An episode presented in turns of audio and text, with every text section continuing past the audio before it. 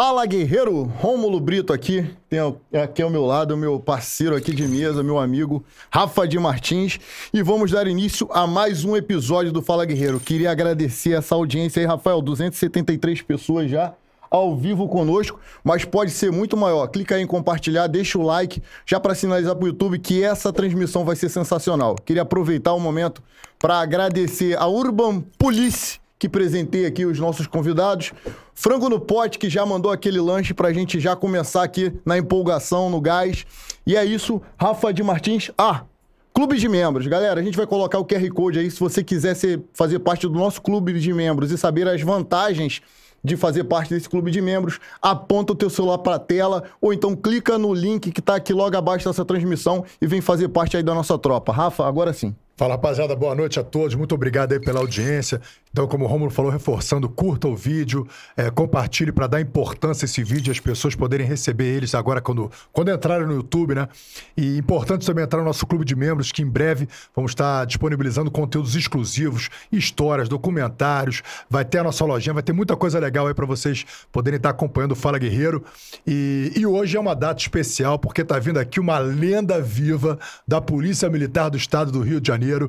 Cara, tão aguardado, conseguimos tirá-lo da toa E ele está vindo aqui é, de compartilhar a sua experiência, a sua vida, é, tudo aquilo que ele viveu e que se tornou uma pessoa tão importante na vida de tantos policiais e na formação de tantos policiais que até hoje tem na sua história um legado, um legado, um norte para suas carreiras, para suas vidas, para o comportamento que eles devem ter ali dentro da instituição e na liderança de tropas também. Então seja bem-vindo. Ele, com 21 anos no BOP, 22 Batalhão, rodou aquilo tudo e cada lugar que ele rodava, ele deixava sua marca. Seja bem-vindo, Coronel Fernando Príncipe. Herói Muito de uma geração. obrigado, meus amigos, pelo convite. Obrigado, querido. Fernando Príncipe, primeiramente, eu só queria começar assim, a gente chegar num acordo que é o seguinte. Fernando, se a gente chamar de Fernando, ninguém vai saber quem é. Se a gente chamar de Príncipe, já tem uma pessoa exclusiva para te chamar de príncipe, que é a sua esposa. Então, Coronel Príncipe. Coronel Príncipe. Já Coronel Príncipe, nosso primeiro presente do Urban Police. O senhor guardar aí, o senhor que é motociclista. Pode abrir aí para dar uma olhadinha aqui nesse. É uma. São óculos da Urban Police que eles mandam pra gente aqui para presentear os nossos Singela convidados. Né? Com 400 UVs de proteção, com 400 de proteção UV. E Bem bacana, é bem estiloso. O óculos, pô, pra tirar uma. é mesmo. Não é bacana, né? Ele é levinho, pô, tem uma lente bacana. Porra, ficou perfeito, irmão. Pô, isso aí tá, tá, tá, estilo Wolverine. Wolverine, né? Na verdade, eu faço uma alusão ao, ao, ao, do centésimo ano da independência, né? E aos nossos imperadores, as suíças que eles usavam, né? Essa era a expectativa. Oh. Quando eu tinha cabelo, eu fazia isso aí também. Agora, essa aqui é a nossa lembrança também do Fala Guerreiro, desse episódio número 55. Muito legal. Se eu guardar aqui pra, de recordação. Deixa que eu boto aqui no cantinho aqui, ó. Bota aqui. aqui. Isso aqui é a nossa, nossa lembrança também do Fala Guerreiro. Nossa singela homenagem para o senhor lembrar ah. da gente. Quando estiver lá tomando seu cafezinho, seu chá. Bem adequado. Fala Guerreiro. E atrás tem o personalizado. Obrigado. Seja muito bem-vindo, Coronel Príncipe. E, cara, vamos começar do Pelo começo, né? começo né? né? Começar do começo. Coronel, conta pra gente a sua história, sua infância, da onde veio o Fernando Príncipe Martins até decidir e se tornar policial militar. Bem, é, o, os meus avós maternos e paternos, eles eram militares. O meu avô paterno ele faleceu em 69, era general de brigada, foi general de brigada. É, e o meu pai, que tinha sido aluno do colégio militar, fazia gosto que eu seguisse a carreira militar. Eu tenho um irmão também, é, eu não sei exatamente se ele, é, pelo menos eu não lembro disso, se ele definia algum destino já para o meu irmão, porque naquela época era assim: você vai ser isso, você outro vai ser aquilo. O meu avô materno, ele foi major da Polícia Militar, faleceu em 1960. É, então, eu tinha mais ou menos é, essa identidade, mesmo que no subconsciente, para poder, de um lado, atender a- assim o, o desejo do meu pai. E o meu pai fazia uma jogada interessante. Todo 7 de setembro, ele ligava a televisão lá, 8 horas da manhã, que começava já os desfiles, os preparativos para o desfile de 7 de setembro. E na época, a principal, o principal desfile era no Rio de Janeiro. Em alguns anos ele me levava para assistir, outros anos ele ligava a televisão, me chamava para eu assistir também. E assim foi gradativamente. E ele contava as histórias dele do colégio militar, contava as histórias do pai dele, que foi eh, oficial do exército, né? E eu, eu gostava dessas histórias. E fui gradativamente, eh, assim, colecionando interesses para chegar num determinado ponto na minha vida, onde já era aquela época de vestibular. Eu tinha eh, duas opções. Seguir a carreira militar, como fiz, ou ser eh, engenheiro, porque eu gostava de matemática, todas as variantes da matemática, eh, e eu era bom nisso daí. No vestibular eu fiz prova para eh, engenharia química, que era o meu forte, passei para UF. E, por outro lado, fiz prova também para a Escola Naval, para a AMAN, mas curiosamente não consegui passar. Embora a prova da Polícia Militar na época era mais difícil, porque não tinha múltipla escolha. Todas as provas eram 50 questões. Já era vestibular, Coronel? Não, vestibular, não era vestibular. Não era pela URG? Não, não era, não era. Sesgran Rio, não era Sesgran Rio. Sesgran Rio eu fiz para a Engenharia Química, UF. A, a prova da, na Marinha era múltipla escolha. Do Exército, a MAN era múltipla escolha. Na Polícia Militar é uma prova de dificílima. A mais difícil que eu encontrei. E, e falando dessa maneira, eu fico e fiquei durante algum tempo me questionando como é que eu consigo passar para a Polícia Militar nesse tipo de prova que eu vou falar e eu não passei para as outras, porque meu pai queria que eu fosse militar da Força Armada. É, a prova era a seguinte: 50 questões de tudo, né? Se você tinha matemática, um dia de matemática, 50 questões de matemática. 50 questões de português, 50 questões de história, geografia, bi- eh, biologia e todas as outras unidades didáticas. É, e você tinha na prova de matemática que apresentar, eram duas, era uma folha para cada duas questões. E você poderia complementar no verso. É, e você tinha que mostrar o cálculo que você fez para chegar àquele resultado. Não adiantava colocar meio é, cálculo ou só o resultado final, porque é- ia levar zero. E na época, como eu era muito bom, essa prova de matemática eu errei uma questão. E nas outras fui também errando muito pouco, porque eu, eu era, de uma forma geral, boa, bom em tudo isso. Tinha uma, uma certa que não, não era minha praia, por exemplo, biologia, não gostava muito, mas eu tinha que estudar para poder passar nas provas. Então, eu entrei na quarta colocação, eram 3 mil vagas, digo, eram 3 mil candidatos na época, fazendo prova para 30 vagas.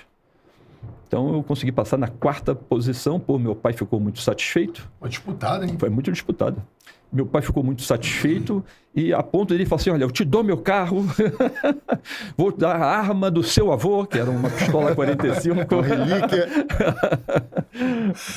e foi dessa Dá tudo maneira. que você precisa. Um Exatamente. carro e uma arma. Ah, Mas por que a polícia militar? É, porque nessa época também eu tinha um primo casado com uma prima, então primo de consideração, que ele já era segundo tenente da polícia militar. É, ele, nas histórias, nas reuniões de família, contava as histórias da polícia militar. Então, como eu falei, que o meu sobrinho, esse que é o, o Vitor, que está nos assistindo, ele é, fica fissurado pelas histórias, eu também ficava, né? E ele gostava de contar história, né? É, eu falei assim, pô, mas é polícia militar que eu quero. Pô, um grande abraço aí pro Vitor. Fiquei sabendo que você assiste a gente. Vitor Naveira, quase Vitor Caveira, hein, Vitor? Vitor, na- Falta pouco. se você estiver assistindo aí, deixa a mensagem aí pra O gente. microfone Vitor. microfone. Então, tiver a mensagem, se estiver nos assistindo, deixa a mensagem aí pra gente, Vitor. Obrigado aí pela, pela audiência. Tem uma história envolvendo o Vitor que a gente vai contar em breve. Exato. E aí você fez, fez a prova e foi pro Curso de formação de oficiais. Exatamente. Como é que foi? Chegou lá, era o que você esperava? Era mais Não, eu, não entendi, eu não imaginava o que, que era. Não tinha a mínima ideia. Eu, quando cheguei na academia, num determinado dia, um aluno do terceiro ano, porque você chega no primeiro ano, você é bicho. Bicho não tem direito de nada. Não sabe de nada. E essa relação de veterano e bicho é uma coisa que você não entende no, no primeiro ano, mas depois, ao longo do período, do primeiro ano inclusive, você vê a importância do veterano, por mais que dê aquele trote, que é saudável, é, ele te orienta nos primeiros passos numa instituição militar que é muito fechada. Você não sabe o que é isso, o que é aquilo, então o seu veterano acaba te ensinando muitas coisas, inclusive é, li- limpar botão de túnica, é, engraxar sapato. Eu não sabia disso. Eu não usava sapato, eu usava tênis. Sapato não precisava escovar, né?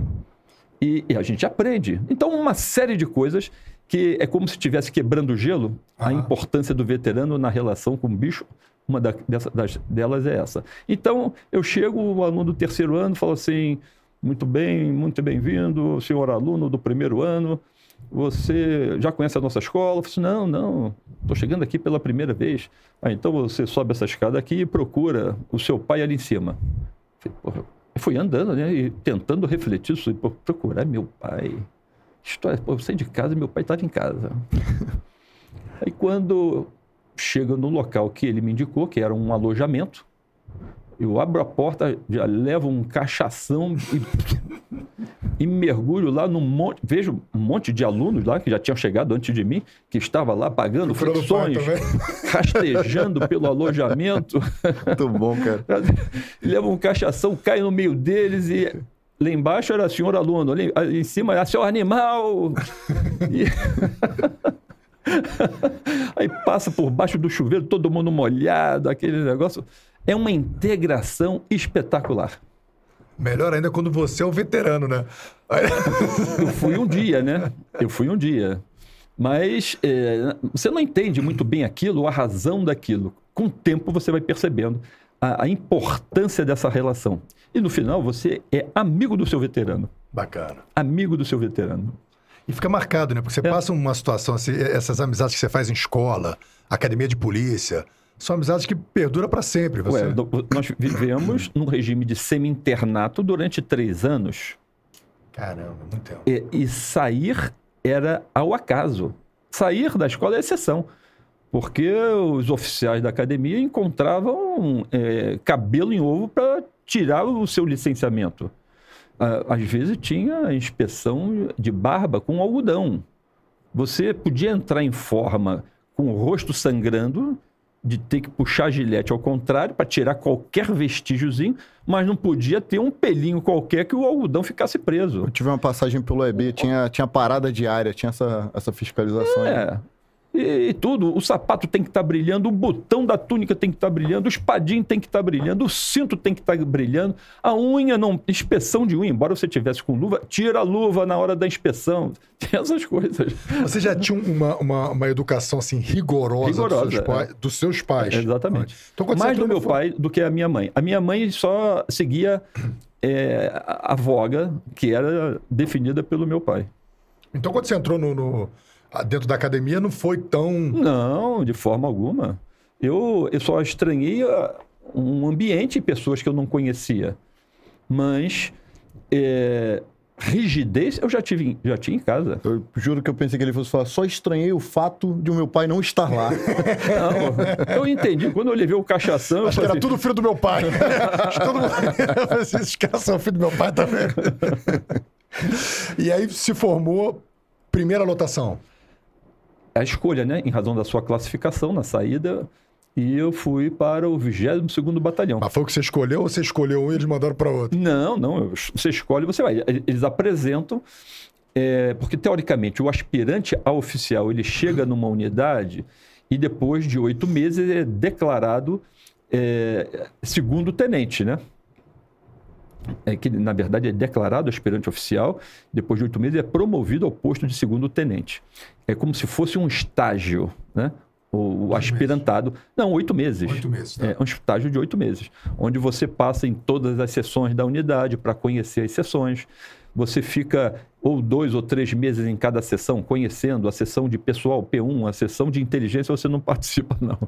Mas a sessão de, de planejamento, instrução, que é a P3, a sessão de logística, a subseção de manutenção e transporte, almoxarifado, rancho. Você tem que ter uma noção é, de toda a unidade, né? É, você faz estágio nas companhias, você tira serviço de adjunto ao oficial de dia, adjunto ao oficial supervisor. Adjunto à operação era difícil, mas lá no 22º Batalhão... E por que, que você escolheu o 22º Batalhão? Que é um batalhão que não é um batalhão fácil de... de, de... E, na verdade, eu não conhecia tanto, né?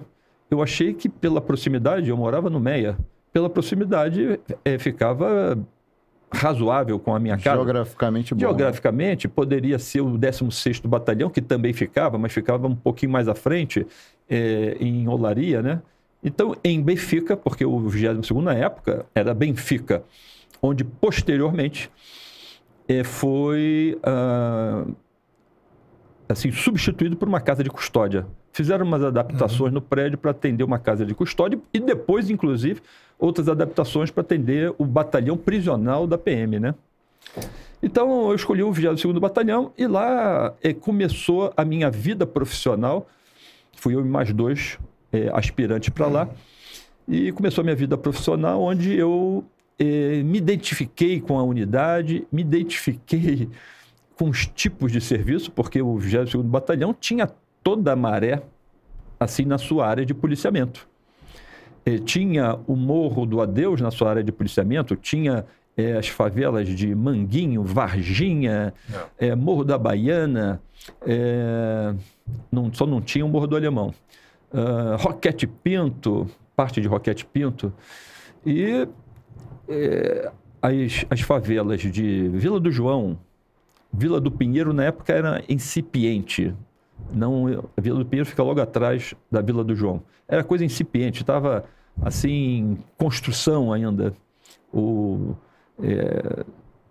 Estava é, sendo projetada. É, aí você tinha o Morro do Timbal, você tinha a Nova Holanda, Parque União, né? é. e o 22º é Batalhão tinha é, destacamentos, que se falava de DPOs, em todos esses lugares. Ele já era uma área conflagrada pelo tráfico de já, drogas? Já, já, é, tinha, já. já tinha fuzil naquela época? Não, era... não, não. Você eventualmente poderia encontrar um fuzil, não esses automáticos, isso seria mais difícil e eu verdadeiramente não encontrei. Mas você tinha FO. Alguns é, garãs, que são. É, Garã é um ponto .30, é um, é um fuzil mas não é um fuzil automático, é um fuzil de repetição, né? Então, eram armas é, antigas que, eventualmente, é, desviadas. Quem tinha muito garã era a Marinha. É, acabava nesses locais. Agora, submetralhadora tinha muito. O que era a farra era as submetralhadoras, era, eram as pistolas. Os policiais, às vezes, Quer dizer, os policiais, às vezes, os policiais usavam revólveres. É, isso é. que eu ia perguntar, o armamento de vocês. É, revólveres. Arma de porte era revólver. Isso era que ano, coronel? Isso 84. 84. 1984. Os policiais, como arma de porte, usavam revólveres. É, a arma de emprego coletivo eram as submetralhadoras. Tinha a INA, tinha a Thompson, tinha um, o 22º Batalhão também tinha uma M3, que era uma submetralhadora pequena, que chamavam de latinha de goiabada, redondinha ela. Sei, né? que é o carregador. É, não, esse carregador redondo era da Thompson. Ah, tá, tá. Entendeu? É, que também tinha. O 22º Batalhão tinha arma... Era um é, batalhão de guerra, como é, como é hoje, só que... Exatamente. Só que na época, o 22º Batalhão, como todas as outras unidades da Polícia Militar, e, e nós estamos falando de uma polícia militar, onde a sua organização, é, o seu adestramento, a, a sua é, preparação, de uma forma geral, ela está compatível com todas as unidades de polícia no mundo. Então, ela vai utilizar o seu efetivo no policiamento a pé, chamava-se Cosme Damião, policiamento a cavalo, policiamento de cabine, policiamento de rádio patrulha, patamo, que era o patrulhamento tático móvel, os destacamentos, tudo isso eram formas e tipos de policiamento que eram previstos no Decreto-Lei 667 de 1967, que discorre sobre as atribuições das polícias militares. Então, até então, naquela época, é, nós, Polícia Militar do Estado do Rio de Janeiro, estávamos alinhados em termos de aplicação da sua tropa, como as polícias de Nova York, é, de Toronto, em Tóquio, em qualquer lugar do mundo. Entretanto, nós, ao longo desse período, nós encontramos uma. É, eu não posso dizer que é uma evolução, pelo contrário, eu diria que foi uma involução é, social, política e, é, no caso é, aqui do Rio de Janeiro, possibilitando, através das políticas inconsequentes, nós acabamos criando nichos impermeáveis em alguns lugares. O, Estado não entra naquilo ali. É, eu me lembro certa vez que no governo Brizola, o último governo Brizola, no final do governo Brizola, ele criou em algumas é, favelas dessa, e eu, vou generalizar favela porque é o termo que se tinha até então. É, uma, uma estrutura que era centro de desenvolvimento, eu não lembro agora o termo certo, mas tinha uma estrutura é, da Defensoria Pública, você já tinha uma estrutura da Polícia Militar, você tinha uma estrutura do Ministério do Trabalho para a pessoa lá tirar carteira de trabalho, é, ou então tirar do IFP, tirar documentos. Então criava-se essa estrutura para ajudar a população naquilo que ela estava eventualmente deficiente e precisaria atualizar os seus documentos para poder partir para o local de trabalho. Mas isso, por acaso, é, foi uma política que não deu certo. É, não foi avante, por alguma razão. a gente sabe muito bem, sai governo, entra governo, é, as coisas vão mudando, porque ah, isso é ideia de João, não é de Pedro, né? Então muda e cancela aquele negócio todo. Então, é, é, lá no 22 Batalhão, é, você é, tinha ainda, na, na época, na, naquela área das, da, da, maré, você tinha palafitas lá no final. Caramba. Então, os policiais, muitas das vezes, correndo é, atrás de delinquentes, chegava num ponto que acabava é, o chão firme e você corria em cima de palafitas. Caramba. Tem a música do Paralama Sucesso. Isso, exatamente. É, palafitas, é. trapiches, farrapos, filhos da mesma agonia, alagados, estão favela da maré. É. E eu me refiro a palafitas, as casas que ficavam é, efetivamente cravadas na, no mangue, Uhum. E, e as estruturas que eram feitas como se fossem pequenas pontes, sustentando tábuas é, ou amarradas, muitas das vezes, ou pregadas, que levavam as pessoas nos diversos lugares. Então, o policial cumpria a missão dessa maneira, né? E não caía, né? E não caía. Não caía. É. Você me falou que você teve dois professores no 22º Batalhão que marcaram muito a sua maneira de comandar depois ao longo da sua carreira. Sim. É, é, então, é, quando eu estava estagiando é, na seção de planejamento, instrução e operações, que é a P3, lá eu encontrei um major de seu, hoje coronel, e, e graças a Deus vivo, que é, me orientou muito na forma de fazer a aferição da produção das guarnições. Porque também Aí vai, vou falar, é, fazer referência ao outro, que era o comandante da unidade, o coronel é, Machado, José Alves Machado. Coronel José Alves Machado era ficcionado por ocorrência. Ele não aceitava guarnição que passasse ou 8 ou 12 horas de serviço e voltava com uns TROzinhos com ocorrências é, elementares. Resolvidas no local. Resolvidas no local. Não, de ele não aceitava, ele ficava invocado com esse negócio. Que tivesse essas ocorrências, porque muitas das vezes você é chamado para ocorrência e você vai se deparar, independente do local, com esse tipo de ocorrência.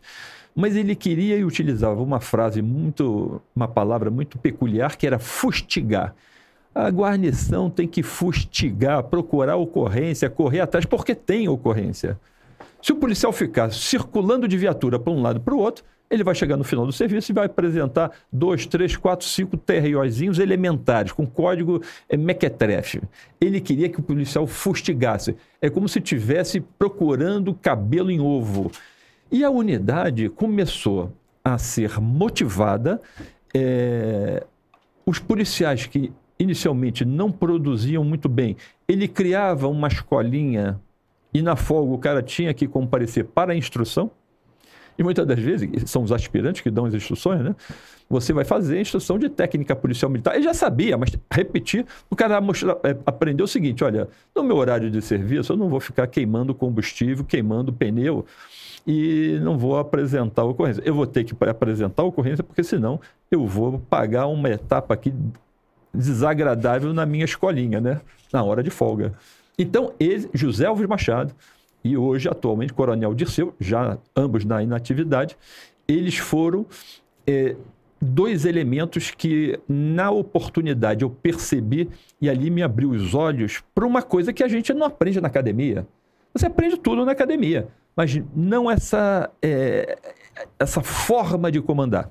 Uhum. Ou uh, você não aceitar aquilo que te propõe você fala assim, porra, mas se eu vejo e tem registro na delegacia de roubo de carro, de tráfico de drogas, uma ou outra coisa, além disso, nós temos que estar tá prendendo essas pessoas é.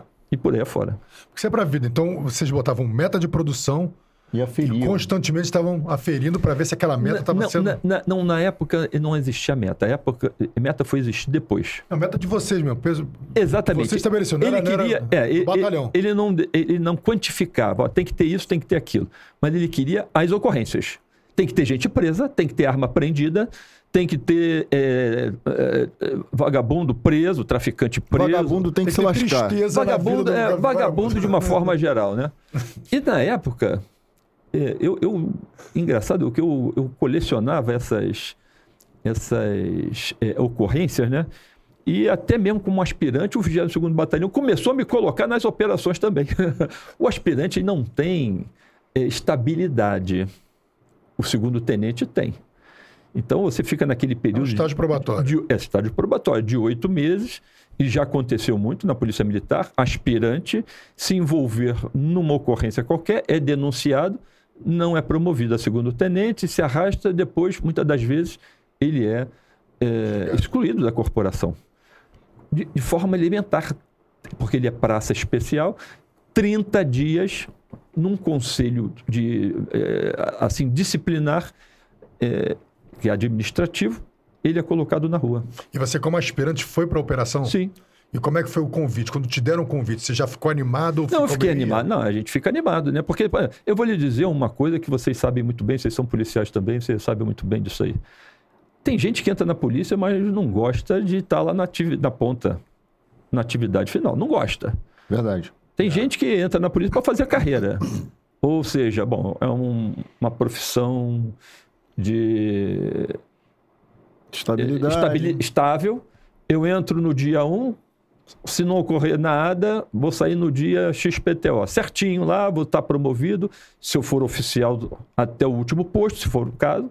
Se for praça, eu saio muitas das vezes subtenente ou faço um curso depois para o quadro auxiliar de oficiais e você capitão, segundo, primeiro capitão, saio como capitão e assim eu vou levar minha vida tranquila. Mas essas pessoas não conseguiriam trabalhar com José Alves Machado. não conseguiam trabalhar com José Alves Machado, que eh, chamam ele, o apelido dele é Machadão. ele como, tem uma palavra também na PM que é muito interessante, fala o cara escroto. O cara escroto não é, é indelicado, não é grosseiro. O cara escroto é aquele cara que cobra as coisas certas. É. Então ele era escroto. Bom, é escroto. Então, esse termo, se eu falar doravante isso, entendo dessa maneira. É um cara que cobra o que tem que ser cobrado. E você não tem que reclamar porque é justa a cobrança. É, exatamente, está previsto então, isso. O cara é escroto por causa disso. É, escroto. O cara não tem como sair disso porra, aí. É escroto. Eu, tenho que fazer, pô. Eu tenho que fazer. Escroto Pô, que merda. Eu podia dar uma desculpa aqui, eu podia tentar sair, mas não, pô, esse escroto me botou aqui, eu tenho que fazer. Pô, mas, é, é, mas quem que vai reclamar disso? É aquele camarada que entrou para ficar sentado por é. atrás de uma mesinha, fazendo um, um planejamentozinho qualquer, o cara que não gosta de ir para a rua, né? Ou então quando vai para a rua não vê nada. Então esse vai chamar ele de escroto porque o cara está cobrando, porque o camarada está querendo é, ocorrências, porque as ocorrências existem. Mas só que nós só não vemos. Mas normalmente quando a liderança abraça a tropa e vence pelo exemplo, ele entrega, ele cobra, mas ele também entrega. Exatamente. Então, o, o, o combatente, ele, pô, meu irmão, não tem como.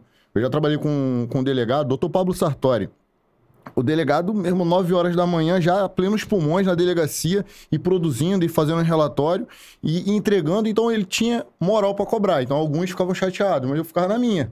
Quando eu tava no erro, eu ficava na minha. Porque quem, quem entrega tem moral para cobrar. Exatamente. Você, e nessa. Você lembra como foi a primeira operação como aspirante? Sem alteração, é, não, foi não, tranquilo ou deu. deu... Não, né, é, é, como aspirante, eu é, participava de, de, algumas operações do tipo a REP, a REP 3, a REP 4. Então, isso está previsto em manuais, que é ação repressiva, a REP, ação hum. repressiva ah. 3, que ela tinha um aspecto. Que é o que o pessoal uma... chama de blitz? Exatamente. A REP 4 é um outro aspecto. Então, eu participava como aspirante dessas operações. Mas você está na rua, você está armado, você está comandando tropa, é. esse negócio todo. Agora, depois que eu fui promovido a segundo tenente, aí o, o, o então major Dirceu eh, me chamou e falou que, por ordem do comandante, ele estaria criando um grupo especial na unidade, sob o meu comando, para nós atuarmos é, diretamente é, em desfavor do crime do tráfico de drogas, porque o tráfico de drogas sempre foi o maior crime ou a maior estrutura com maiores recursos, sempre foi assim. E todos os outros saem dali de dentro. É. Então, ele criou um grupo que eram os policiais que mais se destacavam na unidade e que gostavam de rua, né?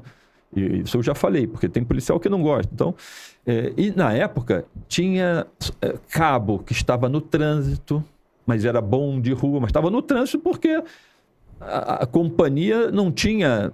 Ele estava numa companhia que era de trânsito. Para ele sair de uma companhia de trânsito, para uma companhia de rádio patrulha, tinha que ter alguém de lá saindo para poder ir para o lugar dele. Então o cara não. Ele já tinha algum tempo de serviço, mas não tinha oportunidade. Mas como sabíamos de outras é, de outros momentos da vida profissional dele que era bom, foi arregimentado e alguns. Fez de graça, fez de graça. Para esse núcleo, pra né? Para esse núcleo. Se não me engano, eram 20 policiais. Mas 20 policiais eh, danados que trabalhavam eh, de domingo a domingo, é claro que tinha folga. Normalmente a gente trabalhava de segunda a sexta, mas para poder é, quebrar aquela rotina, às vezes e eu que defini isso daí, nós trabalhávamos de terça a sábado, ou então ia direto até domingo, depois é, definia uma folga na semana, ou duas, conforme fosse, porque a gente precisava também não dar aquela noção ao delinquente de uma forma geral que a PM trabalha como se fosse é, rotina, rotina, de né? escritório, é. né? segunda a sexta-feira. E nós tínhamos muita, muitas ocorrências, era um grupo de policiais eh, danados a ponto quantos, de. Quantos eram? Eram 20. 20. Eu, eu era o 21 primeiro. Uh, a ponto de alguns oficiais que chegaram no batalhão ao longo desse período, 1984, ele, eu era segundo tenente eh, moderno. Aí chegava um capitão e falava assim: Olha, príncipe, eu trabalhei na Baixada Fluminense a minha vida inteira, praticamente. Cheguei aqui agora. Eu nunca vi na Baixada Fluminense uma quantidade de soldados tão danados como esse que você comanda. Eram dois sargentos, o resto era cabo e soldado, né? Mas eram danados. Tinha uns 300 é. de Davi e os 20 do Coronel Príncipe. Disposição. É, é, basta dizer o seguinte: tinha uma guarnição. Muitos saíram das guarnições dos destacamentos que ficavam na maré. Tá certo? tinha uma ala da guarnição da Nova Holanda que ela veio toda para o meu lado, né? Eh, ela foi destacada para esse é, grupo que foi criado. Grupo de repressão, crime organizado. Bem,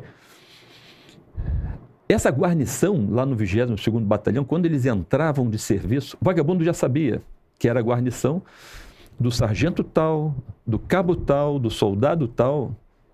Os delinquentes iam embora. Eles iam ou para o Parque União, ou para a Baixa do Sapateiro, mas não ficavam na Nova Holanda, porque na Nova Holanda ou eles seriam presos ou mortos em razão dos confrontos que essa guarnição era dirigente, eles não ficavam dentro do, destacamento aguardando alguém chamar. Eles esperavam a, a noite chegar, saíam é, com aquela é, perspicácia necessária que o policial deve ter. É claro, se colocasse um, um, um, manjador, ia ficar, olha, a guarnição saiu. Mas não é, na época não tinha radinho, não tinha nada disso. Mas os policiais também paravam no local, paravam no outro, entrava num beco, saía da outra. Né, né. Pronto, o cara, quem está fazendo algum tipo de vigilância, já perdeu o contato visual. E ela continuava, essa guarnição continuava diligenciando a madrugada toda e a Nova Holanda, eles ficavam tristes porque não tinha mais ocorrência na Nova Holanda com eles. Às vezes eles tinham que entrar no Parque União para pegar alguém ou na Baixa do Sapateiro, porque ali não ficava ninguém. Agora, Coronel Príncipe, você devia ter o quê? Uns 21 anos nessa época? 21, é por aí, 22, 22 anos. 21, 22. Era um menino. É. Era um menino. E te deram uma, uma, um, uma tropa ali de uma 20 caras com disposição. Uma tropa, na verdade, que... que pra, a tropa que ia atrás do problema. O problema era o tráfico de drogas, o crime organizado e tudo. E uma tropa que, por ir atrás do problema, para criar um problema para vocês também era muito fácil, porque vocês estavam ali no fio da, da meada. Facílimo. E você tinha que liderar isso. isso. Qual a mentalidade? Qual foram as referências? O que, que você. Cara, como eu vou liderar esses homens? Que Não. provavelmente você era o mais novo deles. Sim. E tinha que liderar numa coisa de tanta responsabilidade, onde as escolhas suas implicavam é. vida, morte, é, colega baleado, pessoas. É, o, o, efeitos é, colaterais. supressão de liberdades né? inclusive a nossa. Exatamente. Você faz, você faz é, numa ação qualquer, você exagera, ultrapassa aquele limite legal, você corre risco de perder a sua liberdade. Né? Isso. Como é que você lida? Como é que você imagina, cara, como é que eu vou liderar essa, essa, essa A Academia Dom João VI da Polícia Militar, ela, é, durante os três anos, você tem é, diversas é, unidades didáticas que visam todas elas juntas, levar você ao cume da liderança. A preparação física, a preparação moral, a preparação intelectual, o conhecimento intelectual, o, é, o adestramento nas técnicas policiais militares, as instruções de tiro, equitação, etc.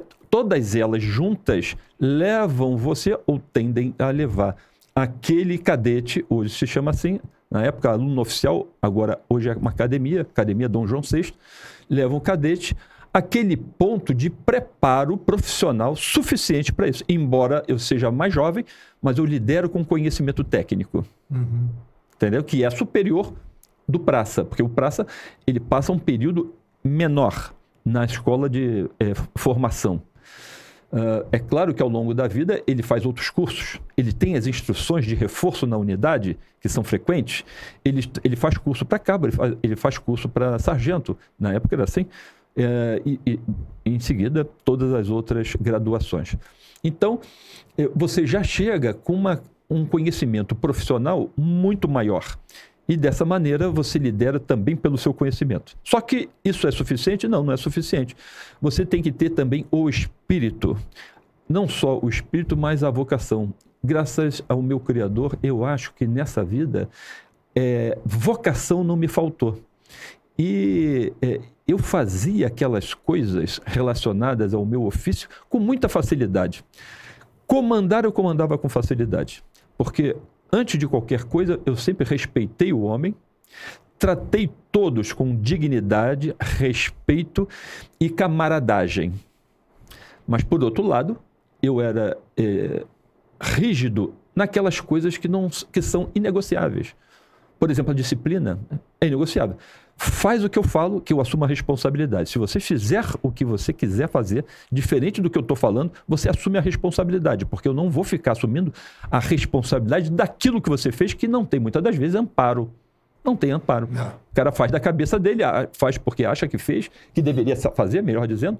E assim, é, eu fui gradativamente conquistando é, esse valor que é indispensável para qualquer um comandar qualquer grupo. Né? E, e foi nesse diapasão que, numa determinada é, tarde, numa operação em Manguinhos, é, eu, é, eu perdi um sargento. E foi a minha primeira vez, né? Segundo tenente novo, um sargento morreu num beco com um tiro nas costas. Ele poderia ser o último homem da patrulha, e nessa época, eu estou falando patrulha, uma coisa que eu vou falar mais na frente.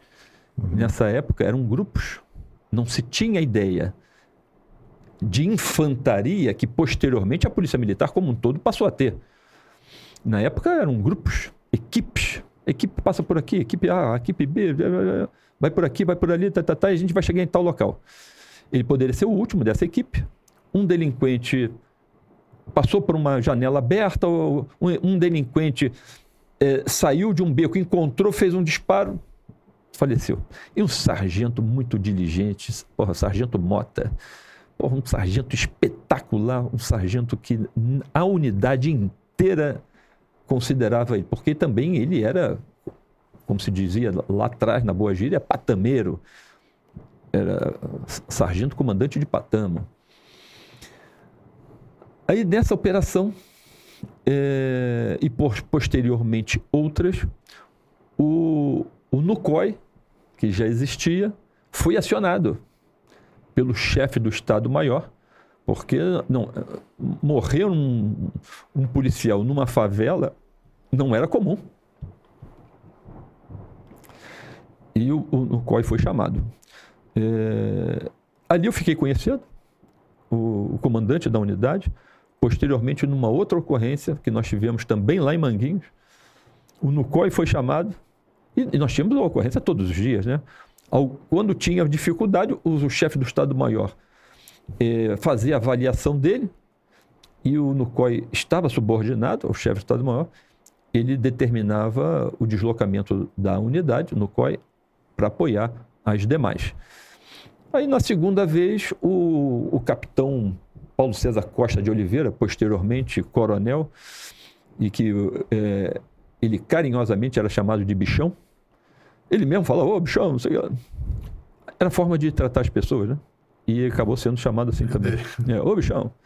Que era um, um oficial espetacular, brilhante, é, astuto, guerreiro, ele falou, pô, olha esse aspirante aí, pô, segundo tenente, você não gostaria de servir lá no NUCOI? Eu falei assim, capitão, eu gostaria. Ele, pô, você já está com uma 45 na cintura? Porra, tem que ir lá para a nossa unidade. Aí os outros oficiais concordaram, porque naquela época, para você é, chegar no, no COI, tinha que ter concordância dos demais oficiais também. Quem é o fulano? Chega aí, e, e, eu não tinha curso. Como se diz na Boa Gira, peito liso. O Nucoi é o, era o que é o BOP hoje. Exatamente. É na evolução, ele começou no COI, passou por CIOE, CIOE e posteriormente BOP. Então, era, é, era assim o, o, o, preâmbulo da unidade. É o início de, da unidade, o início da história era o NUCOI, que era Núcleo de Companhia de Operações Especiais. Então, ele me convidou, eu aceitei. O, ele levou é, esse requerimento ao chefe do Estado-Maior, que determinou a minha movimentação. Naturalmente, o 22º Batalhão, ele deve ter ressentido, porque eu, eu comandava um grupo que não era qualquer um que queria comandar, né? Não sei, depois eu me desconectei, não sei como é que o 22º Batalhão resolveu, mas vai escalar um outro oficial que vai ter que cumprir aquilo ali também. E depois, no, no COI, eu falei, ó, eu, é, era uma unidade especial que eu precisaria ter conhecimento especial, eu precisaria ter é, um treinamento que a minha academia de formação de oficiais não havia me dado. E ali eu comecei a verificar que era uma unidade diferente na Polícia Militar, ela tinha uma forma de emprego, eu estou falando agora com conhecimento, né? Ela tinha uma forma de emprego diferente daquelas condições ou unidades clássicas de polícia, onde é, a infantaria ela era é, a, a, condição necessária, você conhecimento, conhecer a, assim, a aplicação de, das técnicas de infantaria seria fundamental para você eh, se manter naquela unidade.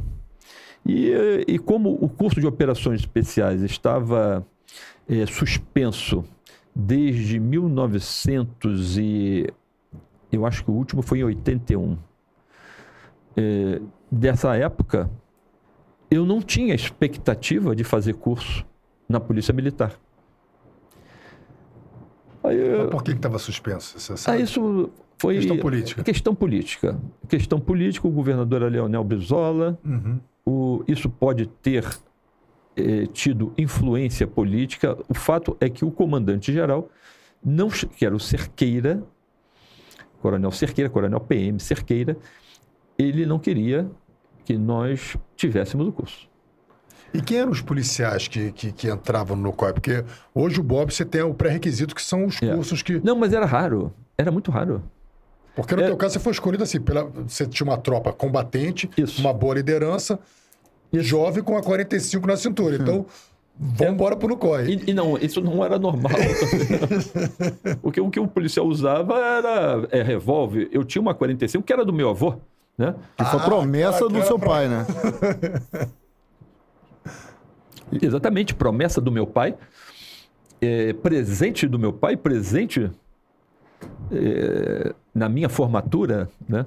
Mas aquela turma que trabalhava no, no, no, no, no COI eram policiais que se destacavam nesse mesmo sentido? Eram, policia eram policiais que chegaram desde 1978, que tinham um curso de comandos no Exército, outro fez um curso de guerra na selva, também no Exército, um fez um curso de contra-guerrilha no Corpo de Fuzileiros Navais. Então, isso na PM tinha diversos oficiais nessas condições, oficiais de praça.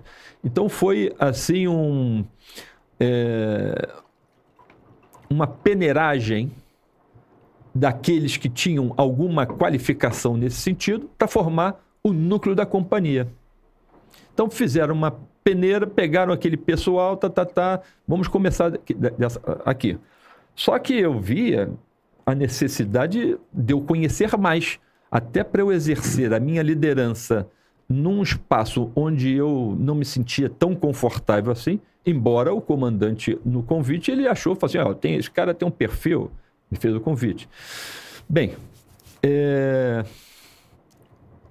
aí eu comecei a, a batalhar politicamente dentro da corporação e consegui porque tiveram outros oficiais anteriormente que haviam feito cursos no Corpo de Fuzileiros Navais, fazer o curso de comandos anfíbios.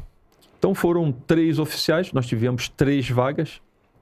Na época você tinha que pedir autorização ao Exército. Então a Diretoria Geral de Ensino e Instrução tinha que é, solicitar vaga para a IGPM, que era a quinta seção do Estado-Maior do Exército. A IGPM fazia contato com o Estado-Maior das Forças Armadas que mandava uma mensagem para a Marinha, Marinha de uma forma geral, lá em Brasília, né? Corpo de Fuzileiros Navais. Então, é, era um pedido que levava, assim, uns três meses para voltar com uma resposta. Eu, eu achava, quando, quando a gente começou a, a, a ter expectativa do senhor estar aqui. É, Me muito... chama de você, por favor.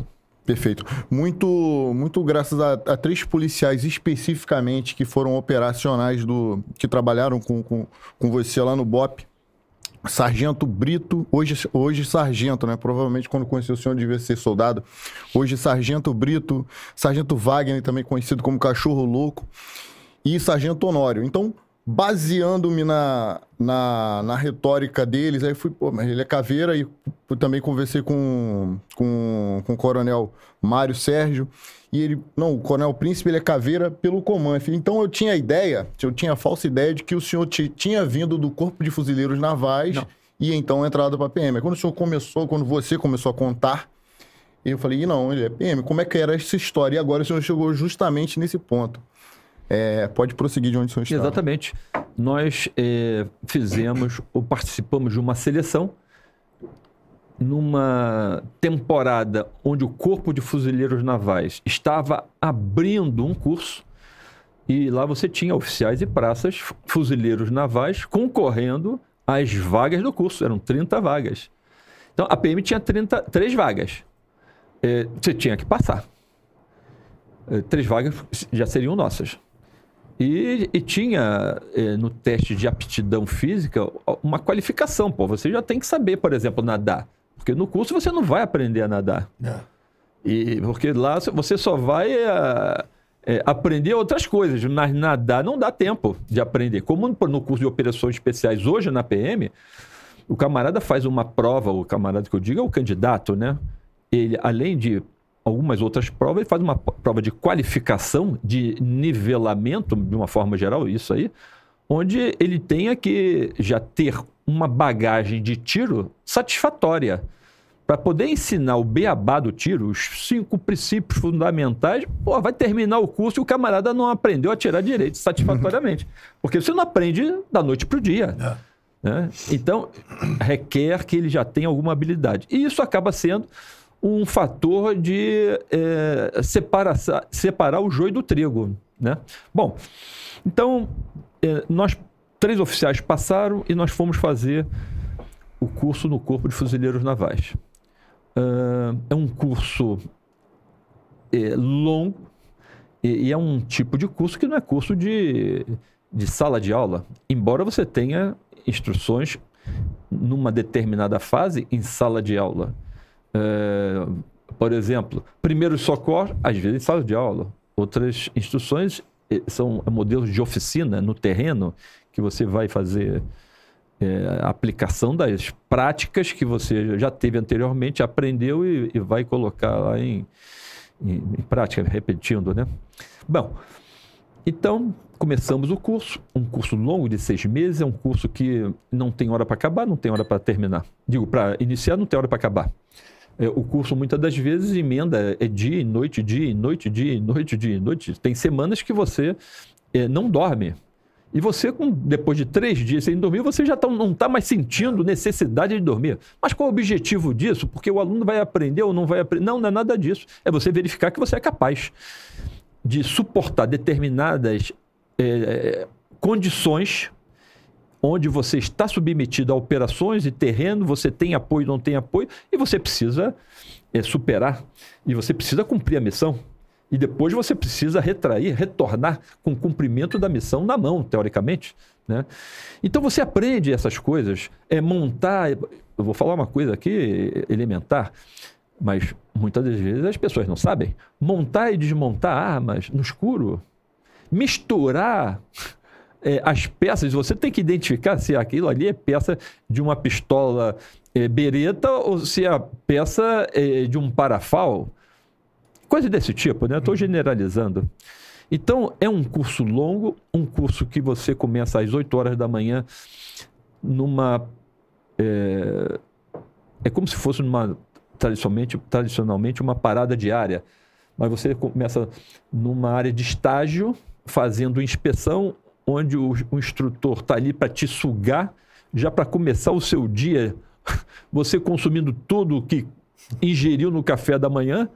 É, ele vai inspecionar sua mochila, se está cochambrada, se não está cochambrada, se o material está bem impermeabilizado na mochila, se o seu fuzil está limpo, se não está limpo, como é que está o seu teçado, se tem corte, se não tem corte, para ver se tem corte é passar no braço no sentido contrário e, e você tem que ter uma avenida aqui é, sem cabelo para poder dizer, pô, o teçado desse aluno tá bom, coisa desse tipo, né? E por aí fora. Então, e muitas das vezes as instruções terminam três horas da manhã, aí você vai dormir 5 e meia alvorada novamente, ou então não termina a instrução, continua, ou termina as instruções às 5 horas da manhã, você vai para o alojamento, aí toca a sirene novamente, você tem que entrar em forma, aí você já embarca num caminhão lonado e vai para uma instrução que você nem imagina. Por exemplo, enche o caminhão com é, cunhete, você está pensando que vai para um estande de tiro, ou então enche o caminhão com é, é DPNs, que são é, botes infláveis, você acha que vai para uma determinada instrução é, aquática. Aí quando você chega no local, já tem a equipe lá preparada com corda, você vai fazer uma instrução de escalada ou desescalada, tá entendendo?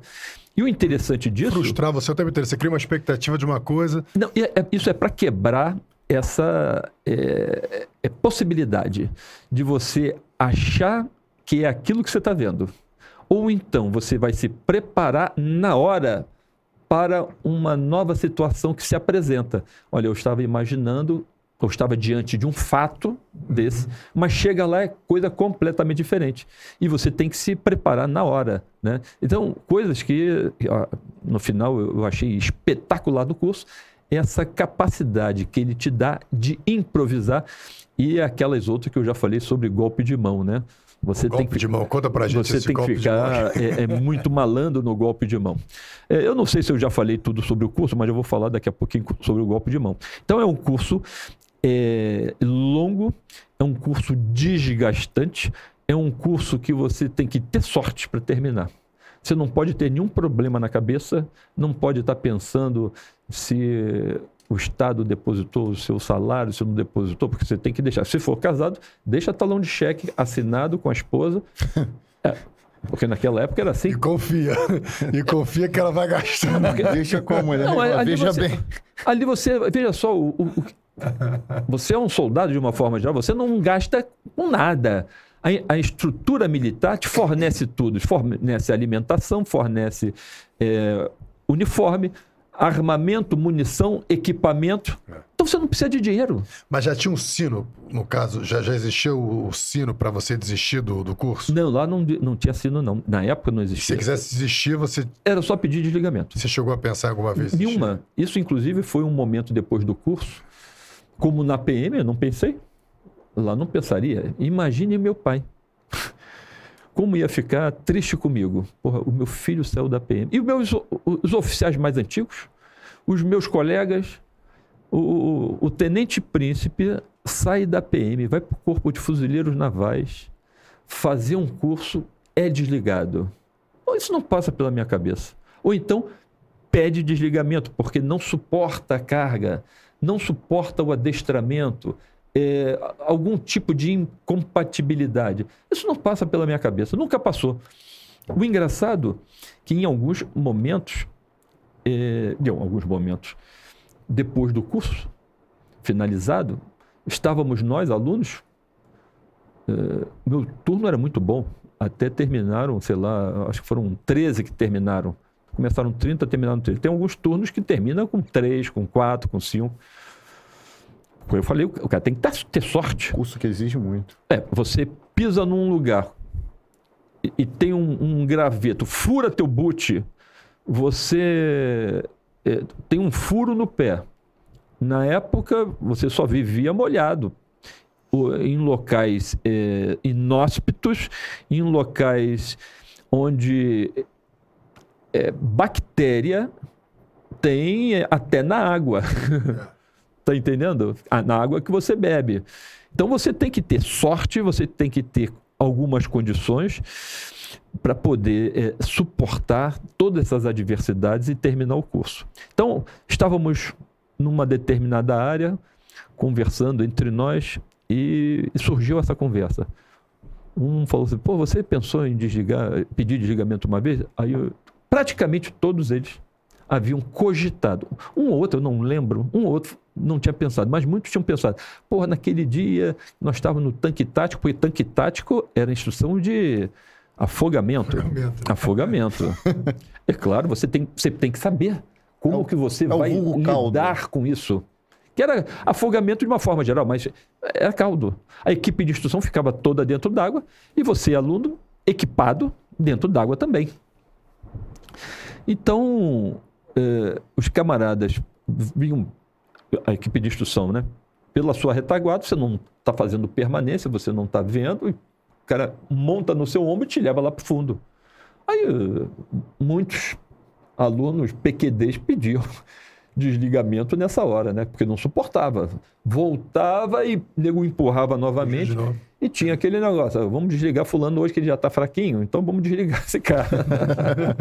e eu aprendi também o seguinte, não adiantava você lutar contra a equipe de instrução, porque a equipe de instrução, pô, os caras estão descansados, os caras já são formados. Eles vão, eles vão trocando turno, Vão né? trocando. Saiu, saiu, quando os, o cara entra um novinho... Os até... caras sabem... Tem que conquistar é, simpatia. Exatamente, os caras sabem da tua fraqueza, porque é aquela malandragem da profissão e, e, e, do tempo, da caminhada, da estrada deles.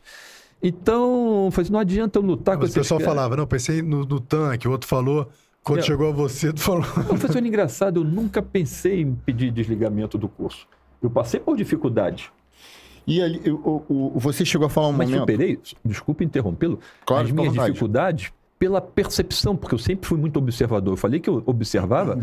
todos os meus comandantes, eu verificava pontos positivos de cada um e pontos negativos. Pontos positivos eu excluí, digo, os pontos positivos eu copiava, integrava a minha personalidade profissional. Os pontos negativos eu fazia, não, isso eu vou fazer diferente. Mas lá, a equipe de, de instrução, nesse é, nesse tipo de instrução específica. Isso é, tudo é à noite, não tem instrução durante o dia no sol, não, dentro d'água, não. É à noite no frio, e lá, lá o batalhão toneleiro era um frio tremendo. O tanque tático fica numa zona é, rural do batalhão toneleiro, que é uma área grande, uhum. e água corrente. Uh, não, te, não é piscina, não tem azulejo, não tem nada. Você não vê o fundo, é um tanque preto. E os caras, eu aprendi o seguinte: como eu tenho as minhas dificuldades, a equipe de instrução também tem as dificuldades deles. Quando me empurram, me levam para o fundo, eu comecei a segurar os caras também. E tem uma expressão interessante que aluno é a imagem do cão. Embora a equipe de instrução já tenha sido aluno, ela não sabe quanto tempo eu vou ficar segurando eles ali. Como o aluno é a imagem do cão, eles suportam um tempo ali. Aí quando você não larga o cara e fala, opa, peraí, esse aluno tá maluco, porra. Ele vai me segurar, eu não vou é, subir e começo a perder gás aqui para continuar aqui embaixo. Aí bate, libera, ele te libera, você sobe. Aí aquela brincadeira, gradativamente com você, perde a graça. É. Aí eles ficam em cima dos demais. Vou evitar, e de repente, vou evitar esse até... cão aí, vou evitar esse cão aí. eu, vou, eu vou esse cara que vai me afogar. E de repente dava até pra ganhar no blefe, né? O cara não sabe se tu vai aguentar quanto tempo. Me... Exatamente. O cara me abraçou aqui, irmão, qual é? É, isso faz parte da vida, né? Agora, uma coisa que, que o senhor falou sobre essa, essa, essa sua permanência, resistência e não ter pensado em sair. No início, o senhor falou que o desejo do seu pai era que o senhor fosse para as Forças Armadas. Isso. Então, quando o senhor estava na PM e vislumbrou a possibilidade de, de fazer o curso lá no, no, no Corpo de Fuzileiros Navais, o senhor a, acha que ali o senhor viu uma forma de atender também aquele desejo do teu pai? Não, não, não. não eu não pensei dessa maneira, não. Eu pensei que ali era a minha oportunidade de ser cursado, porque na, na unidade especial você poderia fazer o curso de operações especiais ou similares, como foi o Comanf, como tinha gente fazendo chegou lá com curso de comandos no Exército, que é um pouco diferente. É... Tinha gente com curso de guerra na selva, pessoas depois que fizeram, estando lá no Bósforo, o curso de guerra na selva e por aí fora. Mas não foi com o objetivo de atender meu pai, não. Aí já foi uma, atender a tua uma necessidade profissional. profissional minha, ter conhecimento técnico profissional para poder estar com autoridade naquela no, Agora, no COI. Sobrevivência também, né? Você percebeu que o, o, o tipo de trabalho do NUCOI era um trabalho que você tinha que estar no, no aço. Exatamente. Porque, até para preservar a tua vida, né? Exatamente. E dos seus amigos. A conduta de patrulha, que são as técnicas que você emprega no deslocamento da patrulha, é, é, essa conduta toda é de infantaria. A PM não tinha isso tecnicamente é, lá na, aquelas unidades clássicas na escola de formação diversas de, ou de oficiais ou de praça. Você não tem, ou não tinha na época, né? Você tinha, é, é, assim, algumas referências a isso, mas não tinha essa, essa conduta operacional. Tecnicamente, o que é conduta de infantaria? Que você citou isso algumas conduta vezes. Conduta de patrulha. eh, são técnicas de infantaria. É você andar, rastejar, é engatinhar, é você fazer transposição de cursos d'água, é você saber se camuflar, é você não utilizar a sua silhueta em determinadas é, em determinados locais sob pena de ser é, visado. Eu tenho um exemplo clássico, vou abrir um parênteses aqui. Durante é, o meu comando, nós tínhamos algumas operações conduzidas é, na Vila dos Pinheiros. A Vila dos Pinheiros nos deu muito trabalho. E, em alguns momentos, o, a Polícia Militar definia que o batalhão de choque deveria é, cercar a Vila dos Pinheiros. Então tinha essa previsão, o choque fazia o seu planejamento e todas as entradas e saídas eram cercadas, durante a noite, inclusive. Aí, durante a noite, aquele policial que não tem o adestramento, ele não está ouvindo o disparo, não tem nada que é, chame a atenção dele. Aí, de repente, ele sai da posição que ele está, muitas das vezes abrigado atrás de um, uma estrutura qualquer, e vai para o meio da rua. Aí ele leva um tiro na perna. Então, é, numa conduta, porque você vai ter, ele tinha, nesse caso específico, foi uma realidade, nesse caso específico, tinha iluminação é, forte na sua. É, atrás dele. E quem, possivelmente o delinquente que fez a avisado e o acertou, ele é, é, estava vendo a partir do momento que ele se destacou naquele fundo. Né? Por exemplo, se eu passar num fundo escuro, eu não estou sendo visto, mas se eu passar num fundo claro, eu tenho a minha silhueta destacada ali. Então, é, é um conjunto de, de técnicas e procedimentos para poder torná-lo você, torná-lo mais agressivo tecnicamente e, ao mesmo tempo, você ter mais segurança nas suas operações. A infantaria a é o que vê os olhos do inimigo. É. Então ele tem que chegar ao inimigo. Ver os olhos do inimigo, isso tem, é uma frase, é importante. Mas você tem que estar preparado para fazê-los fecharem-se. Muito bom. É, a gente tá, começou esse assunto falando sobre o golpe de mão. Golpe de mão. O golpe de mão você acaba aprendendo que é, é uma conduta assim de expertise. Não é todo mundo que sabe fazer isso. Então, o curso, ele também não te ensina isso. Você acaba, ao longo do curso, percebendo e desenvolvendo isso daí. Uh, por exemplo, tem instruções de silenciamento de sentinela. O silenciamento de sentinela, você tem que se infiltrar, normalmente com arma branca, se aproximar. Explica só o que é o sentinela, porque tem muita gente às vezes que está vendo que não é da, da área. É, o que é o sentinela? Sentinela é o termo genérico a um oponente qualquer que vai estar numa posição fazendo guarda ou tomando conta de uma posição que pode ser um sequestrador que está tomando conta de uma, estou generalizando, de um determinado local onde ali tem um refém. Então, é, você tem que fazer uma infiltração, você não sabe quem está dentro desse local, é, você tem que utilizar camuflagem, você tem que utilizar determinadas técnicas, rastejamento é, e silenciar, neutralizar esse camarada. Existem técnicas para isso. E muitas das vezes é, você vai ter que utilizar golpe de mão para poder chegar até esse camarada, porque se ele tiver. Imagina, vou generalizar uma coisa aqui, falar um absurdo. O cara está é, no meio de uma quadra. Como é que você vai silenciar esse cara se você, se você tiver com uma arma branca do tipo faca, um punhal? Vai ter dificuldade. Então você vai ter que utilizar golpe de mão. É um artifício um macete que você vai dar para poder chegar lá. Eu vou dar um exemplo que eu, eu tenho na minha memória bem, bem vivo, eh, dois inclusive. Nós estávamos cumprindo uma missão aqui no Rio de Janeiro que era que tinha um objetivo, isso é uma das instruções do curso, né? Missões práticas. Isso já no final do curso, nas ações de comando. Nós tínhamos que é, silenciar alguns sentinelas que estavam próximo à represa de Ribeirão das Lajes eh, nós tínhamos que entrar na represa para poder colocar cargas explosivas, porque era através da demolição que é aquela que nós provocaríamos a represa, aquela água estaria alagando, na vazante ela estaria alagando e destruindo uma estrutura que era do o inimigo ABC, do Exército Vermelho, um exemplo desse, entendeu?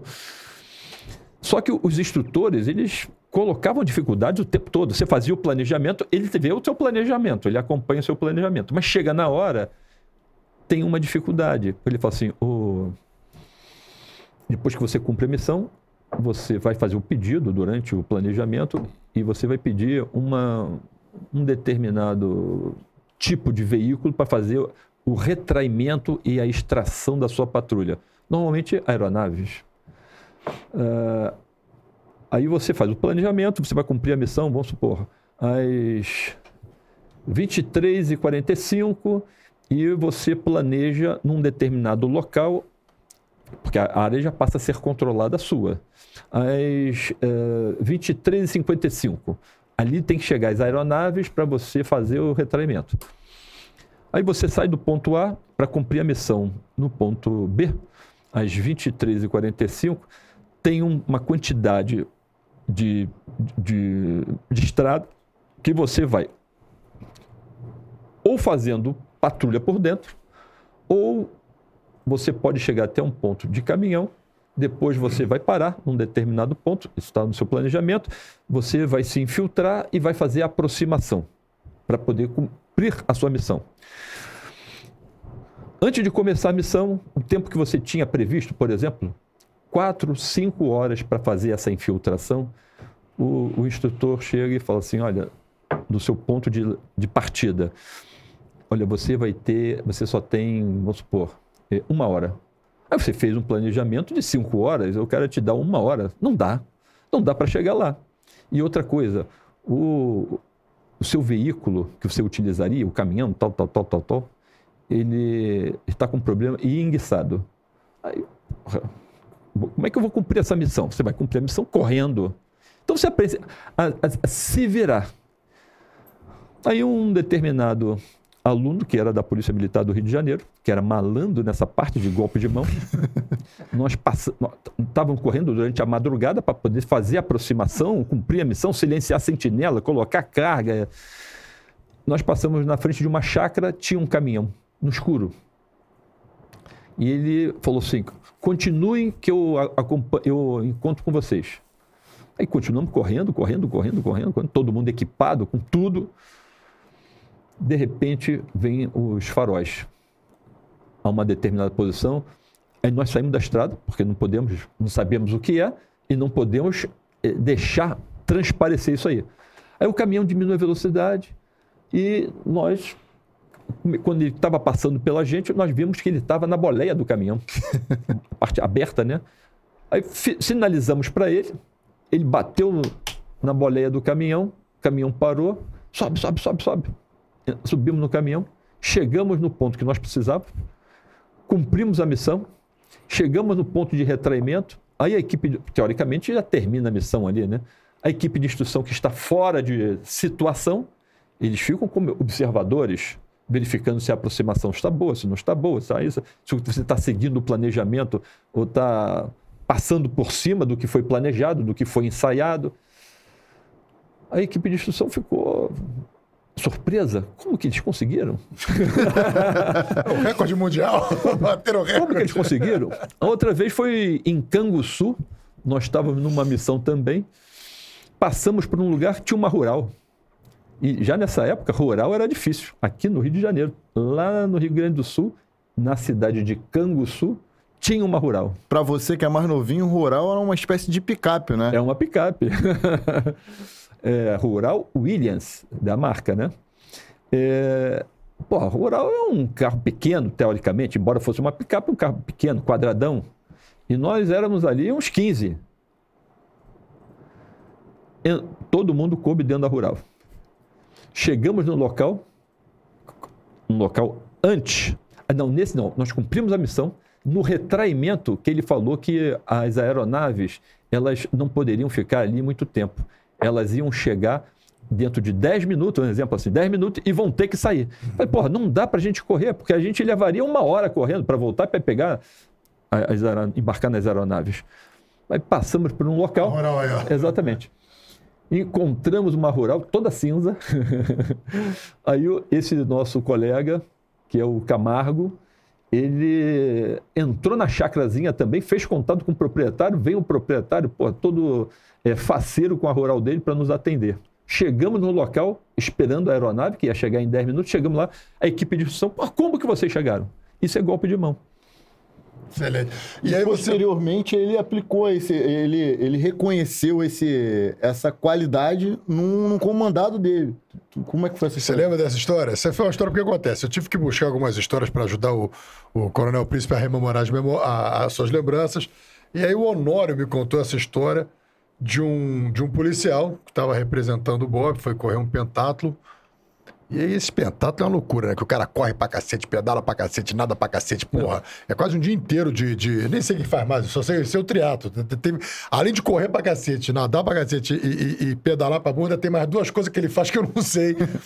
e aí falaram que esse, esse policial do Bob, em determinado momento ali, ele fez um golzinho de mão. Ele saiu do, do percurso, pegou um táxi, se adiantou, foi parar lá na frente e ou ganhou, ou foi bem classificado. Quando descobriram, quiseram punir esse policial. Você falou, opa, essa história que chegou até a gente, você falou, não, peraí.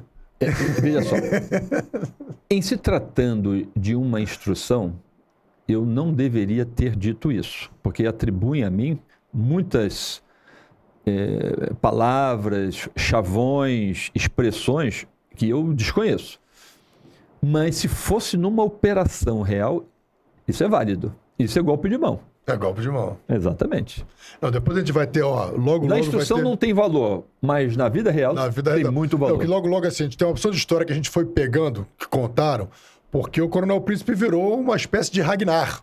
O nosso Ragnar, o Ragnar brasileiro. É aquele que virou uma figura que teve muitos feitos grandiosos e outros que vão surgindo, que vão atribuindo também. A... então a gente vai depois de falar o que que é mito e o que que é, Deixa eu. Pode concluir, o perdão. que é verdade e o que é mito na história do Coronel Príncipe. É, a gente vai entrar no Superchat 21, eu não vou entrar no chat. Vamos, vamos entrar. 21 horas, mas eu queria que puxasse esse aqui, e de, de repente ele conhece, que o, ca- o camarada pediu aqui, ó. De repente é colega. É, Fábio Justino. A- Justino, Aí, ó. Alô do chat, fala com o coronel que o Justino, o C. Fernando e o Davi estão enviando um abraço ao nosso comandante. Aí, ó. C. Fernando foi, foi seu. Não, C. Fernando. C. Fernando que trabalhou contigo? Não. Não, todos trabalharam. Os três, C. Fernando, Justino E o Davi. e o Davi. Pô, um abraço aí pra vocês. Ó, a sua câmera é aquela ali, ó, pra falar com Não, eles ali. É, saudações a todos os nossos amigos. É, eu tinha um papel social, que era ser oficial da Polícia Militar, comandante da unidade. E ali eu tinha que exercer um papel.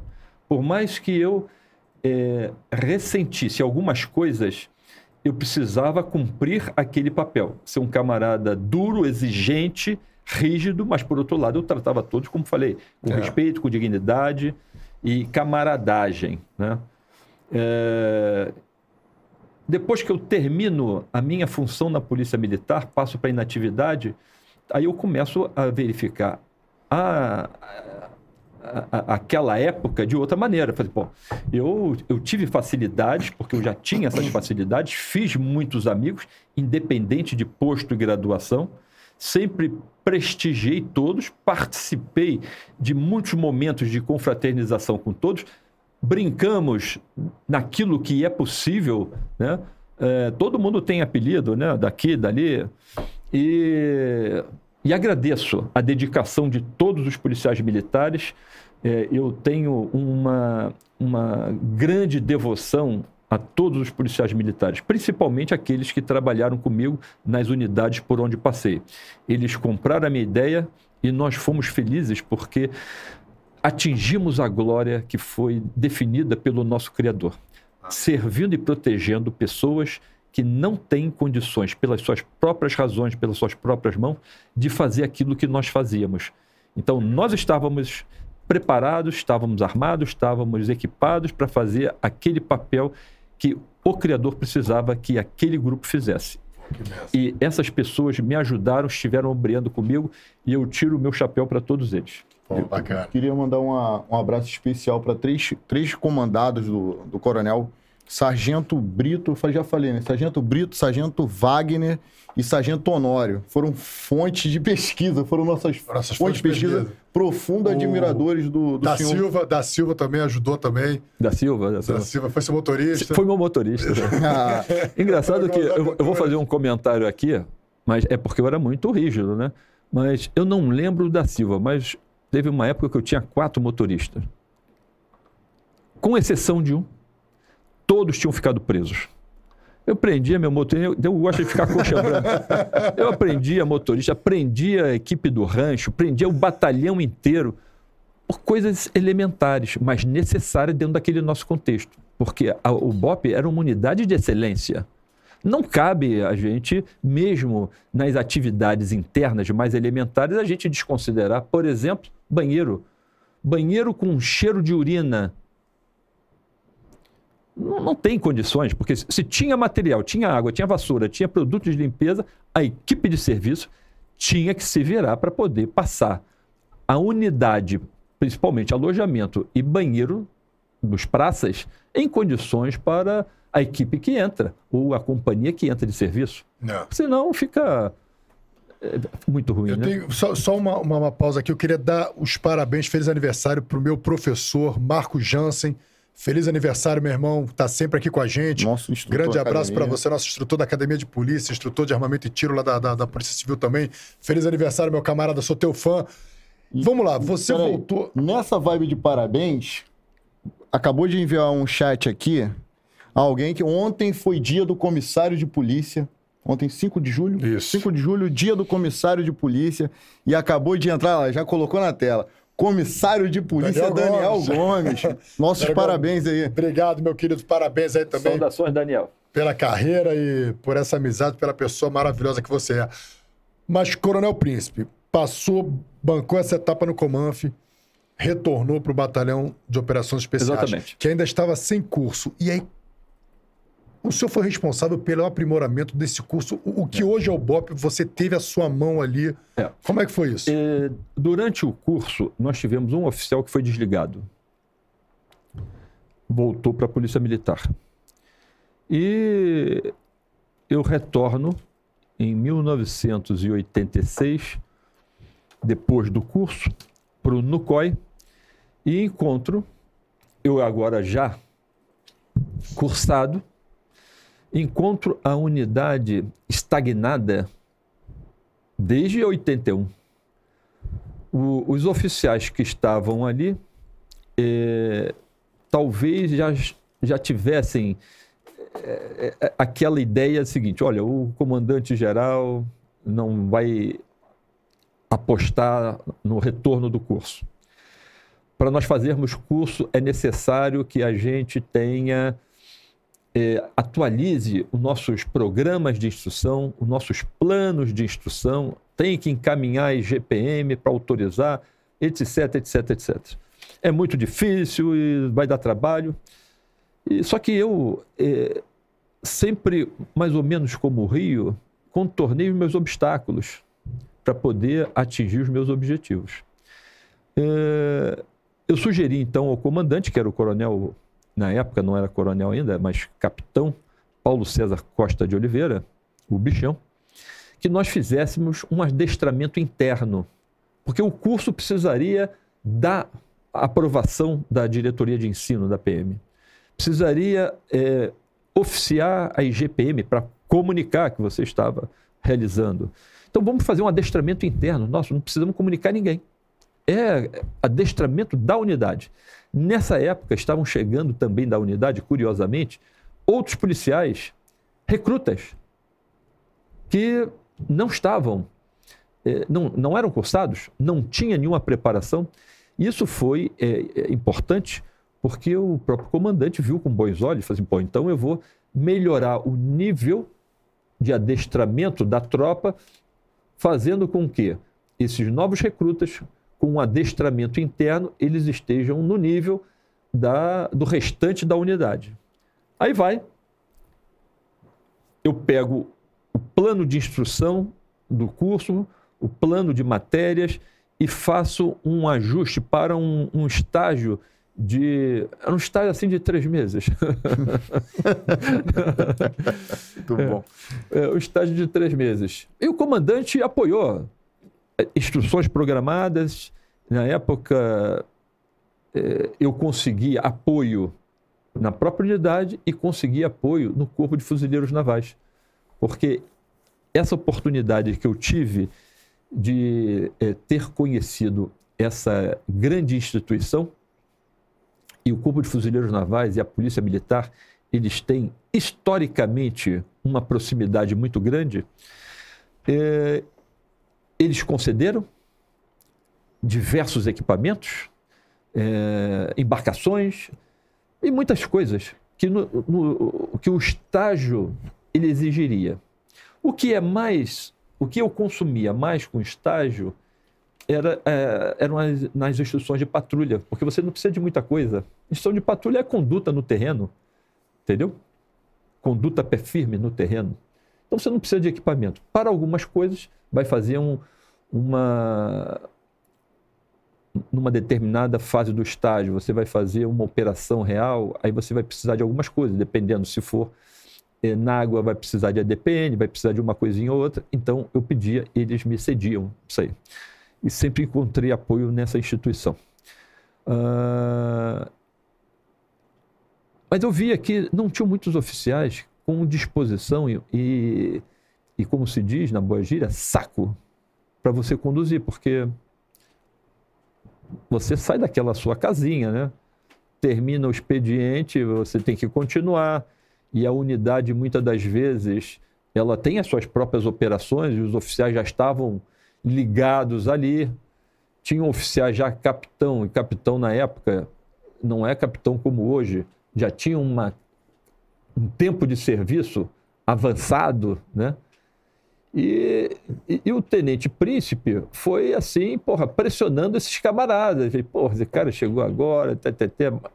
eles nunca falaram isso, mas eu às vezes ficava é, com essa percepção, porque não chegava ninguém comigo para poder me ajudar. Eventualmente, o Camargo, que era chefe da seção de inteligência, se disponibilizava.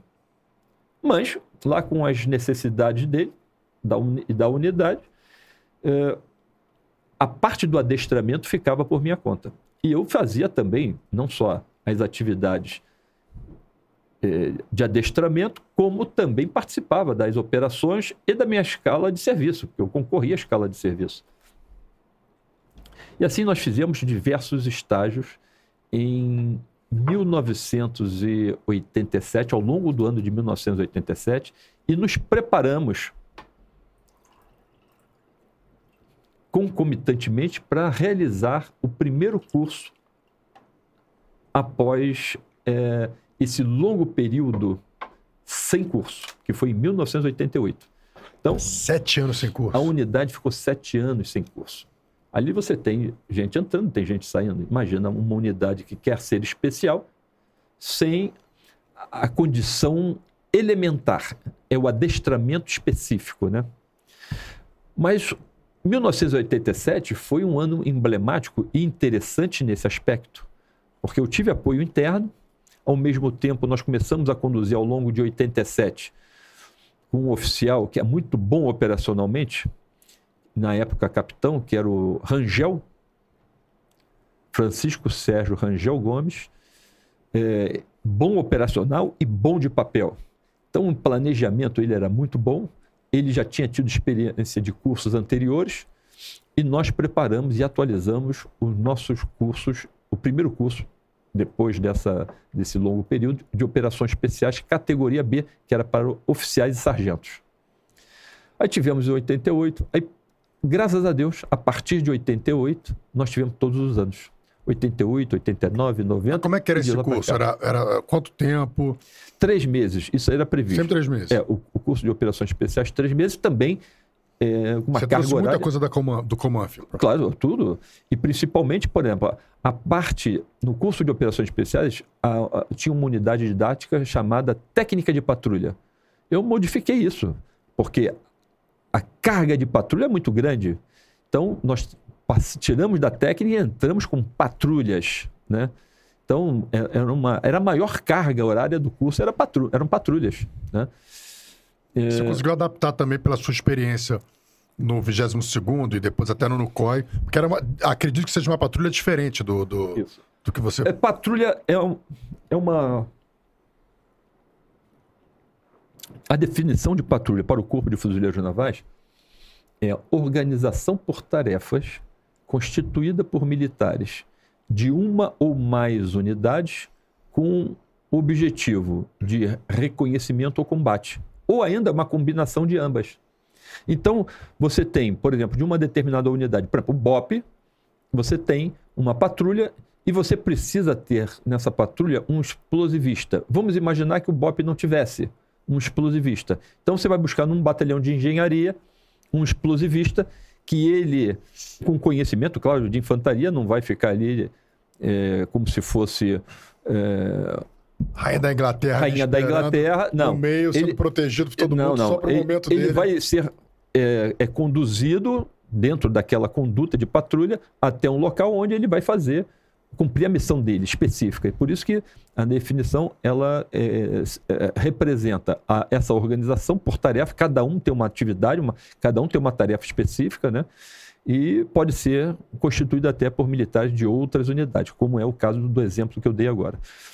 Então, nós é, fomos nos organizando com, a- e adaptando ao curso de operações especiais as unidades didáticas que eu tinha tido no curso de comandos anfíbios e que eu verificava ter uma carga horária com um plano de matérias mais interessante do que o curso de operações especiais. Então nós fomos fazendo essa modificação, isso aí foi sendo bem aceito pela unidade, pela diretoria de ensino e a, a, a IGPM também, que é, a é a- que é a Inspetoria Geral das Polícias Militares, na época. Então, o nosso curso de operações especiais, cada vez mais robusto em termos de conduta, de doutrina, de emprego, né? porque nós passamos a ter diversas operações reais no curso de operações especiais também, numa determinada fase, os alunos faziam operações reais. E tinha umas operações que eram muito interessantes e engraçadas.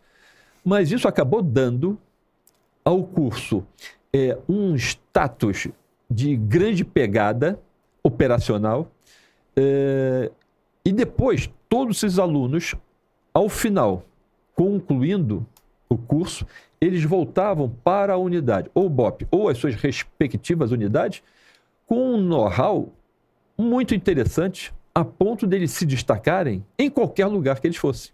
Na unidade, todos estavam ali dentro daquele é, rebanho, né? Todo mundo é igual dentro da unidade. Mas quando tinha gente de outras unidades que nós não conseguíamos manter no BOP, eles voltavam para as suas respectivas unidades e as suas respectivas unidades ficavam com eh, grande curiosidade. O que, que você sabe lá que pode empregar aqui? E fomos assim gradativamente. A, a unidade foi eh, aumentando, mas eu continuava sendo eh, absorvendo grande parte das unidades didáticas. Eh, os meus filhos, pelo menos os dois primeiros, quando nasceram, eu não estava acompanhando a minha eh, esposa à época. Eu estava dando instrução e não tinha ninguém para me substituir. E eu mais ou menos falava para ela: olha, segura aí, porque você está assistida, está no hospital da Polícia Militar, todo mundo aí está tá cuidando de você. E se eu parar a instrução, os alunos não têm. E o aluno não pode ficar sem instrução. O aluno inicia o curso, é instrução 24 horas, sem parar. Então, até muitas das vezes, quando você dá uma licença, que o cara vai para uma área de reunião clandestina para ali fazer a faxina no seu equipamento, isso aí é instrução também, né? Então você abraçou essa causa. Eu mesmo. abracei. é. E E, quando- eu, e- e vou te dizer, desculpe interromper, mas modéstia, sem, com pouca modéstia, eu vou dizer, a unidade, ela eh, conseguiu arrancar pela minha perseverança, pela minha tenacidade. É claro que tivemos outros eh, colegas que ombrearam comigo, mas eh, eu faço um retrospecto da minha vida profissional e na parte de ensino da unidade, porque o BOP também é uma unidade escola, uma unidade operacional e uma unidade escola. O BOP conduz diversas unidades, digo, diversos adestramentos, cursos e adestramentos outros, muitas das vezes para é, é, unidades Uhum. é, externas. Né? Então, é, por eu ter tido essa percepção, ter tido a capacidade, ter tido a vontade, a, a tenacidade de me dedicar a coisas difíceis, porque tudo era difícil, não tem equipamento, não tem isso, não tem aquilo. E a gente ficava se virando, fazendo das tripas coração, para conseguir os meios e você fazer, realizar uma boa instrução. Então, eu acho, que se não fosse eu, eu não sei se o Pop teria chegado tão rápido aonde chegou. Porque é uma das poucas unidades na Polícia Militar, nesse período todo, que eu vi, que se destacou. As outras unidades eh, se destacou, no sentido de ter crescido tanto. Eu vi o, no COI lá atrás como ocupando um pequeno trecho de uma unidade. Hoje é uma potência. É. Cada vez que eu chego É um batalhão, né? eu vejo ele uma potência diferente, com mais equipamentos, cada vez mais equipamentos, cada vez mais estrutura logística. E isso eu me E a sinto sua orgulhoso. inquietude, né? A sua inquietude de pô, sete anos sem um curso, uma- uma- um grupo de operações especiais, sem treinamento, sem um adestramento, sem um padrão, sem uma. Assim, a Eu coisa não ali- poderia ser o mesmo, fazer a mesma coisa. Ah, fiz, olha, estou suficiente. Eu posso pertencer à unidade, mas a unidade, ela precisa ter o seu próprio adestramento, porque você é aquilo que você faz. Se você não está se adestrando, você foi, É. não é mais. Porque para adestramento, tiro, você tem que estar treinando constantemente. Luta, você tem que estar fazendo constantemente. Não. Todo o restante, né? E uma coisa, uma coisa interessante assim que você, que, que você falou é, é justamente você pagou um preço alto pro BOP. Assim, a disposição que as pessoas têm de pagar um preço. Você pagou o preço de não estar com seus filhos na, na, na primeira idade. Você pagou o preço de estar longe da tua família. De Na primeira, na segunda e na terceira idade. então, então assim, é- foi um preço muito alto. Mas, e quando é que surgiu, por exemplo? Hoje o BOP tem esses dois cursos, né? O CAT e o COESP. Uhum. Foi também uma, uma, uma ideia, ou isso surgiu, veio depois, esses dois cursos? Não, e... o COESP é o curso de operações especiais. Isso. É o curso de operações especiais. Num determinado momento, a gente estava vendo que os praças, cabos e soldados, numa época que a PM estava com dificuldade financeira, salário baixo, etc. E os policiais, de uma forma geral, sempre trabalharam fazendo segurança para complementar o seu salário. E o, o curso, como é- são três meses, se o cara tinha uma segurança boa, naquela época tinha muita coisa disso, eh, ele perdia. E alguém vai entrar no lugar dele. Então, o curso de operações especiais, por ser um curso longo, eh, com essa duração que eu fiz referência, passou a ser desinteressante para cabo soldado. E nós chegamos a ter poucos candidatos para você começar um curso. Não adianta você começar um curso com 15, porque de repente vai acabar com um. É um esforço grande para um rendimento pequeno. Rendimento final.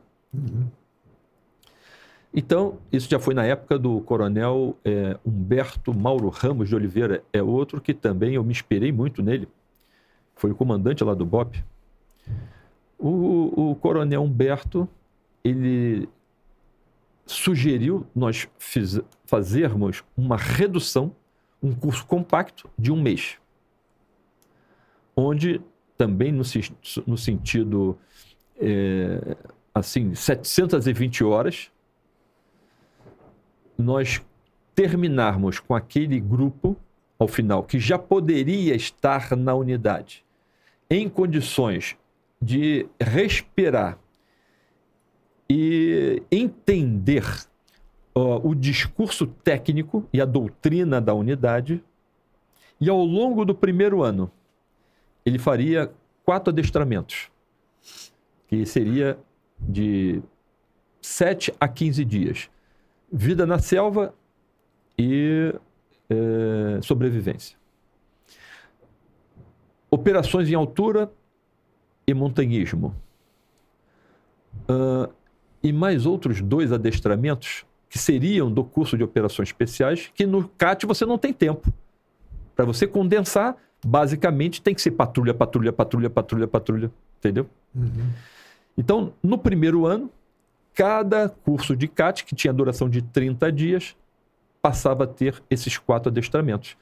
Que era, sei lá, de dois em dois meses o camarada ficava fora da atividade dele, não levava ou não tinha muito prejuízo, porque eu percebi que houve muita procura, e ao mesmo tempo a gente conseguia manter a unidade adestrada.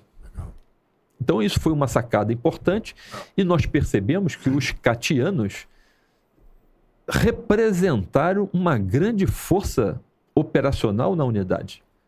Eles tinham qualidade, porque, sobretudo, tinha patrulha e tiro. Patrulha e tiro, patrulha e tiro, patrulha e tiro. Então, conduta de patrulha, o soldado ser bom, ele tem que ser, tem que ser bom em conduta de patrulha. E as outras coisas, gradativamente, né? São importantes. É, com os adestramentos, esses quatro, ficava uma solução interessante.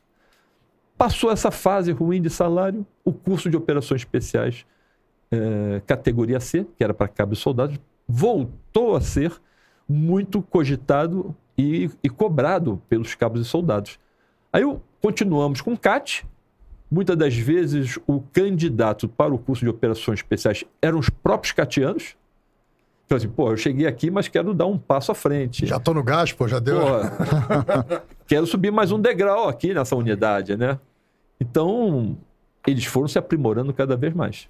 Coronel, além da, da, da tática necessária, das técnicas, do, aprimora, do aprimoramento, do treinamento, né, das táticas especiais, filosoficamente, qual o grande aprendizado de um curso de operações especiais como o Comanf? O que, que, que filosoficamente, o que, que, mudou na sua vida, assim, categoricamente? eu, vou, eu vou falar. Eu vou falar no sentido, eu não sei se todos nossos telespectadores, se é assim que eu posso dizer, eles estariam prontos para poder entender. Como nós já falamos, ver os olhos do inimigo é importante, mas você tem que estar preparado para fazê-los fecharem-se.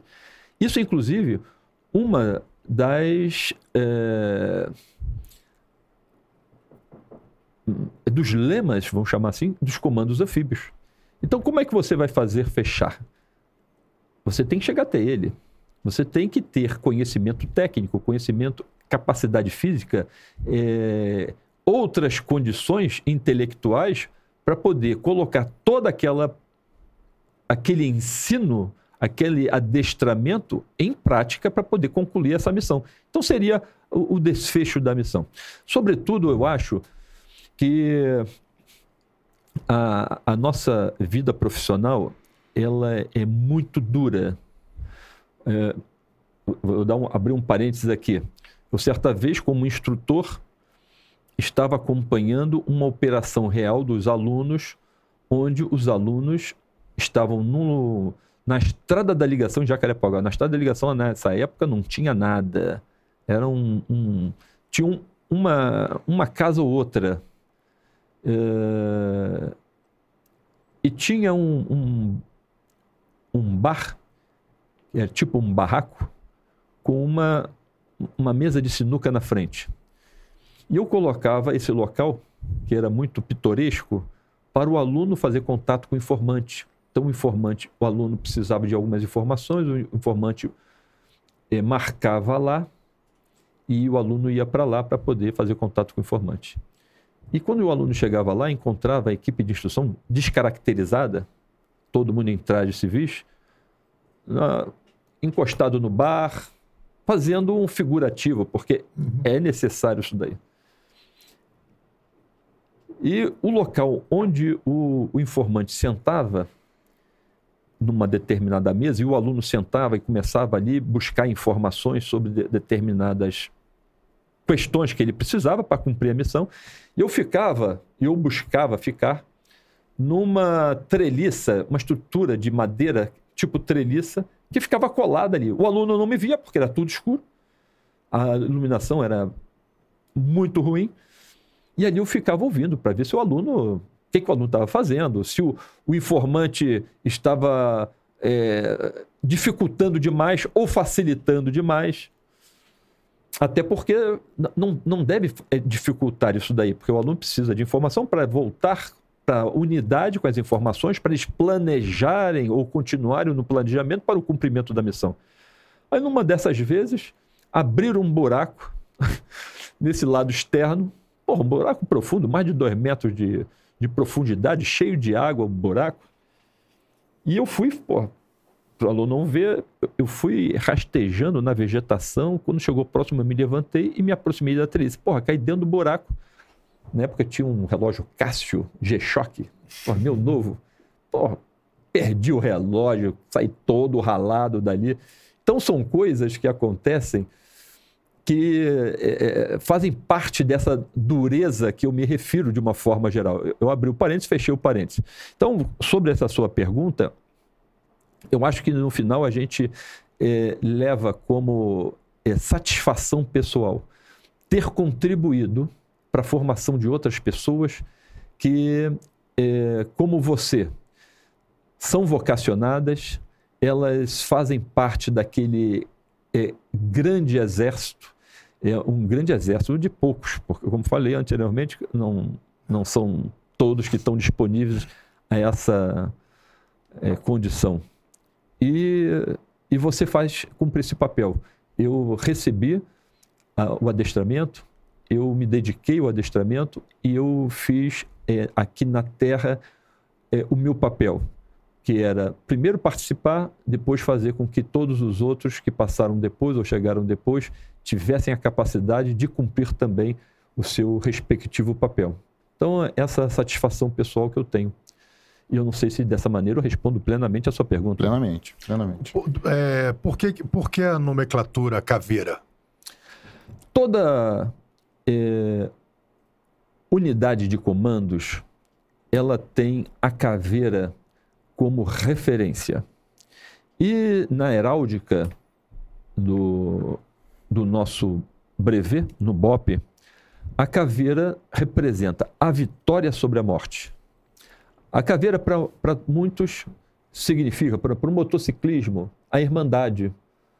Porque nós podemos ter diferenças exteriores, mas como nós, quando nós saímos desse plano para um outro, são todas as caveiras são iguais. Praticamente.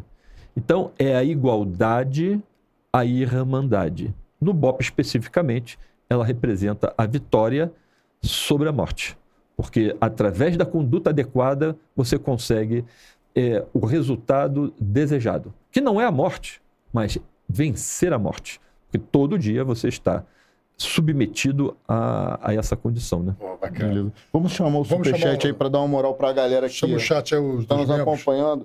Chama o clube de membros aí primeiro e depois a galera do superchat. Beleza?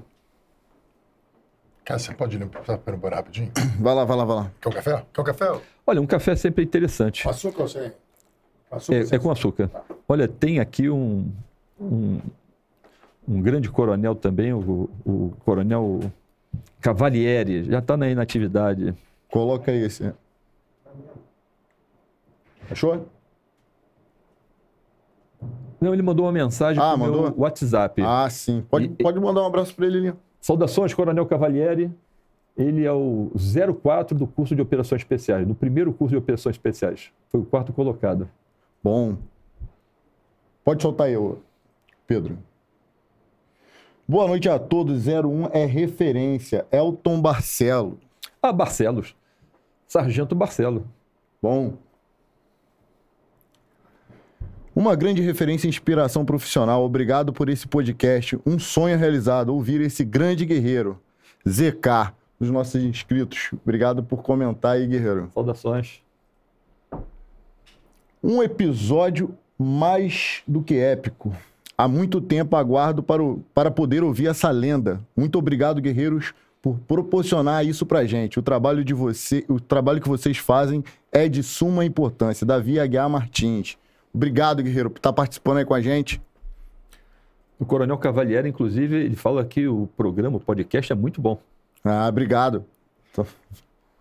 Boa noite. Mais do que uma referência, Bianca Félix. A Bianca Félix é uma policial federal. Ela que produz essas artes aqui, Coronel. Muito legal. Eu tenho, inclusive, um, uns copinhos de cachaça que são de calibre 12. ah, bacana. Aí fica a ideia, hein, Bianca, Bianca Félix, da Arte Gans Félix, galera. Segue aí, Pedro. Boa noite, guerreiros. Hope, Ingrid Carvalho, essa é praticamente nossa sócia. É a inscrita número um, é do clube de membros a número um. Obrigado, Ingrid. Bora, guerreiros. Só no aguardo para ouvir essa lenda viva da Pemerge. Guerreiro. Valeu, guerreiro. o mais esperado de todos os tempos, Felipe SP. Bom, bom que a gente conseguiu. Parabéns, guerreiros da PEMERG e da PSERG. André Luiz. Valeu, meu camarada. Obrigado por estar participando conosco. Boa noite, guerreiros. Ana Paula de Lima Morgado. Tá sempre com a gente aqui também, Coronel. É, a gente tem um público que. É, é fiel. Fiel, toda quinta-feira. Outro dela aí. Agradecer, Rômulo, por repostar minha joia, meu filho, vestido de polícia, aqui do, no domingo em Petrópolis. Meu filho é muito fã. E nós aqui de casa também. É, ela, ela me enviou uma foto do, do filhote dela na, na, na viatura da PM. Ah, criança pequena. É, um garotinho. Na viatura da, da PM. O Ana Paula, fala o nome dele aqui que é pra gente pra gente divulgar esse garotão aí que já tem essa tão, tão pequeno, já tem essa admiração grande Nossa, pela Polícia Militar. Rafael, segue aí no chat, o chat é todo seu. Vamos lá. Rafael Santos, meu primo Pereira, que era PM, já falecido, infelizmente. Sempre comentou do Coronel Príncipe. Enchi a bola desse coronel. Valeu, Rafa. Obrigado, meu irmão. Gabriel Martins, unanimidade em todos os podcasts. Parabéns aos envolvidos, grande programa. Obrigado, Gabriel. Ele já botou do, do, do pessoal do clube de membros? É, não, é o, esse é o clube de membros e depois vai chamar o Cunhado, chat, parabéns. Chat. Beijo, Carol, Renato e Vitor Naveira. Olha aí! Carolina Palma Naveira Cota. Carol, que eu carinhosamente chamo de Carolão. Carolão, família Naveira. Renatão e Vitor Naveira. E o, o Vitor, a gente ficou muito feliz de saber que você nos acompanha aqui, cara. Feliz de verdade, obrigado por nos prestigiar. E ó, daqui a pouco tem história envolvendo o Vitor aí, hein? Vitor. Vamos lá. É, Elton Barcelo, coronel salvou uma criança na festa do final de ano. Brabo demais. Aquela história deve ter sido a história do. Do, do filho do, do, do Edmilson, do, né? Edmilson, né? A gente vai entrar nessa história aí, tá aqui, tá na linha. Jorge Armadi, grande Jorge, nosso grande. amigo. Salão Rômulo, Rafa e Coronel Príncipe. Salve, salve, mais um grande episódio do podcast. Mais relevante da atualidade, acompanhando direto de Juiz de Fora. Obrigado, meu querido. Fica Obrigado. com Deus. Olha o aniversariante aí do dia.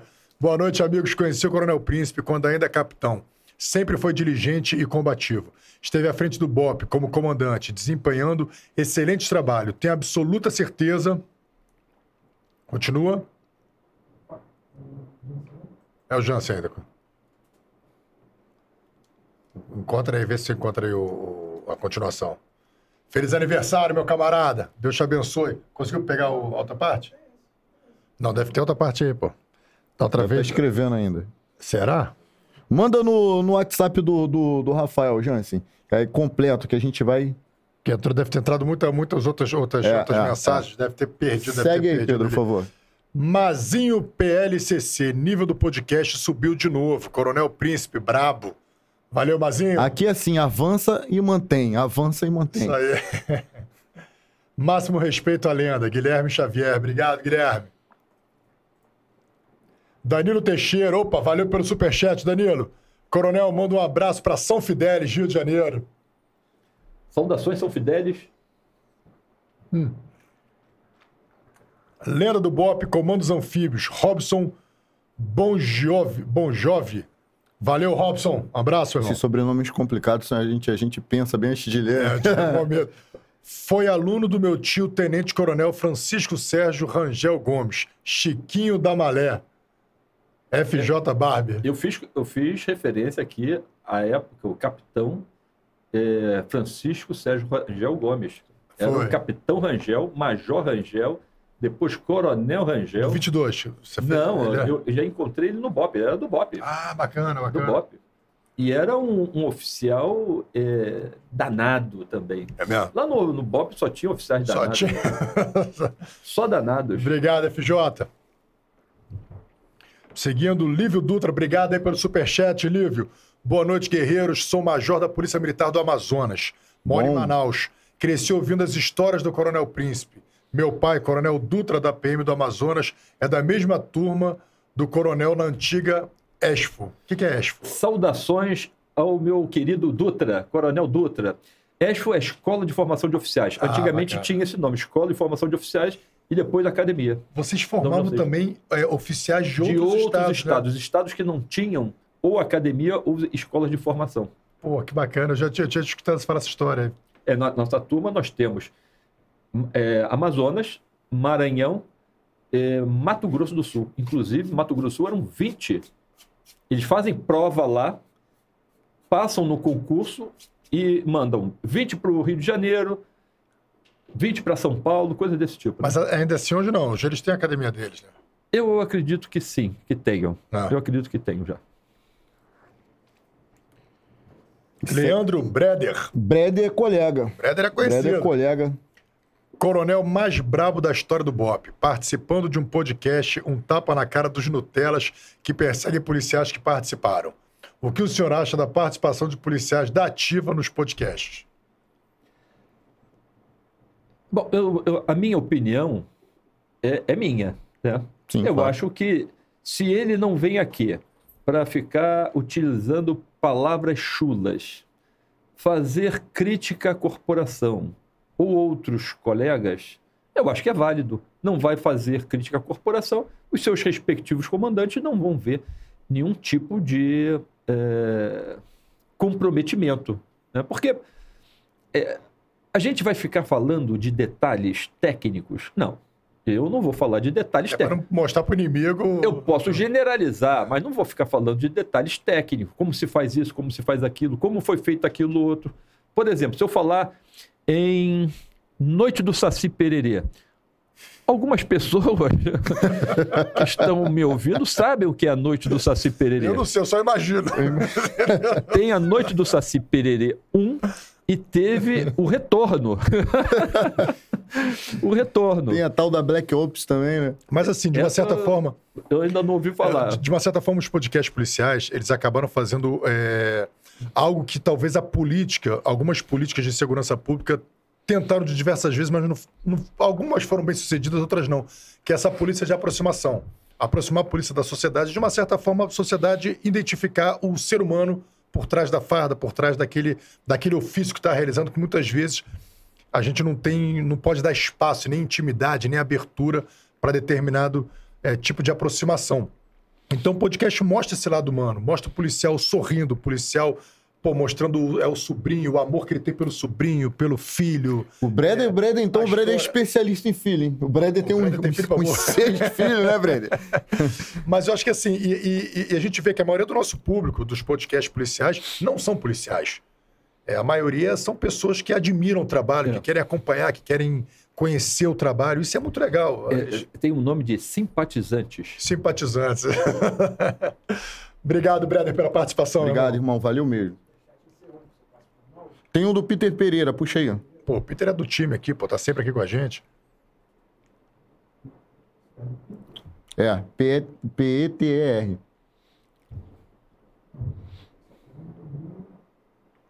Pô, tá em chat pra burro, né?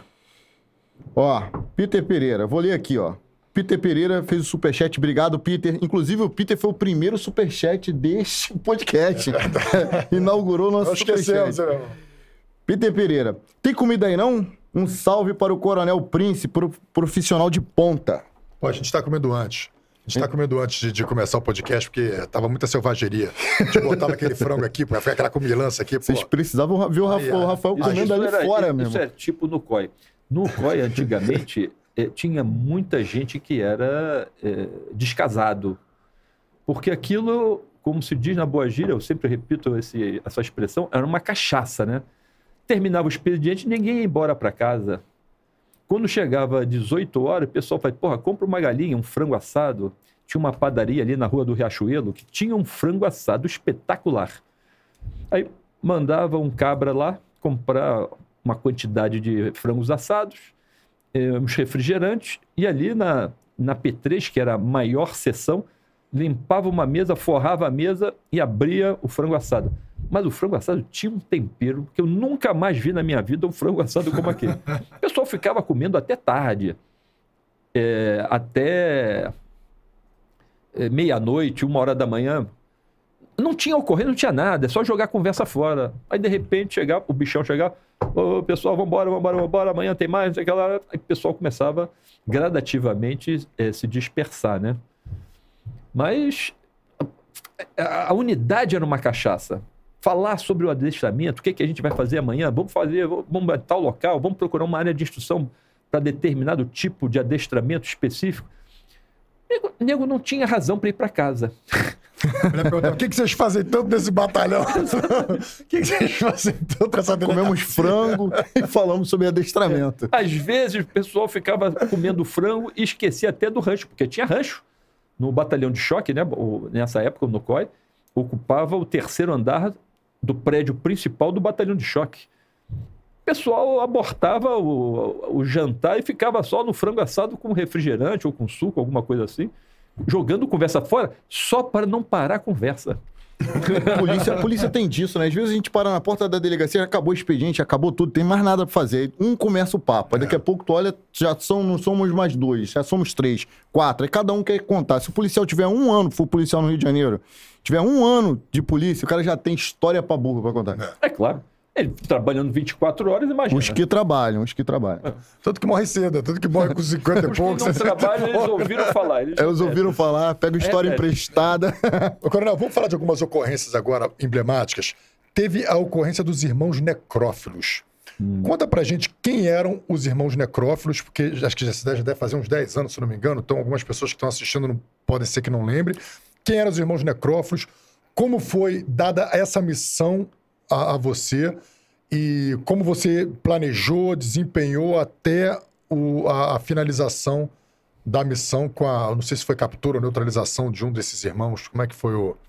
É, exatamente. A polícia, de uma forma geral, busca a prisão em flagrante. Muitas das vezes não é possível. É, eu estou vendo aqui no meu WhatsApp é, que tem é, alguns colegas na Polícia Militar e é, fora da Polícia Militar, no Corpo de Fuzileiros Navais, mandando mensagem. O Coronel Cavalieri, ele é, Pode ler as mensagens Pode ler. é, rapaziada. é, esse- né? é, tá falando que o programa é um espetáculo. Obrigado, É. Coronel. Aí nós temos. Pô, é, é uma coisa atrás da outra aqui. Vamos fazer o superchat do, agora do, do coronel. Pode, pode, pode mandar brasa. Major Vargas, pô, trabalhou comigo, Major Se quiser ler a Vargas. mensagem, pode ler a mensagem deles aí. Não, pra num, de, num determinado momento eu, eu vou fazer comentário sobre ele. Um oficial espetacular, em termos de ser. O conhecimento, e eu, eu acho que eu tentei é, retirar dele tudo que ele tinha para poder ensinar a tropa a realizar buscas. Né? Pô. Ele tinha um conhecimento embarcado em razão dos diversos anos de serviço dele. Então, Vargas, saudações a você. E, e falou que está assistindo. Bom, bom. Obrigado, Vargas. Muito me honrou, viu, Vargas? É, Vargas é coronel agora. não, não, ele foi do quadro é, administrativo. Era praça, fez prova é, no QOA, que é o quadro de oficiais administrativo. Foi segundo tenente, primeiro tenente, capitão. Então, nós temos aqui um comandos anfíbios do meu turno, de 86, que é o Elisier. Está nos assistindo também. Valeu, Elisier. Grande e, abraço. eventualmente outros aqui. Se eu for parar aqui para poder falar todo, a gente não termina esse negócio hoje. Mas vamos lá. Irmãos necrófilos, Irmão conta a história pra gente.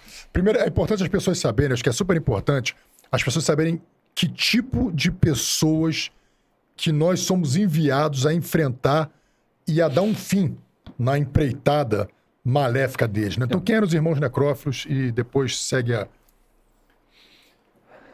É- Esse episódio, que eu chamo de campanha de Friburgo, é, mudou o bope da água para o vinho. E ao longo da minha narrativa, eu vou é, tentar demonstrar porque eu justificaria essa mudança da unidade. Nós tínhamos na área de Nova Friburgo e cidades adjacentes. Não sei se todos aqui conhecem, mas é uma área de mata eh, intensa, relevo muito acidentado. Região serrana do Rio de Janeiro, né? região serrana do Rio de Janeiro, com características que eu vou destacar algumas aqui. E nós encontramos em. eh, eu, eu acho que foi 1997, 98. Isso aí, mais ou menos. 97, 98. 96, sei lá, por aí. Não, 98 talvez não. Mas deve ter sido 96, 97. Se tiver alguém assistindo que dos exatamente a data. necrófilos? Hã? Dos irmãos necrófilos? Exatamente. Deixa eu ver aqui a data aqui. É, manda um, um alô aí. Então, esses irmãos necrófilos, eles. é, um deles esteve preso, foi posto em liberdade. É aquele negócio, delin... 95 começou. 95. A onda de crimes começou em 95. Ok, 95. É aquela história que, lamentavelmente, a, a execução penal ela tem um propósito.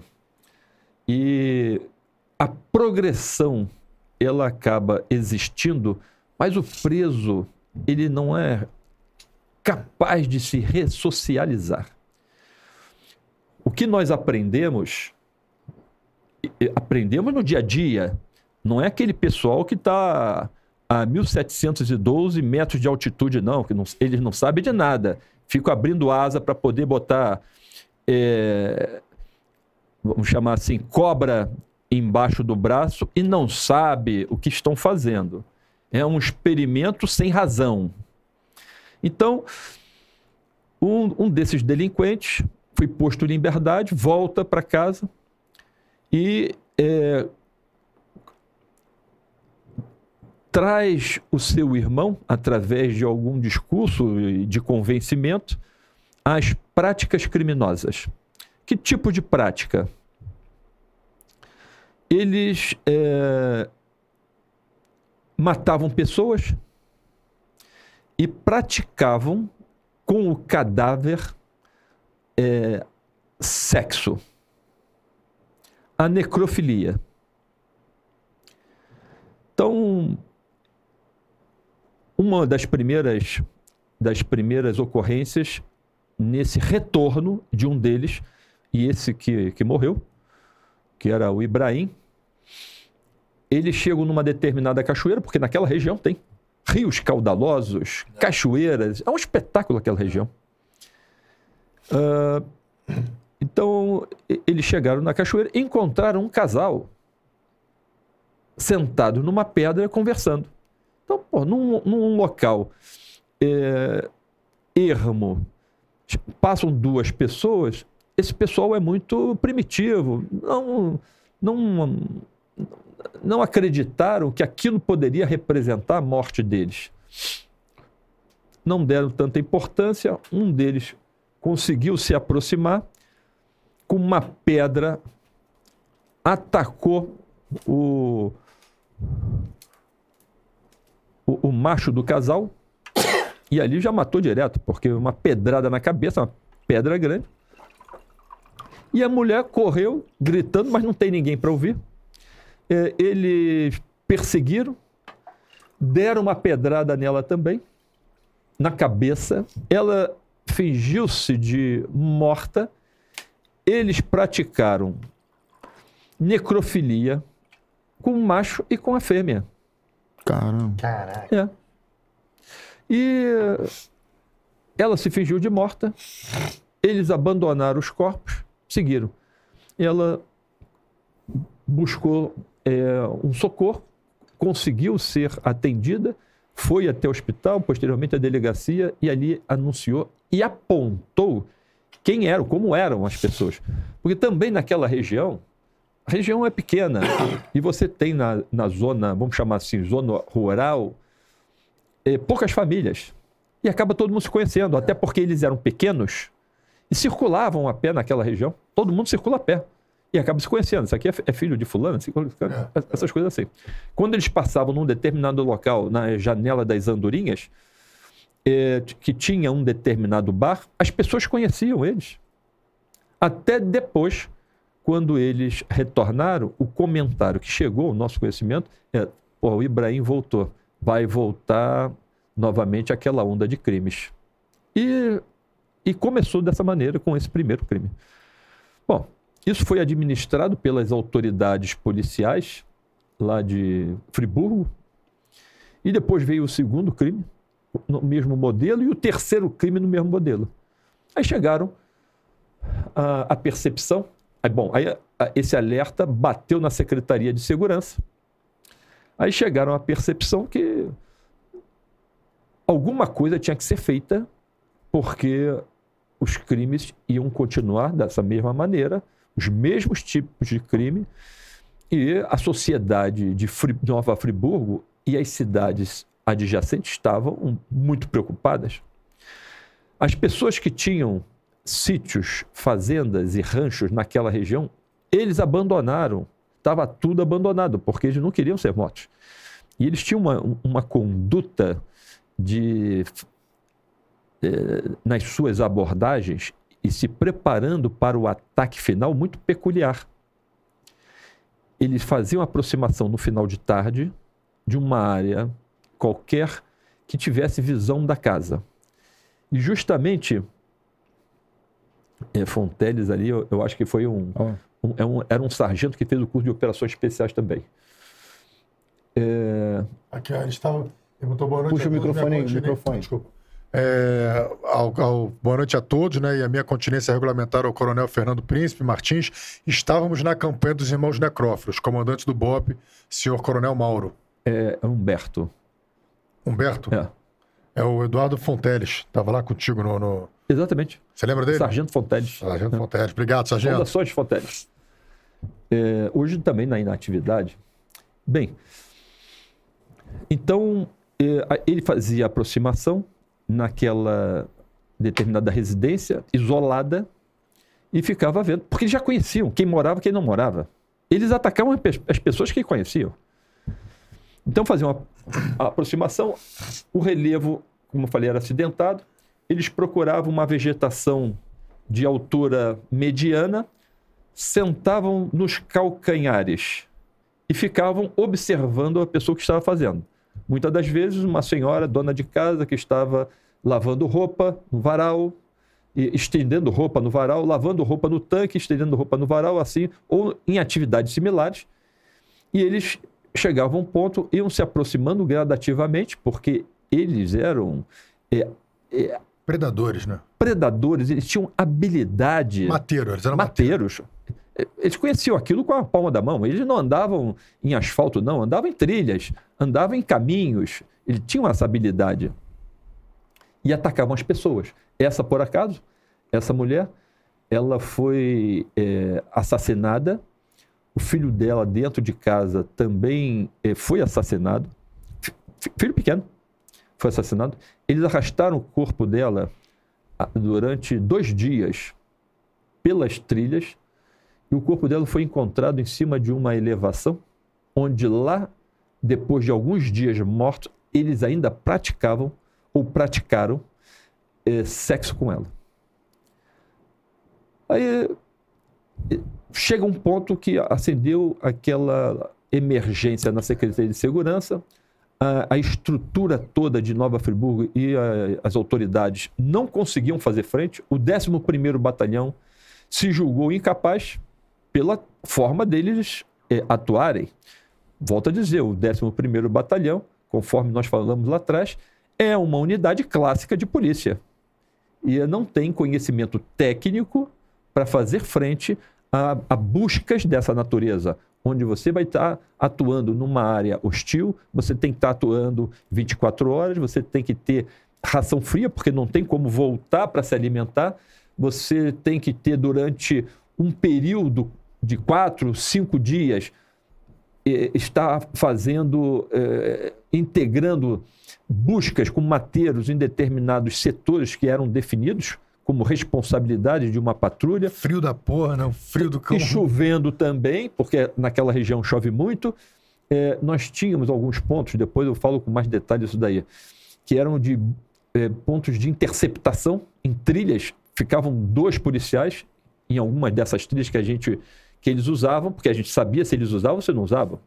E eu depois faço um comentário ampassando dessa maneira. Não vou ficar falando da técnica, técnica, mas fazer um comentário uma passando, eu faço sem é, comprometimento. Então nós tínhamos os policiais que ficavam ali com o objetivo de interceptá-los. Algumas situações ocorreram de é, tentativa, mas os caras eram, tinham uma habilidade muito grande. Eles é, corriam bem, eles estavam sempre leves, eles é, percebiam é, muitas das vezes o ruído que eventualmente, se o soldado não estiver bem preparado, ele vai querer conversar. Isso é, faz parte do adestramento da tropa de infantaria. Não se fala. É, são sinais e gestos convencionados. Você não vai falar nada, ainda mais no mato. Eu estou generalizando o mato como sendo, no caso específico, a floresta, né? Porque quem está à distância vai perceber. Muitas das vezes, até um repelente que você utilize o animal sente o cheiro, eles, animais, também o são, percebiam o cheiro. E eu, vou abrir um parênteses rápido aqui para poder falar sobre uma coisa que eu interrompi atrás. O, o, pela é, noção do policial e a experiência, ele chega num ponto que ele olha o delinquente e vê que é um ser humano parecido com ele, policial, ou com qualquer outro da, da nossa sociedade. Mas ele pensa e age como eh, animais. No Espiritismo, Allan Kardec faz uma referência a espíritos primitivos. São aqueles que estão surgindo e precisam de desenvolvimento. São verdadeiros animais. Não não entende o que você fala, como você também não entende muitas das vezes o que ele fala. Você não tem noção de como eh, eles se expressam e o pensamento é um pensamento comprometido, enrolado. É, não é claro o suficiente para você entender. Por isso que eles fazem dessa maneira. E a gente não consegue ressocializar animais e a gente coloca na rua os animais para que eles voltem novamente querer morder os nossos calcanhares. Não é verdade? Uma pergunta, e o policial percebe esse claro. animal? É, é só você conversar que você vai ver. E muitas vezes a pessoa comum não percebe. Não, ele não tem muito contato. A pessoa comum. Que pessoa comum é essa? Porque esses animais vivem nas suas é, áreas específicas, que são nas favelas, são nessas comunidades. Eles se comunicam com aquelas pessoas que moram lá muitas das vezes, que estão muitas das vezes indiretamente ligados ao tráfico de drogas. Mas essas pessoas já sabem que o camarada é doente, acha que é doente. Na verdade, são seres muito primitivos que é, não tem é, intelecto suficiente para poder perceber o que eles estão fazendo não é. é eu só fiz essa observação, só esse parênteses, porque Mano. É, é um absurdo, é, assim, é, é uma temeridade você querer retirar do policial a fundada suspeita numa abordagem. Oh. Não, não, o artigo 240 e o 244, que é a fundada suspeita e a busca pessoal, acabou de ser mitigado mitigado ou praticamente extinto pelo, pelas nossas cortes. Eu não sei nem se seria razoável isso daí. Porque... porque se ele não tem capacidade de perceber uma fundada suspeita, é porque ele não vive não, onde nós vivemos. É, isso, ele, não, isso, não, passa pelo que nós foi, passamos. Isso foi o entendimento dos nossos magnânimos em desfavor do nosso legislativo. O nosso legislativo é que, na minha opinião, na minha humilde opinião, deveria reinterpretar ou redefinir o que é fundada a suspeita e a busca pessoal, porque pela lei está previsto ainda. Uhum. Não saiu nenhuma alteração, mas eles mudaram já o entendimento. Né? Vamos chegar mais na frente nisso daí. Isso. Bom, Voltamos então, aos irmãos necrófilos. É, irmãos necrófilos. Então nós tínhamos uma atuação 24 horas por dia. Eu era o responsável pelo planejamento, embora eu fosse o subcomandante da unidade.